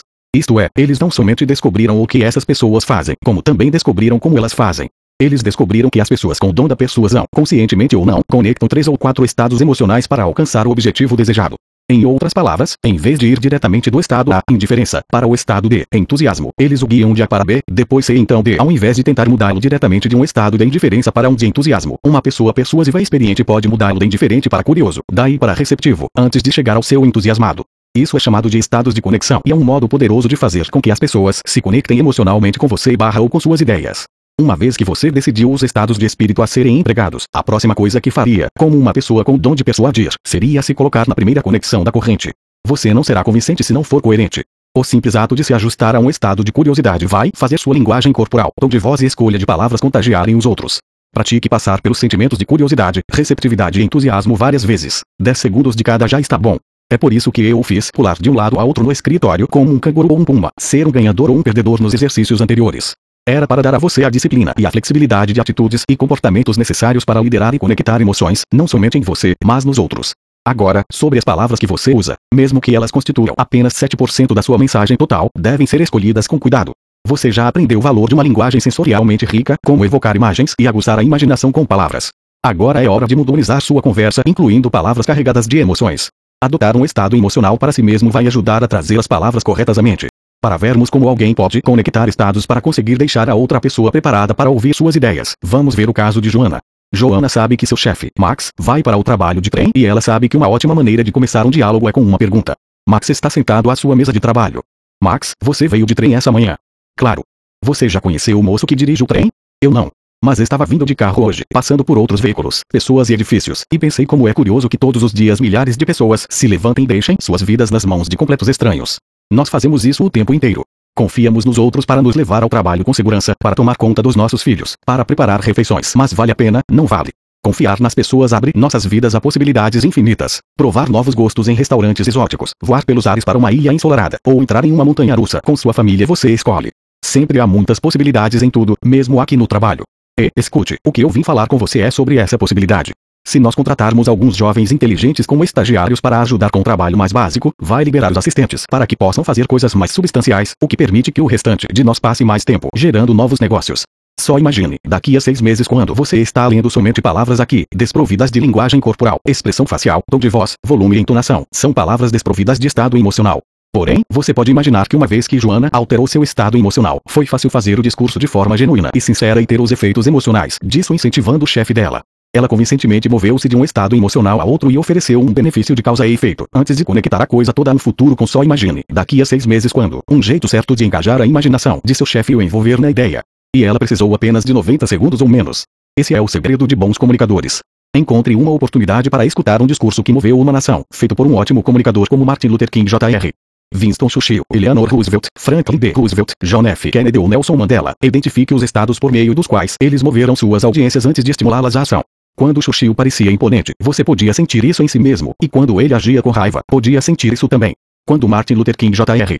disse eu cheguei ao topo da montanha, o espírito do ouvinte era elevado ao topo junto com ele. A próxima vez que você quiser que alguém se empolgue como uma ideia, antes descubra qual dos três ou quatro estados emocionais devem ser conectados para fazer com que a pessoa, um cliente, um entrevistador, chefe, time ou audiência, se empolgue com você barra ou com suas ideias. O resultado desejado deve ser uma situação em que todos ganham, ou você encontrará resistência. Joana começou a conversa com seu chefe com uma questão e uma série de verificadores. Existem questões ou frases que o chefe dela sabia que eram verdades. Sim, ele veio de trem. Não, ele não sabia o nome do condutor.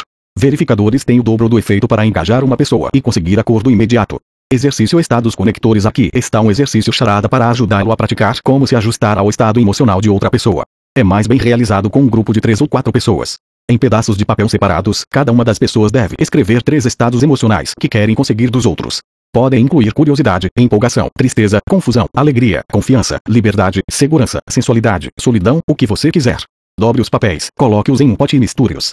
Pegue um estado no pote, sem dizer o que está escrito. Tente, em 30 segundos ou menos, obter aquele estado dos outros. Você pode usar histórias, metáforas, linguagem corporal e tom de voz, mas não pode nomear o estado. Por exemplo, se você tirar curioso, provavelmente dirá: Você não acredita no que eu vi na esquina quando estava chegando aqui hoje. Eu estacionei mais rápido que pude e corri para ver, mas quando cheguei não estava mais lá. Então, vi de novo, mas dessa vez isso estava. No final dos 30 segundos, os outros têm de dizer o que eles estavam sentindo. Se todos não disserem curioso, peça-lhes que mostrem como interpretaram aquele estado. Depois que todos jogaram, o grupo repete o exercício, mas dessa vez cada pessoa pega dois estados e tenta fazer com que os outros jogadores sintam-se primeiro de um jeito e depois de outro em 60 segundos ou menos. Então, tente conectar três estados emocionais em 90 segundos ou menos. Você pode praticar estados conectores em qualquer uma das suas atividades diárias, encontros, reuniões, socializando, pedindo uma pizza, pedindo um livro emprestado na biblioteca. Isso pode soar estranho, algo não natural, mas é mais simples do que você imagina. De certa forma, você já faz isso. Estará simplesmente realçando suas habilidades naturais. Não vai demorar muito até que os estados conectores se tornem sua segunda natureza e até parte do seu estilo de explicação. Como usar essa técnica é com você, seu nível de conforto e sua imaginação. O que eu estou mostrando é a estrutura por trás da abordagem persuasiva. Agora mantenha o que você aprendeu sobre estados emocionais na sua cabeça, porque isso vai ajudá-lo a alcançar o que quer em praticamente qualquer circunstância. Conseguindo entrevistas de emprego, vamos dizer que você está pronto para sair do seu atual emprego. Como você procura outro trabalho? De acordo com o MSNBC, pessoas que procuram emprego em classificados têm sucesso em apenas 5% do tempo, enquanto a taxa sobe para 66% para aqueles que investem seu tempo criando redes de contatos. O The Wall Street Journal relatou que mais de 90% das pessoas conseguem novos empregos e negócios por meio de contatos. Gerentes que estão contratando também preferem esmagadoramente recrutar novos empregados a partir de suas redes. Em um estudo, quase metade revelou que completa 25% de suas vagas antes mesmo de publicá-las, preferindo contatos de dentro e de fora de suas empresas antes de recorrer a uma consultoria de RH ou de propaganda paga. Como você pode fazer isso funcionar a seu favor? Tente seguir o exemplo do meu velho amigo Alfred. Alfred perdeu o emprego de vice-presidente em uma empresa de empréstimos e investimentos quando ela foi vendida. O que ele não tinha perdido era o talento para fazer conexões e saber o que fazer com elas. Em três semanas, havia juntado nomes de 134 pessoas que poderiam ajudá-lo em sua busca por um novo emprego. Ele havia se encontrado com 37 dessas pessoas e recebeu três ofertas. E tudo isso aconteceu porque ele sabia como criar redes de contatos. O plano de Alfred tinha dois passos. Primeiro, ele tentou se encontrar pessoalmente com qualquer pessoa com quem ele pudesse. Depois, ele pegou dois contatos com o máximo de pessoas que conseguiu. Começando pelos seus próprios contatos, telefonou e disse: Eu quero falar com você sobre uma coisa. Estou procurando um emprego. Não estou telefonando para pedir um, mas queria dois nomes de pessoas com quem posso entrar em contato. Como você sabe, tenho. Aqui ele encaixa o seu comercial pessoal de 10 segundos, mais suas credenciais. Eu gostaria de poder usar o seu nome como uma apresentação, não uma referência. Isso é tudo que eu quero. Quando ele ligou para as pessoas às quais foi indicado, falou: Eu tomo café da manhã, almoço, janto, faço qualquer coisa para encontrá-lo pessoalmente. O propósito da ligação era fazer com que eles dissessem sim, eu vou me encontrar com você. Alfred estava se mostrando para o mundo. As ligações e as reuniões eram oportunidades para que ele pudesse se expor. Havia uma pequena pressão para que lhe dessem um trabalho, porque tudo que ele fez foi pedir encaminhamentos. Entrevista de emprego Uma entrevista é uma apresentação com você sendo o sujeito. Como em qualquer apresentação, é necessário ter um gancho e um ponto principal, um começo e um fim. Para mais informação sobre isso, veja o capítulo 12. E como qualquer apresentador, você precisa aprender como respirar. Nós vamos falar sobre isso no capítulo 13. Por ora, vamos abordar o seu gancho. Lembra-se do seu comercial de 10 segundos? Bom, como um publicitário inteligente, às vezes você quer alcançar uma audiência específica. Publicitários olham para um público-alvo, digamos, mulheres de 18 a 24 anos. Você está buscando marcar pontos como uma audiência das 9 às 5. Essa é uma maneira boba de dizer que você deveria customizar o seu comercial de 10 segundos antes de entrar em uma entrevista. Não faça apenas sua lição de casa. Utilize tudo o que você aprendeu. Faça sua lição de casa. Aprenda tudo o que você puder sobre a empresa e também sobre o entrevistador, se possível. Pegue uma cópia de qualquer livro de vendas e o relatório anual da empresa. Digite o nome da companhia em um site de buscas e veja o quão longe você pode ir. Pesquise em arquivos online de negócios e serviços de informações, ainda que isso tome algum tempo, vale a pena. Ligue para qualquer pessoa que você conheça que faça negócio com a empresa ou, ainda melhor, que trabalhe lá. Se tudo falhar, converse com a recepcionista quando você chegar. O velho provérbio conhecimento é poder me deixa louco porque não é verdade. Conhecimento é poder em potencial, não tem muito valor até que você use. Use sua informação para criar um comercial de 10 segundos que se vincule à empresa, que mostre como sua experiência, habilidades e forças o fazem ser a pessoa que eles querem para a vaga, e então faça uma abordagem de pub. Mas não pense que pode fingir. Isso tem de ser real e você precisa passar tudo com emoção. Follow-up, acompanhamento, sempre, sempre, sempre acompanhe sua entrevista. Isso pode ser o ponto-chave da negociação. Faça isso dentro de 24 horas e com o intuito de ocupar 30 segundos do tempo da pessoa. Você pode enviar uma nota, um e-mail ou deixar uma mensagem no telefone. O meu conselho é deixar uma mensagem na secretária eletrônica depois do horário de trabalho. Isso mostra que você não quer interromper o expediente e que está genuinamente interessado. O tom de voz e o significado das palavras são fundamentais. Ajuste a sua atitude antes de ligar e faça isso de pé. Seja animado e cortês. Diga obrigado pela entrevista, mostre entusiasmo a respeito da posição e mantenha seu comercial de 10 segundos em mente conforme você reforça algum aspecto positivo da entrevista. Se você escolher uma resposta por escrito, certifique-se de que sua gramática e ortografia estejam perfeitas. Seja qual for o formato que você escolher, customize sua mensagem, pratique e mantenha essa importante ferramenta de propaganda pessoal mais perto de 30 segundos que você puder. Manipulando a conversa ao telefone quando você está ao telefone, precisa ter certeza de estar fazendo uma ótima conexão. Não há linguagem corporal para você ler. Suas únicas dicas para o que o seu companheiro de conversa está pensando ou sentindo são as palavras e o tom de voz dele. É tudo o que ele pode ler de você também. Então preste muita atenção em todos esses detalhes e em como você está se expressando. Lembre-se de que quando você se sente ansioso, a atenção pode ser passada pela sua voz e fazer com que a outra pessoa se sinta da mesma forma. Se você se preocupa com a pessoa do outro lado da linha, ajuste sua atitude antes de fazer a ligação. Vamos ver uma ligação entre Dennis e Bill, de diferentes departamentos da mesma empresa. Eles mal se conhecem, mas essa conversa poderia mudar tudo. Ouça, Bill, aqui é Dennis Evans das aplicações avançadas. A voz de Dennis soou firme e suas palavras saíram rápidas. Certo, diga, respondeu Bill deliberadamente, esperando que Dennis seguisse adiante. Eu não sei por que eu estou fazendo isso. Todos os outros estão de férias, inclusive eu também deveria estar. De qualquer forma, nós tivemos essa ideia para monetizar nosso site por meio da venda de toques de celular, e encontramos a pessoa que pôde fazer isso para nós. Tudo o que precisamos é que vocês do departamento jurídico façam um acordo com ele. Eu preciso dar a Christine, do departamento de vendas, alguma segurança de que isso vai mesmo acontecer, para que ela possa apresentar ao presidente. E nós precisamos disso para amanhã. Dennis não havia respirado, nem diminuído o ritmo. Na verdade, ele soava como se estivesse ainda mais tenso. Você está de brincadeira? E só está me dizendo isso agora. Você tem ideia de tudo o que temos de fazer antes do Natal? Isso vai precisar de auditoria de contas é. Bill sabia que não deveria responder desse jeito, mas ele não conseguia não evitar passar frustração pela sua voz. Eu estou tão cansado de desculpas, Dennis falou mais nervoso.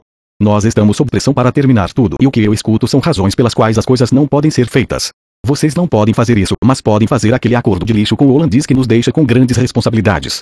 Vocês podem correr para fazer algo sem valor, mas demoram para fazer algo bom. Dennis não espera por uma resposta. Desliga o telefone assim que termina a frase. E Bill, com a orelha vermelha, desejou nunca ter atendido ao telefone. Soa familiar? Pois não precisava ser assim. Se Dennis tivesse respirado fundo algumas vezes antes de pegar o telefone, talvez pudesse ter escolhido uma abordagem mais apropriada. Como Bill não podia ver Dennis, a imaginação dele estava sujeita à estimulação. Esse é o momento para usar a linguagem metafórica, rica em sensações. Aqui está como essa conversa deveria ter acontecido. Olá, Bill, aqui é Dennis Evans do andar de cima. É hora dos sonhadores e dos fazedores se juntarem. O que acontece? Só um pequeno presente de Natal para Christine Borgin, a chefe do setor de vendas. Ah, sim? E eu preciso da sua ajuda para embrulhá-lo. É só dizer. No telefone, seu tom de voz e ritmo são tão importantes quanto as palavras. No primeiro exemplo, Dennis perdeu de vista o que queria. Ele estava mais interessado em desabafar do que em se comunicar. No segundo, incrementou a conversa com metáforas. Sonhadores em vez de aplicações avançadas, fazedores em vez de departamento jurídico, presente de Natal em vez de acordo. Sutil, prazeroso e efetivo. Um bom manipulador não desperdiça o tempo dos outros e, ao mesmo tempo, não corre com as coisas. Agora há uma chance de que o trabalho possa ser terminado. Coach call simplesmente tão importante quanto os mais difíceis 90 segundos nos negócios. É o primeiro minuto e meio de uma coach call, mas eles podem ser necessários. Mudou uma vez me disse que as pessoas que fazem três vezes mais ligações que seus concorrentes são quatro vezes mais bem-sucedidas. O pessoal de vendas bem treinado de hoje em dia sabe o valor de construir relacionamentos através da criação de redes, da retenção de clientes, do envolvimento em grupos de negócios, das referências de clientes satisfeitos, das falas em público e das autoridades proeminentes. Mas eles também sabem que, se você quer aumentar suas vendas, precisa de novos clientes. Exercício truque da mente como você gostaria de ser capaz de influenciar o resultado de questões fechadas, aquelas questões do tipo você fez barra disse. E você é barra está. Aqui vai algo que eu ensino ao pessoal de recepção, mas é possível adaptar esse trabalho a você em quase qualquer situação. É uma forma de passar a resposta que você quer para a questão. Isso funciona em diversas situações por causa da coerência e sincronia, dois instintivos aspectos do comportamento humano ao qual eu já me referi diversas vezes nestas páginas. Você está em um voo. O comissário de bordo está se movendo pelo avião, relaxando um pouco depois do lanche que foi servido. O tempo é curto. Como os comissários o fazem ficar sem pedir outra xícara de café ou taça de vinho mesmo quando dizem gentilmente algo mais. Eles quase imperceptivelmente balançam a cabeça em negação enquanto fazem a pergunta. Tente isso você mesmo. Pergunte você quer marcar uma reunião de acompanhamento. Enquanto sutilmente faz não com a cabeça. Há uma forte probabilidade de que a resposta seja negativa. Se você acenar um quase imperceptível sim, as chances são de que a resposta seja positiva. E conseguir novos clientes significa fazer novas conexões. Vende Coller, fundadora do TalentedVome.com, criou um programa de entrevistas na TV, assinou com oito grandes patrocinadores, reuniu uma lista de convidados importantes da mídia, do governo e da indústria, e conseguiu que um canal de TV assinasse um contrato gordo, tudo por meio de cold calls. Como ela fez isso tudo quando todos os seus contatos, com exceção de uma verdade, eram completos estranhos. Como muitos representantes de vendas, ela fez algo similar ao que Alfred fez, diminuiu a pressão. As primeiras ligações foram para pedir indicações. Ela não tentou vender logo de cara. E essas ligações e pedidos por indicações deram a ela a oportunidade de expor sua ideia, passar o seu comercial de 10 segundos e suas credenciais, espalhando suas palavras sem pressionar a pessoa, sem comprometê-la. Quando ela começou a ligar para patrocinadores em potencial e convidados, já tinha fortes apresentações e tinha feito um bom anúncio de seu projeto. Quando estava fazendo as pessoas assinarem, na verdade, elas já queriam fazer negócio, não foi preciso vender nada. A conexão estava lá antes mesmo de encontrar essas pessoas. Essa técnica funciona muito bem no escritório. Você está tentando iniciar um projeto. Fale com seus colegas de trabalho sobre quem poderia estar apto a ajudá-lo antecipadamente. Quem poderia se beneficiar do sucesso desse projeto. Diminua um pouco a pressão e você descobrirá que aquelas pessoas que podem ajudá-lo estão muito mais dispostas a participar. Socializando cerimônias sociais relacionadas a negócios são sobre encontrar pessoas e fazer conexões, não sobre comer bem ou se divertir.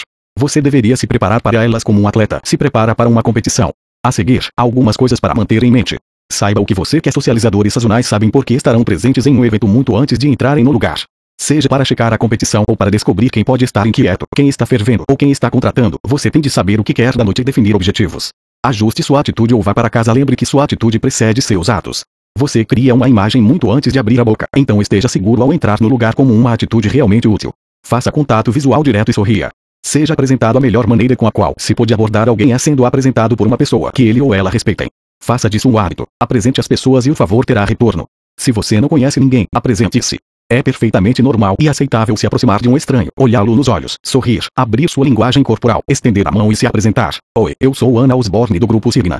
O que você está achando da conferência até agora? Tenha certeza de que você tem seus cartões de visita e seu comercial de 10 segundos preparados. Algumas pessoas até incluem um comercial, discretamente, em seus cartões. Mantenha-se focado, mantenha-se focado em cumprimentar e encontrar pessoas e em entrar em conversas. Faça contato visual, encontre assunto em comum. O bar e a mesa de aperitivo são para os outros, não para você. Foque na pessoa com quem você está falando. Analise o lugar para antecipar a sua principal ameaça. Se você notar alguém com quem quer ou precisa falar, termine sua conversa e graciosamente peça licença antes de se mover em direção a outra pessoa ou grupo. Boas maneiras fazem a diferença. Junte-se a um grupo se há alguém com quem você realmente quer ou precisa conversar e ele já está em uma conversa, escute antes de entrar no meio. Faça contato visual com a pessoa com quem você quer falar. Sorria e escute até que ela o inclua ali. Apresente-se quando houver uma pausa. Se você sente uma vontade incontrolável de adicionar algo relevante à conversa e não consegue um convite verbal ou não verbal para participar, dê o primeiro passo, mas certifique-se de se apresentar em seguida com um sorriso e contato visual. Vamos almoçar em todo o mundo. Mais negócios são praticados em restaurantes, bistrôs e cafés do que em escritórios, fábricas ou no banco de trás de automóveis. Compartilhar o espaço do pão em um ambiente neutro é um modo incrível de avaliar as pessoas, fortificar relacionamentos e, com certeza, algumas vezes discutir negócios.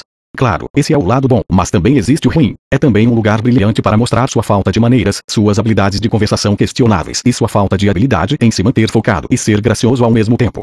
Almoços de negócio dependem totalmente de estabelecimento de harmonia. Comece procurando por assuntos em comum mesmo antes do encontro.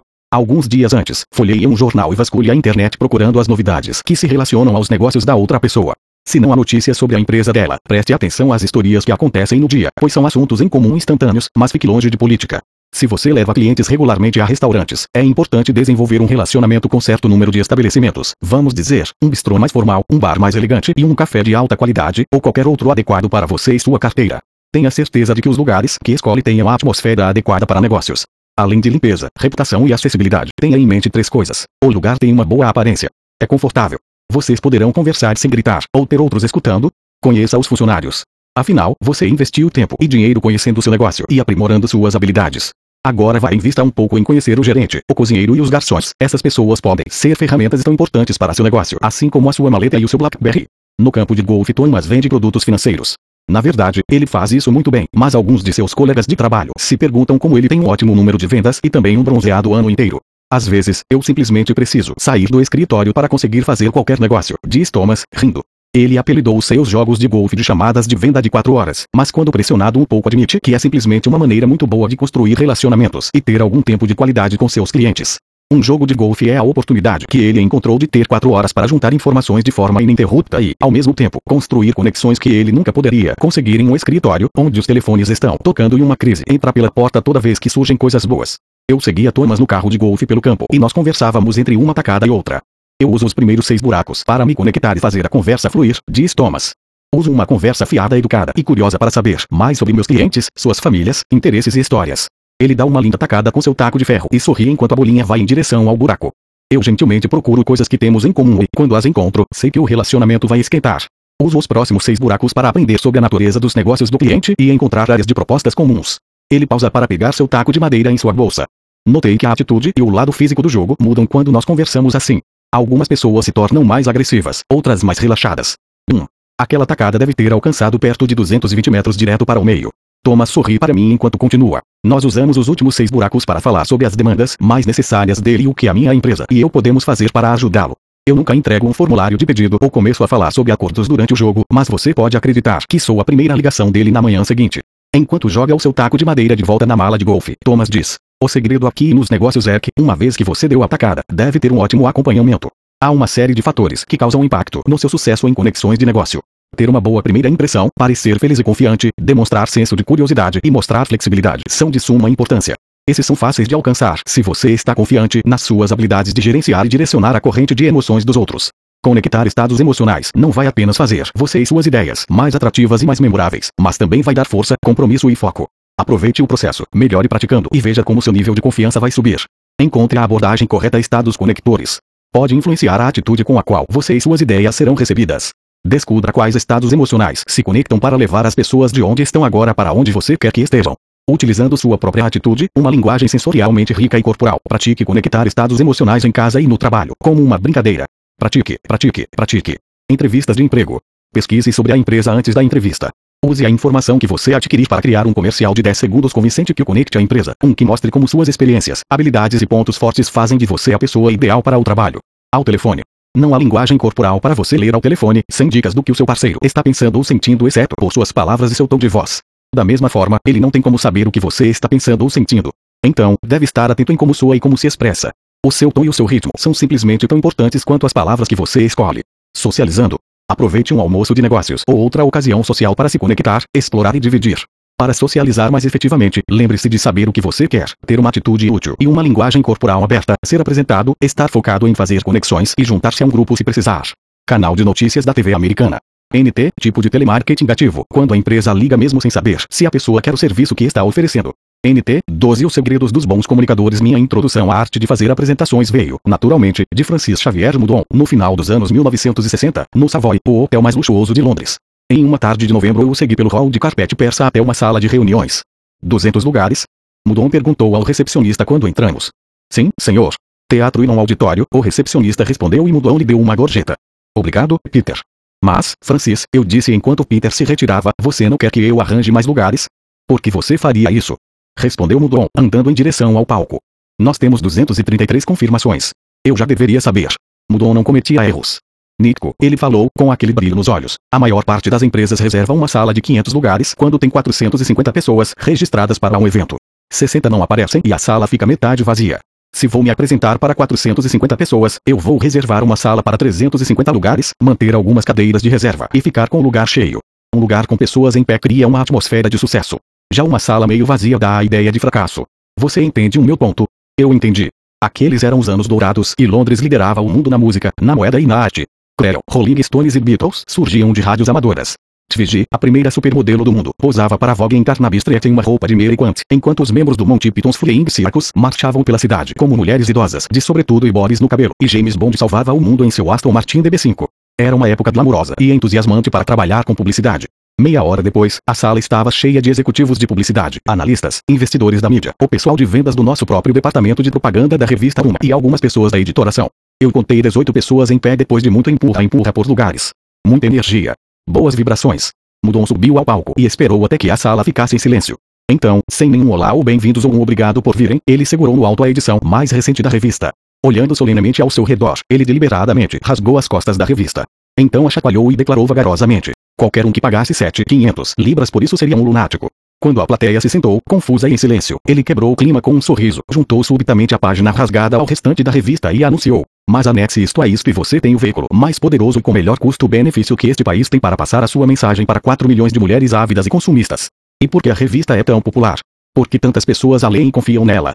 Porque toda e cada publicação é uma edição que se deve ter, recheada de notícias quentes de celebridades, suculentas fofocas de televisão e tocantes histórias da vida real.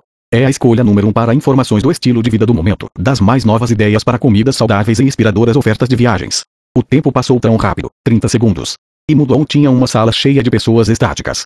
Nós estamos a menos de 5 minutos de Covent Garden, continuou Mudon, segurando a revista em sua mão, onde frescor, variedades, excelentes valores, conhecimento especializado, altos padrões, e pelos dois minutos seguintes, ele evocou imagens incríveis do mercado, o maior da Inglaterra, como um contraponto para o que ele realmente estava falando, a revista.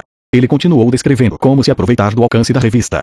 Virando as páginas sem muito cuidado, ele disse: 4 milhões de pessoas entram lá todas as semanas, não porque passaram por ali, mas porque tomaram uma decisão consciente de fazer isso. É parte de suas rotinas. Mudou mudou para comparações mais diretas. A uma é mais ou menos como um mercado de Covent Garden. O mercado, assim como a revista, tem sessões para comer e beber, cultura e entretenimento que geram resultados mensuráveis para seus parceiros de negócios. O mercado, como a revista, tem sessões sazonais que continuamente inspiram novas ideias e moda. Ele lhes apresentou números de circulação, perfil de leitores e taxas de resposta, todo o tempo fazendo um paralelo à experiência que ele havia criado na mente da audiência, o mercado.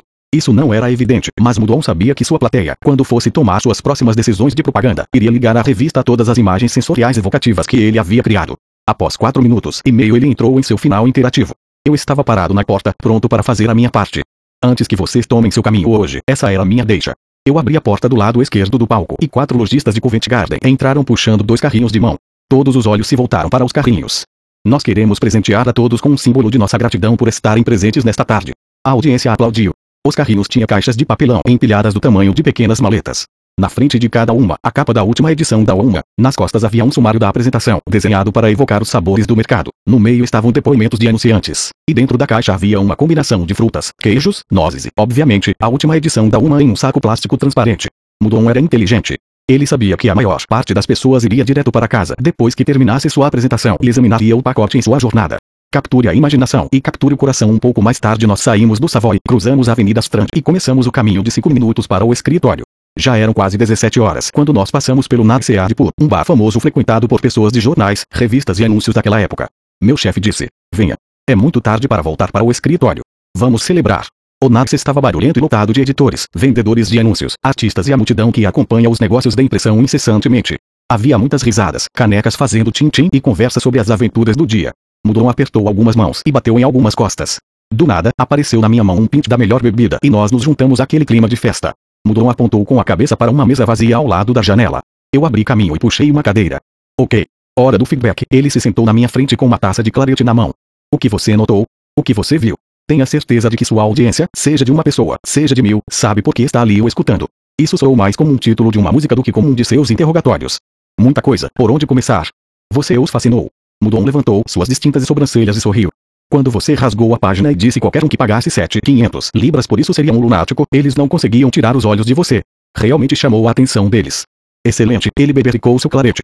O seu ponto estava lá o tempo todo. Também, o veículo mais poderoso e com melhor custo-benefício que este país tem para passar a sua mensagem para 4 milhões de mulheres ávidas e consumistas. Muito bem. Você se lembrou da regra de ouro. Sem um ponto. Sem apresentação. Nada irrita mais uma audiência do que não saber o que está fazendo lá. O seu ponto deve conter uma causa e um efeito ao qual os ouvintes possam se relacionar. Faça X e esse desejado resultado acontece. Não faça isso e acontece. O ponto captura razão e lógica. Significa que sua apresentação faz sentido. Então, tudo que você tem de fazer é provar o seu ponto. Antes que você possa convencer uma audiência de qualquer coisa, tem de capturar a atenção dela. Faça isso e você vai capturar o interesse dela. Uma vez que você tem o interesse da audiência, pode provocar a imaginação dela. E o coração vai seguir com certeza. Ele olhou para a garçonete e balançou a cabeça. Capture a atenção da garçonete também, e a comida com certeza virá. Shish kebab se eu pedir fish and chips. Mudou a escolher um prato chamado espetada. O menu dizia que isso era uma comida típica portuguesa feita de pedaços de carne vermelha passada em alho e sal, assada e servida em um espeto pendurado em um gancho com um suporte. Era na verdade simplesmente um shish kebab emperiquitado. Nítico, 80% do tempo as pessoas não têm ideia do motivo pelo qual fazem as coisas. Elas tomam suas decisões baseadas em emoções, no que seus corações imaginam que querem, mesmo que elas pensem que estão sendo racionais. Uma vez que você entra na imaginação de alguém com suas palavras, pode desencadear uma reação que cria imagens, sons, sentimentos, cheiros e gostos. Uma reação sensorial que dá vida às palavras e as tornam reais. Ele apontou pela janela para o outro lado da rua. Você vê aquele caminho que leva à estação de metrô. Um pedinte cego costumava se sentar ali antes que limpassem essa área. O velho homem tinha uma placa em seu colo com apenas duas palavras: Sou cego. Os que passavam ali de vez em quando jogavam trocados em seu boné, mas eram de baixo valor. Então, em uma manhã ensolarada de abril, um dos publicitários juniores do escritório perguntou se podia adicionar algumas palavras à placa. O cego disse que sim. Ele reconheceu a voz do jovem moço como alguém que normalmente lhe dava algumas moedas e lhe desejava boa sorte. O publicitário virou a placa e escreveu cinco palavras, deixando-a no colo do homem. No fim do dia, o publicitário parou para ver como as coisas estavam indo. O cego disse que não podia acreditar ao ouvir as moedas caindo aos montes. O que você escreveu na minha placa? Ele perguntou. Não muito. Eu só adicionei três palavras, o publicitário respondeu. Três palavras fizeram tanta diferença. Três palavras que provocam a imaginação fazem o pedinte insistiu que o jovem rapaz lhe contasse o que havia escrito. Mudon tomou um gole longo e demorado de seu clarete. Certo. Onde está a comida? Então, o que ela dizia? O que o que dizia? A placa. Ah, isso. Capturei seu interesse, não é? Com a minha pequena história. Eu ri. A garçonete chegou equilibrando a comida. O fish and chips estava dourado e crocante. As espetadas vieram com purê e cebola, o toque da comida de bar. Mudon abriu um guardanapo e prendeu uma ponta em seu colarinho como um babador. Sim. Como um babador, a placa, Frank. Ah, isso. Dizia, é primavera. E sou cego. Ah. Inteligente. Isso fez as pessoas pararem e pensarem e imaginarem como seria ser o pedinte, eu disse. E isso capturou alguns corações. Exatamente. E mais, isso capturou carteiras também. Mudon limpou seus dedos no guardanapo e bebericou seu clarete. Toda a boa comunicação acaba tendo algumas palavras emocionais e cativantes. Elas deveriam apertar quatro botões. Continuou sem pausar. Atenção, interesse, desejo e ação. Uma boa apresentação é como um shish kebab. É um apanhado rápido com um gancho, uma ponta, alguma carne e um som de fritura. Por apresentação, eu quero dizer qualquer coisa que você faça para convencer os outros a realizar uma ação. Ele pegou o seu garfo. O gancho chama a atenção deles como uma chamada na televisão. Aqui está seu A. Ele bateu no gancho metálico com seu garfo. Estalo. Atenção. O ponto diz por que eles deveriam estar interessados. O que eles ganham com isso. Esse é o seu estalo. De interesse. A carne, ele continuou, é a parte lógica, os fatos e figuras que dão suporte ao seu ponto e então fazem ter sentido. O som de fritura é a parte divertida, o emocional, memorável, a parte satisfatória para misturar tudo a razão e a imaginação deles e despertar o desejo. Esse é o D. Ele inclinou-se para frente e cheirou o kebab. Então voltou para trás. E se a coisa toda parece boa e cheira bem, você arregaça suas mangas é estalo, estalo. A é para ação. Agora vamos comer. A receita de um shish kebab Um shish kebab tem só quatro ingredientes. Um gancho, uma ponta, alguma carne e um som de fritura. Um gancho. Alguma coisa que capte a atenção da sua audiência desde o começo. Mudon tinha uma tendência a ganchos dramáticos, como jogar envelopes no chão, veja página 19, rasgar a contracapa de uma revista e usar a palavra lunático. Mas você pode usar um gancho físico, como uma venda para demonstrar que uma organização está perdida ou fingir que não pode tirar suas mãos dos bolsos por 30 segundos para ilustrar restrições de orçamento. Outra forma cativante de abrir uma conversa é fazer citações provocantes, mencionar uma estatística assombrosa ou citar uma manchete chocante. Uma ponta. Uma única e breve mensagem passada em uma voz positiva. As pessoas que estão à frente hoje são as que não as pessoas que não estão à frente hoje são aquelas que não a ponta deve passar por tudo, porque toda a sua apresentação deve provar o seu ponto. Tenha certeza de que sua apresentação responde às três perguntas. E daí? Quem se importa? E o que eu ganho com isso? Três pedaços de carne e um som de fritura. Nesse contexto, os pedaços de carne são os dados concretos que seus ouvintes precisam saber para estarem aptos a tomar uma decisão. Custos, condições de mercado, concorrência, ritmo dos negócios, suporte, vendas, ou o que for pertinente para decidir seguir adiante. Foque em três pontos-chave. O som de fritura pode ser um suporte, um guarda-chuva, uma capa, um taco de golfe, uma interação, uma anedota, mas evite piadas, porque, a menos que todos as entendam, você vai acabar dividindo a audiência, ou o envolvimento da audiência, perguntar se alguém se lembra, ou já esqueceu, de uma palavra ou número, ou qualquer coisa que faça com que um ou todos digam alguma coisa. Mudon se apoiava em encenações teatrais para transmitir fervor. Ele congelava em seu caminho por um segundo e segurava sua respiração. Seus movimentos eram precisos e fazia muito contato visual com sua plateia. No final, reafirme seu ponto. Você pode sempre se apoiar em encerramentos testados e aprovados, como a moral da história é. Encerre com algo que requeira a participação da audiência e uma chamada à ação. Deixe seus ouvintes com um passo concreto que precisam para fazer isso se realizar. Peça para que deixem uma mensagem escrita de uma frase-chave ou lhes dê um saquinho de chá e solicite que revisem o material enquanto tomam o chá mais tarde. Qualquer coisa que faça com que realizem algum tipo de ação. E colas nós mastigamos satisfeitos em silêncio por alguns minutos. Então o Dom limpou sua boca, tomou um gole de água e falou: Aliás, isso é uma icola. Eu balancei a cabeça. Eu não tinha ideia do que ele estava falando, mas sabia que ia me explicar, então fiquei quieto. Eu lhe falei antes que uma boa apresentação é como um shish kebab. Mas um shish kebab é só uma de três técnicas para fazer com que as pessoas ajam conforme suas ideias. Na verdade, quando eu digo uma boa apresentação é como um shish kebab, estava usando uma segunda técnica. Eu a chamo de icola. Icola é um acrônimo composto de letras iniciais das palavras, é mais ou menos como um barra uma. Precisa de um exemplo. Que tal nosso novo sistema de monitoramento é mais ou menos como uma palmeira. Ele nos deixa ou Marta lida com trânsito mais ou menos como um cutelo lida com carne. É uma maneira de representar um conceito complicado com uma simples imagem. Uma imagem de um shish kebab é muito mais fácil de ser lembrada do que uma série de páginas com informações. Lembre-se, nítico, fatos e números passam rápido, mas uma imagem ou uma história duram para sempre. Como hoje, respondi, quando você disse a revista Uma é mais ou menos como um mercado de Covent Garden. Colorida. Fresca. Viva. Você tem de usar sua imaginação para capturar a imaginação deles. Ocorreu-me que se eu tivesse que usar cola para definir Mudon, eu classificaria mais ou menos como uma árvore de Natal.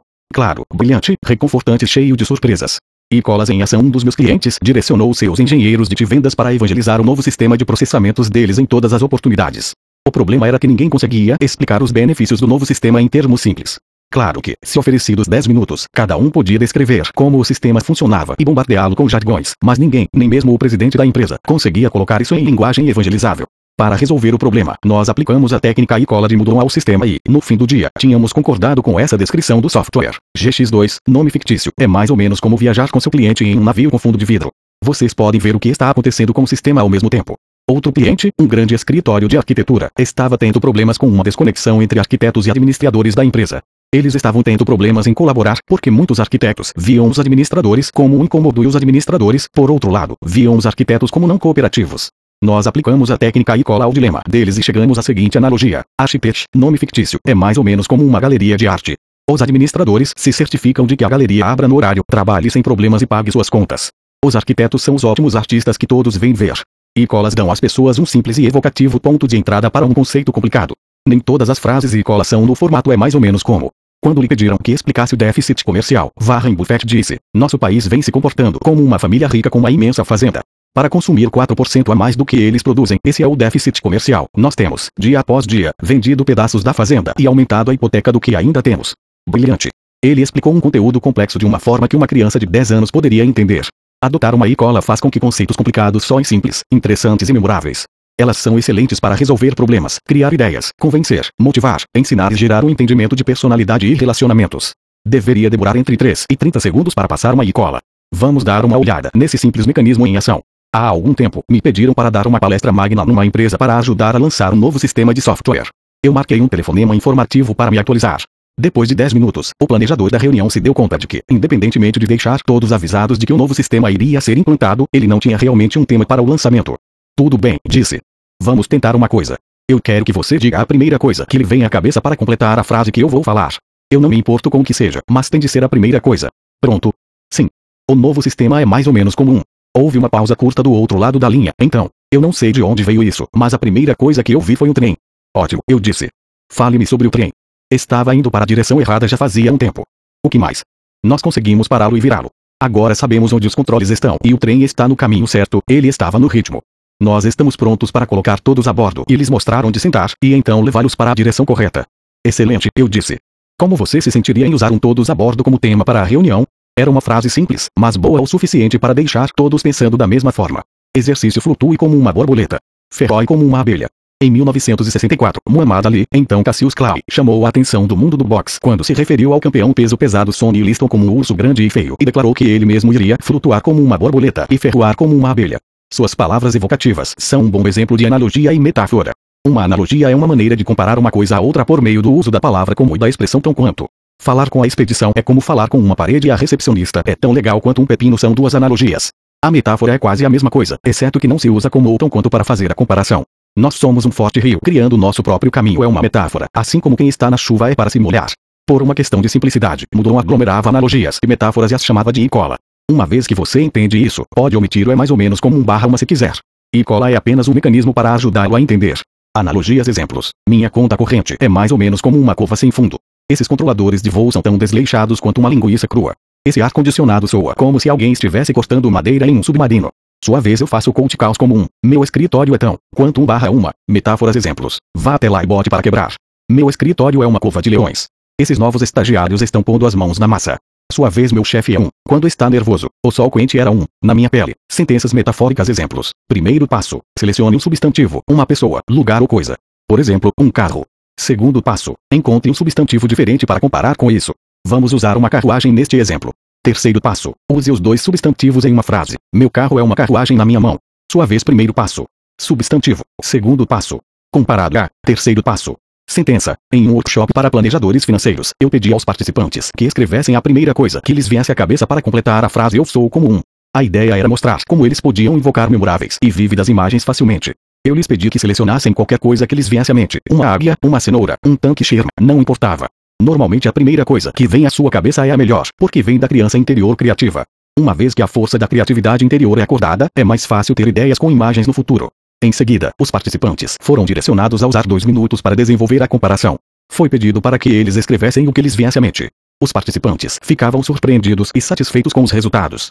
Uma mulher disse: Eu não tenho ideia de onde veio isso. Escrevi que sou como um cubo mágico. Pegando suas notas, ela leu: Eu sou um enigma para alguns, mas fácil de resolver quando você sabe como.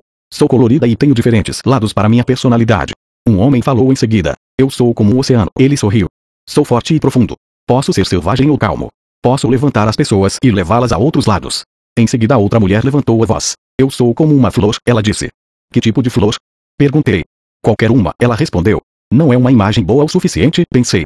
Por que não? Porque eu não podia visualizar a flor em minha cabeça.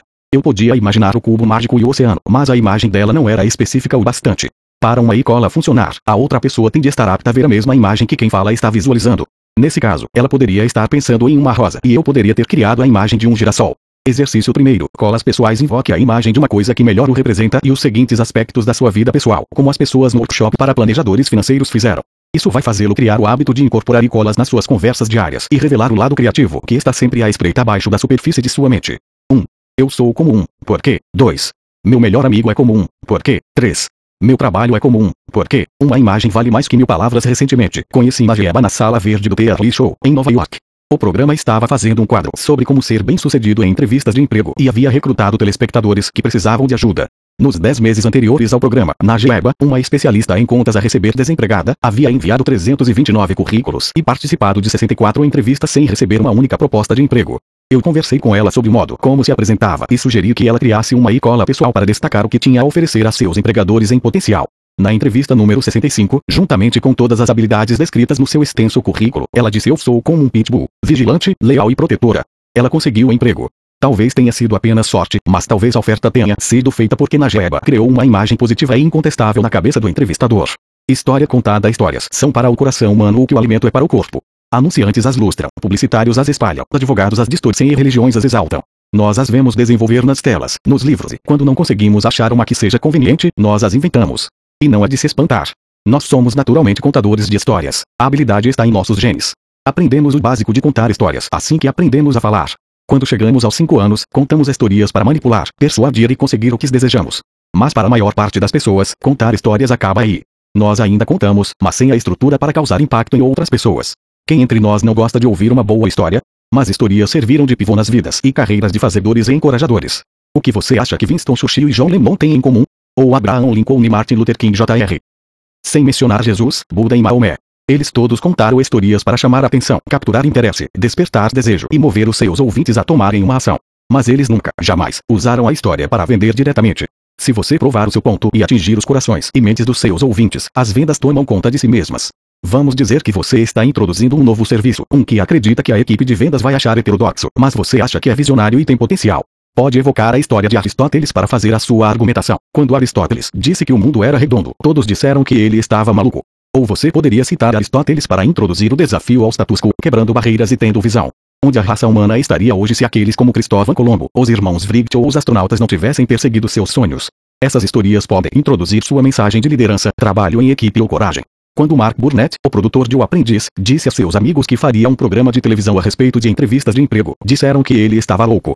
Mas Burnett estava certo de que contar a sua história poderia ser uma maneira de abordar os méritos de determinação, inovação e romper limites.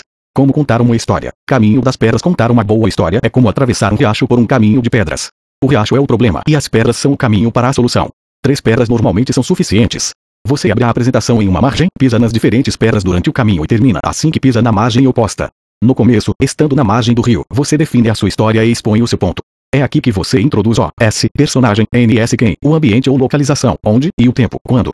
Pisando na primeira pedra, você explica o problema, dilema ou dificuldade. Movendo-se para a segunda pedra no meio da correnteza rápida do riacho, você descreve uma ou duas tentativas falhas de resolver o problema antes de saltar para a terceira pedra e revelar a solução. Conforme chega à margem oposta, você passa um fechamento emocional e reafirma o seu ponto. Ao apontar para o futuro, você pode convidar os seus ouvintes a se imaginarem na mesma situação e usarem o que aprenderam com sua história para resolver o problema. Comande os seus ouvintes a visualizar como utilizariam o que eles ouviram. Apenas imagine. Imagine-se no futuro quando, a próxima vez que você se deparar com. Muitos palestrantes vão fisicamente de pedra em pedra enquanto falam. Eles, na verdade, visualizam as pedras no chão ao seu lado ou à sua frente, e então pisam na pedra apropriada conforme chegam naquela parte da história. Esse método é chamado de marcação analógica e ele liga a informação a um lugar específico no palco da mente da audiência. Se o palestrante quer fazer referência a algo na margem inicial ou em alguma das pedras já passadas, volta e fica em pé no lugar imaginário, de forma que a audiência esteja lá com ele e relembre o que disse antes. Para ilustrar o meu ponto, aqui está uma história desenhada da minha própria experiência. Eu a uso para expressar uma das minhas principais crenças. Não há fracasso, somente feedback. Na margem, eu vivo em uma fazenda em uma parte muito pitoresca do interior do Canadá. Meus vizinhos criam cavalos. Nos finais de semana, quando as pessoas vêm para cá para aproveitar a vista e os sons do interior, param e alimentam os cavalos junto à cerca e tiram fotos.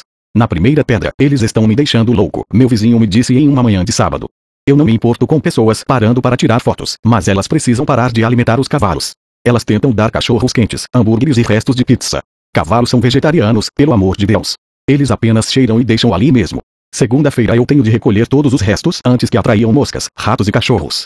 Na segunda pedra no meio do riacho, então, eu coloquei uma placa com os dizeres não alimente os cavalos, mas o problema piorou. Eu não estou surpreso, disse. Agora, todas as pessoas que nunca tinham pensado em alimentar os cavalos veem a placa e têm a ideia, ó, oh, vamos alimentar os cavalos. Eu pensei que era porque a placa era muito imperativa. Então, mudei o que estava escrito para por favor, não alimente os cavalos, mas a situação se tornou ainda pior. É claro. Provavelmente, pessoas que passavam por ali pensavam, ó, oh, que grande ideia, vamos parar e deixar que a vovó e as crianças alimentem os cavalos. Esse homem é educado, ele disse por favor, e não vai se importar. Saltando para a última pedra, Nick, meu vizinho disse, você tem de me ajudar. Eu já tentei de tudo. Eu desisto. Eu rabisquei algumas palavras em um pedaço de papel. Tente colocar isso na sua placa. Eu não o vi mais até o final do verão. Em uma noite, a caminhonete dele se aproximou da entrada da minha garagem e meu vizinho desceu sorridente. Nick, a sua placa funcionou como mágica. Se você passa por lá, pode ver a placa que diz: Nós comemos apenas maçãs e cenouras. Chegando à margem oposta, a única vez que você pode falhar em algo é quando para de processar feedback. Saiba o que quer, faça um plano e tome uma ação. Mas solicite feedback para descobrir como seus esforços vão bem. Seja flexível e mude o que está fazendo até que consiga o que deseja. Olhando para o futuro, apenas imagine quanto sucesso você pode ter na sua vida quando deixa o feedback guiá-lo. Exercício cruzando o riacho. Pontuar a estrutura de uma história pode ser útil para aprimorar as suas próprias. Preencha os seguintes pontos a respeito da história das maçãs e cenouras. O ponto, quem, onde, quando, o problema, primeira tentativa, segunda tentativa, a resolução, olhando para o futuro barra moral da história. Os 10 testes para uma história Suas histórias devem ser concisas e diretas ao ponto. Não há espaço para divagações e distrações. Cheque as suas histórias a partir dos 10 testes abaixo e aperfeiçoe o seu desempenho. 1. A história levanta as três questões fundamentais. E daí? Quem se importa? E o que eu ganho com isso? 2. Tem um ponto. Lembre-se, sem ponto, sem história. Qual é o ponto? 3. É diferente, não é mais uma história de escritório. Faça-a interessante, diferente e até triunfante. 4. É emocional. Ela se conecta com as emoções da sua audiência. 5. Ela mostra e conta, Além de transmitir uma sequência de eventos, a sua história descreve como as coisas são, soam, cheiram, são sentidas e como são seus gostos. Para um melhor efeito, ela deve transmitir pelo menos algumas informações sensoriais. 6. É curta e simples. 7. Uma criança de 10 anos consegue entendê-la. 8. É divertida. 9. Ela parece ser verdadeira. 10. Você evitou descrições detalhadas de pessoas, lugares e coisas. Tirou partes que não afetam diretamente a sua história. Exercício Hora da História é hora de contar algumas histórias. Comece decidindo qual é o ponto principal ao qual quer chegar e a mensagem que quer passar para os seus ouvintes. Uma vez que sabe o ponto, você pode começar a ponderar o seu gancho. O seu gancho é qualquer coisa que desperte o interesse da sua audiência e faça com que ela queira saber o que acontece em seguida. Os melhores ganchos fazem perguntas, declaradamente ou por uma implicação, introduzem o personagem, introduzem o dilema e barra, ou constroem uma antecipação do que está por vir. As histórias mais comoventes vêm de experiências pessoais porque são reais e você a está contando. Sua audiência terá a vantagem de ler as dicas escondidas na sua linguagem corporal enquanto você conta a história. Encontre alguém com quem você se sinta confortável, sua esposa, um amigo ou membro da família, e conte para ele ou ela a história sobre os seguintes tópicos: 1. Um desafio que você superou no trabalho. 2. Um sucesso que você teve em casa. Esteja certo de incluir o ponto, juntamente com quem, onde, quando e a problemática no início. Coloque as suas tentativas de resolução no meio e ofereça uma solução no final. Então, descubra o que você aprendeu dessa experiência, a moral da história. Grandes comunicadores contam histórias para tornar as coisas mais interessantes e para se conectar e motivar a sua audiência. A imaginação humana não é nada além do que a habilidade única do homem de distorcer informações que chegam por meio dos sentidos. Grandes oradores e comunicadores dependem da sua habilidade de alimentar a imaginação com o que mais gosta: imagens, sons, sentimentos, cheiros e sabores. Contar histórias é especialmente útil para ganhar harmonia com grupos, porque histórias atraem simultaneamente as pessoas visuais, auditivas e sinestésicas. Ademais, histórias fazem o aprendizado mais fácil, rápido e rico porque a informação é recebida em pacotes e não é necessário um processamento consciente. Enquanto você confia na pessoa que está lhe contando a história e as palavras dela fizerem sentido, essa história vai ser recebida de braços abertos pela sua imaginação. Exercício A história contada prepare uma história relacionada ao seu trabalho, algo que vai inspirar os seus empregados ou equipe. Sinta-se livre para procurar inspirações na internet ou no jornal local para ajudá-lo a pegar o jeito. Uma história sobre um time local de hockey que ficou preso em um deslizamento de neve por 16 horas, sem comida, foi resgatado bem a tempo de jogar a final do campeonato e jogou por um empate sem reclamar pode motivar o seu time no escritório. Use a lista da página 240 para testar sua história. Parábolas, fábulas e anedotas são algumas das mais velhas e mais poderosas ferramentas de comunicação e são eficazes em praticamente qualquer situação. Histórias atiçam a imaginação e provocam os sentidos. Todo mundo adora uma boa história. A história contada constrói pontes entre o lado racional da mente humana e o mundo sensorial. É uma forma de ligar a nossa imaginação interna à realidade externa. Use isso em sua comunicação diária e seus discursos. Capture a imaginação e faça com que o indivíduo ou um grupo tome uma ação em quatro passos: atenção, interesse, desejo e ação. Para isso, você pode usar três distintas técnicas: X-Kebab e cola e o caminho das pedras. X-Kebab Um X-Kebab tem gancho, com o qual você captura a atenção da sua audiência. Uma ponta, que é a sua mensagem principal. Alguma carne, seus dados concretos. E um som de fritura, algo divertido que cria envolvimento emocional. Isso é usado para fazer apresentações rápidas, poderosas e memoráveis. E cola uma primeiro, cola, acrônimo em inglês de é mais ou menos como um barra uma, faz conceitos complicados soarem simples, interessantes e memoráveis, utilizando analogias acessíveis e animadas e metáforas. Caminho das Pedras A técnica do Caminho das Pedras oferece uma estrutura concreta para contar histórias que seguram a audiência. Ela envolve a montagem da cena e do desafio, descrevendo tentativas de resolução do problema e então revelando a solução. Benefícios da história contada. Você pode usar as suas habilidades de história contada de inúmeras maneiras, incluindo sugerir ideias aos funcionários, clientes, colegas de trabalho, acionistas, amigos e familiares, provocar mudanças no comportamento, hábitos e atitudes, guiar e motivar indivíduos, grupos e populações, quebrar barreiras, iniciar transformações, manter-se no topo da lista das pessoas, compartilhar seus valores, fazer conexões emocionais e comunicar-se em um nível pessoal, dar vida aos seus produtos e serviços, simplificar conceitos complexos, incrementar a apresentação de fatos e números, Lembre-se do mais importante, sem ponto, sem apresentação. A expressão Icola foi mantida em inglês e é formada pelas iniciais da expressão It is King of Lick ANT 13 O show deve continuar alguns anos atrás, eu era o convidado do T. Debra Duncan Show em Houston, Texas. Era um especial de uma hora intitulado America's Biggest Fear, o maior medo da América, e era sobre falar em público. Os produtores haviam previamente solicitado espectadores que tinham problemas para falar em público, cujos trabalhos exigiam que fizessem apresentações constantemente. Eu supostamente iria ensinar como superar esse medo. Cinco pessoas foram escolhidas. Três delas desistiram no último minuto. No dia anterior ao show, eu tive o prazer de conhecer uma delas, a heróica Teresa. Meu trabalho era guiá-la do pânico para o equilíbrio. Teresa era um amor de pessoa, uma instrutora de primeiros socorros nos seus 30 anos, e o trabalho dela exigia que visitasse organizações e negócios para ensinar as pessoas a salvarem vidas. O único problema é que ela ficava apavorada quando precisava falar com grupos. Algumas horas antes de nos encontrarmos, a emissora havia gravado Teresa fazendo uma apresentação para um grupo de estranhos em uma pequena sala de reunião. A gravação era angustiante de assistir porque Teresa mostrava todos os sintomas de pânico. Ela não fazia nenhum contato visual, usava um sorriso fixo e sofrido, engasgava e engolia algumas palavras e ficava em pé imóvel sobre, o que era claro, um par de pernas bambas. Finalmente, ela simplesmente parou de falar, vítima do maior pesadelo de todos os palestrantes, o bloqueio mental. Nós revisamos o vídeo juntos e passamos uma hora estudando sobre o que ela iria falar. Não escrevemos um discurso para ela, apenas criamos uma estrutura para o que ela gostaria de falar. Mas essa não era a parte mais importante da nossa discussão. Eu usei uma parte significativa do nosso encontro apresentando a Teresa alguns exercícios que poderiam ajudar a liberar sua palestrante em potencial. Como você pode ganhar a vida com isso? Ela me perguntou. Simples. Eu me preocupo muito com o meu tema. Você não consegue convencer se não se importa. Sou apaixonado pelo meu tópico e nunca deixo meus nervos atrapalharem. Eu preciso achar um jeito de fazer Teresa se preocupar intensamente com seu tema. Você está no negócio de salvar vidas, Teresa. É seu dever sair e falar com o maior número de pessoas possível a respeito de primeiros socorros. É o seu domingo. Você salvará vidas aparecendo no show amanhã. Um homem, uma mulher, um adolescente, talvez dúzias deles nas semanas e anos que virão. Todas essas pessoas salvas porque alguém ouviu você falando apaixonadamente sobre primeiros socorros e foram tocadas a ponto de fazer algo elas mesmas. Você precisa disseminar a palavra. Teresa mudou seu foco de olhar internamente, pensando nela mesma e em sua ansiedade, para olhar externamente, pensando nos outros e em como o que ela tinha a dizer poderia ajudá-los a salvar vidas. Ela usou a imaginação para visualizar o melhor resultado da sua apresentação, uma audiência interessada no que ela tinha a dizer, e não no pior, ela mesma, tropeçando e envergonhada. É muito mais fácil ser convincente se você se importa com o assunto. Descubra o que é importante para você em sua mensagem e fale com o coração. Nós gastamos uma hora, mais ou menos, repetindo alguns exercícios, incluindo o Xixquebad da página 225 e Teresa foi para casa determinada a praticar o que eu havia mostrado, decidida a superar de uma vez por todas a sua fobia enfraquecedora. No dia seguinte às 9 horas da manhã, Teresa subiu ao palco em frente à plateia do estúdio com 250 pessoas e uma audiência de dezenas de milhares de telespectadores e falou sobre o seu problema em encarar qualquer audiência. Depois de 10 minutos de conversa, a apresentadora perguntou a Teresa se ela imaginava que a sua nova atitude faria alguma diferença. A resposta de Teresa foi pedir a Debra Duncan o seu microfone e andar em direção à plateia. Pelos três minutos seguintes, ela perguntou algumas questões a respeito de primeiros socorros como se fosse dona do lugar. Todos estavam boquiabertos. Debra Duncan, como a pessoa inteligente e carismática que é, teve de perseguir Teresa e pedir o seu microfone de volta, brincando enquanto perguntava: Ei, de quem é este show afinal? Pratique, pratique, pratique a grande sacada de se conectar com grupos é que quanto mais você faz, mais fácil isso se torna. O problema é que a maior parte de nós não tem muitas chances de ganhar experiência.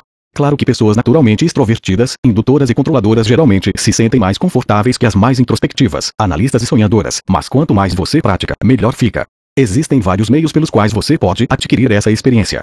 Quando nossas crianças estavam no começo da adolescência, eu e minha esposa fizemos um trato com elas. Na primeira terça-feira de todo mês, na hora do jantar, iríamos visitar outro país. Nossas cinco crianças decidiam qual país elas queriam visitar a cada mês, e vendo eu pesquisávamos o cardápio e preparávamos um jantar de três pratos para cada destino escolhido. Durante o jantar, cada filho concordava em fazer uma apresentação curta e informal sobre alguns aspectos predeterminados daquele país: clima, turismo, indústria, política e exportação. Todos nós tínhamos um mês para nos preparar. Eu me lembro de uma vez ter atendido ao telefone e ouvir: Aqui é do consulado mexicano, eu poderia falar com a Sandy. Sandy tinha só 10 anos na época e havia ligado pedindo informações. Em seguida elas chegaram pelo correio. A princípio, as crianças eram muito tímidas e ficavam nervosas, mas não demorou a aprenderem umas com as outras a como fazer suas pesquisas e suas apresentações mais agradáveis e informativas. Às vezes, chamávamos alguns convidados para participar da diversão. Nós nunca levamos o conteúdo muito a sério. Essas aventuras continuaram por mais de um ano e nós tivemos uma experiência maravilhosa. Hoje, as crianças não pensam duas vezes quando têm de fazer uma apresentação ou um discurso. Você acha que esse exercício as ajudou na escola e, mais para frente, na vida? Pode apostar que sim. Você acha que é muito cedo ou tarde demais para começar a aprender uma habilidade tão importante quanto esta? Não é. Ache uma maneira de praticar a sua habilidade de falar em público. Você pode começar pequeno, até mesmo contando para as pessoas no jantar sobre um artigo interessante que você leu no jornal online. Tenha certeza de que você tem gancho, uma ponta, alguma carne e um som de fritura. Veja a página 225. Mais tarde, quando Debra perguntou a Teresa o que mais havia contribuído à sua transformação, a resposta foi uma surpresa para todos. Ela disse que a coisa mais importante que ela havia aprendido era o exercício de respiração que eu havia passado, chamado movendo as suas narinas. Bem, foi uma surpresa para todos menos para mim. Tinha ficado óbvio quando Teresa e eu estávamos conversando no dia anterior que a imaginação dela estava debilitando-a. Ela estava presa com medo da imagem mental que criava do que poderia sair errado. Da mesma maneira que você não pode fazer uma pessoa sorrir dizendo sorria, um fotógrafo sabe muito bem que não consegue fazer alguém relaxar dizendo relaxe. Você tem de fazer acontecer. O medo nos olhos de Teresa ativou uma memória em mim e eu contei a seguinte história. Minha filha mais nova, Pipa, viveu corajosamente toda a sua vida com asma. Nas primeiras horas da manhã, há muitos anos, ela acordou com sérias dificuldades em respirar e sua bombinha não estava ajudando. Eu a peguei no colo, coloquei-a no carro e fui em direção ao hospital para usar o inalador, aproximadamente 30 quilômetros da fazenda onde moramos.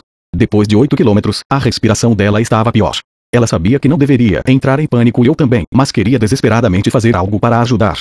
Do nada, eu me lembrei do que havia ensinado a mim mesmo no internato, como mover as suas narinas. Antigamente eu tinha um problema com cheiros.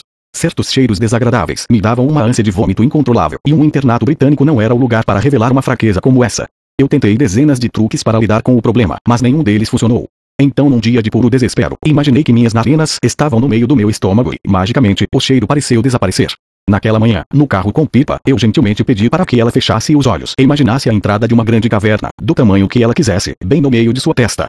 Agora, deixe todo o ar do mundo entrar e sair pela caverna, o quanto você quiser.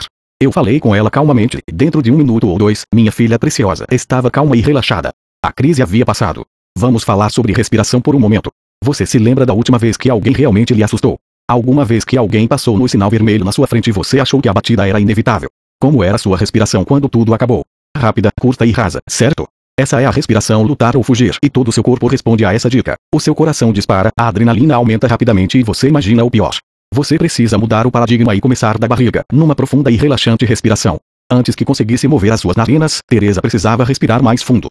Para começar com a respiração da barriga, disse a Teresa. Coloque uma mão no seu peito e a outra abaixo do seu umbigo e pratique respirar até que a mão no seu peito não se mova mais e a mão do abdômen se mova para fora cada vez que inalar e para dentro cada vez que exalar. Ela achou fácil e não demorou muito para estar sorrindo. Respiração pela barriga permite que assimile duas vezes mais ar do que a respiração pelo peito que a maioria das pessoas utiliza. Então, na primeira vez que você fizer terá uma boa sensação. Agora é hora de mover as narinas de Teresa.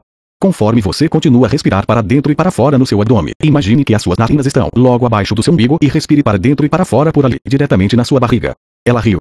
Nossa, isso é tão fácil. Faça de novo, mas dessa vez veja se você consegue sentir o cheiro do café. Havia uma jarra de café fresco e quente na sala. Não, só quando eu volto para o meu nariz, ela disse e nós dois rimos alto. Enquanto você estiver concentrado na sua respiração, as suas fobias irão recuar. Essa técnica deu liberdade para dezenas de pessoas. Um homem que tinha medo de elevadores, uma mulher com medo de facas de cozinha. Esse dia, em Houston, deu a Teresa a confiança de que ela precisava para ir e ensinar primeiros socorros ao estado do Texas. Exercício respiração quadrada aqui está outro exercício simples de respiração para relaxá-lo antes de uma apresentação. Inale devagar, contando até 4. Exale por 4 segundos. Segure por 4 segundos. Exale por 4 segundos. Segure por 4 segundos. Repita 10 vezes. Assim como a respiração lutar ou fugir, o seu corpo inteiro vai responder a isso diminuindo o ritmo do sistema. Você irá ficar devagar e o seu corpo irá relaxar assim que entender a mensagem de está tudo bem. Quando você se sentir confortável, aumente a contagem para 8 em todos os momentos e depois 12. Alguns minutos por dia por uma semana devem fazer com que chegue lá. Você levará essa incrível habilidade até a cova. A única coisa é que, quanto melhor você ficar em respiração quadrada e quanto mais a fizer, mais longe a sua curva vai ficar. Chegando ao seu ponto, eu contei a Teresa sobre a metáfora do caminho de pedras para moldar a sua narrativa e ajudá-la a criar uma abertura que iria capturar a atenção do seu público e transmitir o assunto imediatamente. Ela decidiu começar com uma pergunta simples para imediatamente envolver sua audiência. Quantos de vocês sabem o que RCP significa? Eu disse que se ela quer que as pessoas levantem a mão, tem de levantar a mão dela primeiro. Quando alguém responder, inclua o seu assunto quando repetir a resposta de volta para o público. Sim, ressuscitação cardiopulmonar. E se você desmaiar agora, eu posso salvar a sua vida, porque eu sei como fazer. Esse comentário era muito mudon. Nós dividimos e editamos a mensagem de Teresa em três pilhas de informações e colocamos cada pilha em uma pedra do seu caminho, completando com fatos e distrações divertidas. Quando ela passou pela sua pergunta de abertura, quantos de vocês sabem o que RCP significa? E todas as mãos se levantaram. Teresa brincou um pouco com o público por alguns momentos e então parou na sua primeira pedra. Ela não precisava de notas, pois conseguia ver o que a esperava na próxima pedra. Ela estava usando a imaginação a seu favor e não contra. Teresa sabia o que estava esperando por ela na próxima pedra e na pedra depois daquela, e podia prosseguir cada vez que se sentisse pronta. Ao invés de paralisá-la, a imaginação fez com que ela visse, ouvisse, sentisse, cheirasse e saboreasse o que estava por vir. Isso permitiu que ela compartilhasse o seu conhecimento. Na margem mais distante estava o seu fechamento emocional, uma história real sobre um colega administrador que ela havia ensinado, que salvou a vida de seu próprio pai em uma festa de gala. O maior medo dos Estados Unidos é um testamento à imaginação fértil. Quando a imaginação vai ao encontro da força de vontade, razão e lógica, ela sempre ganha. Você pode ser escravo da sua própria imaginação ou transformá-la em uma serva disposta e poderosa. Uma vez que você tem a sua imaginação sob controle, pode focar-se em se engajar com a imaginação do seu público, que é a chave para a real conexão e comunicação.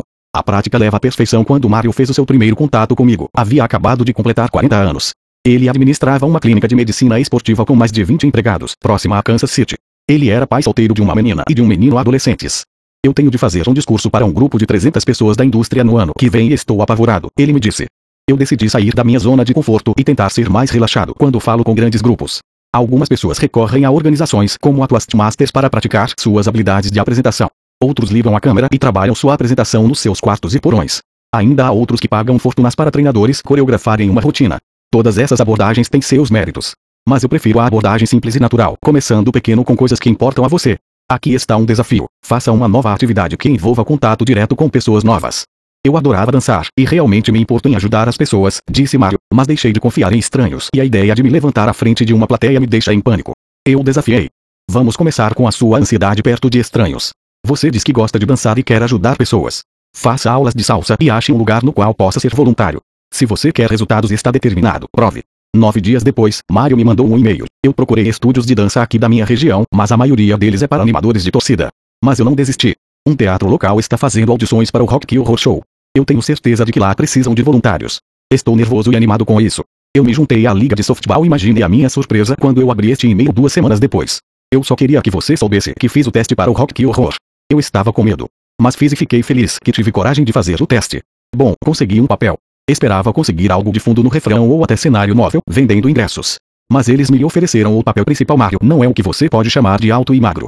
Exigi muita coragem e determinação para ele se desprender e se envolver. Com os seus empregados e filhos torcendo por ele na noite de abertura, ele tomou coragem e se arriscou. A produção amadora fez 20 apresentações completamente esgotadas e Mario praticou, praticou e praticou ensinar em frente ao público. Eu estava sobrecarregado com medo por 10 segundos, e foi isso, disse Mario. Eu passei pela barreira e amei cada minuto. E então?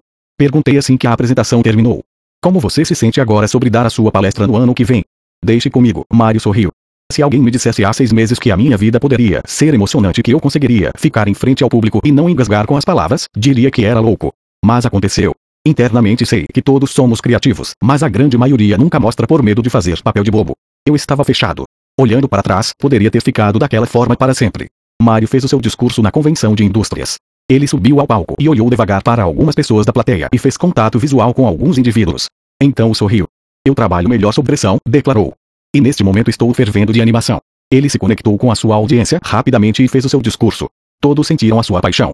Em seguida, foi abordado por três pessoas diferentes que perguntaram se ele faria um discurso aos seus empregados. E ele fez. Dominando a ansiedade do último minuto e o nervosismo do primeiro mova-se felizmente sua mente e seu corpo são parte do mesmo sistema. Você não consegue se sentir tímido com as mãos nos bolsos de trás, não consegue se sentir nervoso se está pulando com seus braços e pernas esticados. Antes de prosseguir, encontre um lugar privativo, o banheiro serve, e sacuda o seu corpo. No pódio da ansiedade encontre um rosto amigável.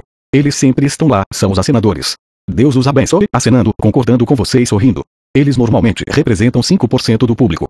Encontre 3 ou 4 e recorra a eles para conforto. Respiração quadrada Algumas vezes você pode se encontrar em uma situação na qual não consegue levantar e andar confiante. Tente a respiração quadrada para se acalmar. Página 251. Tendo um branco tenha um bote salva-vidas. Muitos palestrantes, especialmente aqueles que não usam notas, ocasionalmente têm brancos. Pode acontecer por diversas razões. No meu caso, acontece quando dou mais de uma palestra por dia. Eu acabo me perguntando se já disse aquilo. Algumas vezes já falei, mas normalmente fui na palestra anterior, no começo do dia. Sempre tenha para onde ir. Em palestras interativas, eu faço perguntas. Idealmente as suas perguntas serão relacionadas ao seu tópico. Alguém já vivenciou? Mas podem ser simples como alguém quer fazer alguma pergunta. Sucesso não depende apenas de quão bem você faz o seu trabalho. Também depende de quanto você se importa e como se conecta com as pessoas e transmite a sua mensagem. A habilidade de se levantar e se apresentar vai levar sua carreira e sua confiança a lugares que você nunca havia imaginado. Mário e Teresa aprenderam que falar para um grupo de pessoas não é uma questão de obrigação, é uma questão de paixão. Não é uma questão de nervos, mas uma questão de prática. Você pode começar hoje e seguir a liderança de Mário com esses dois passos simples. 1. Um, Envolva-se.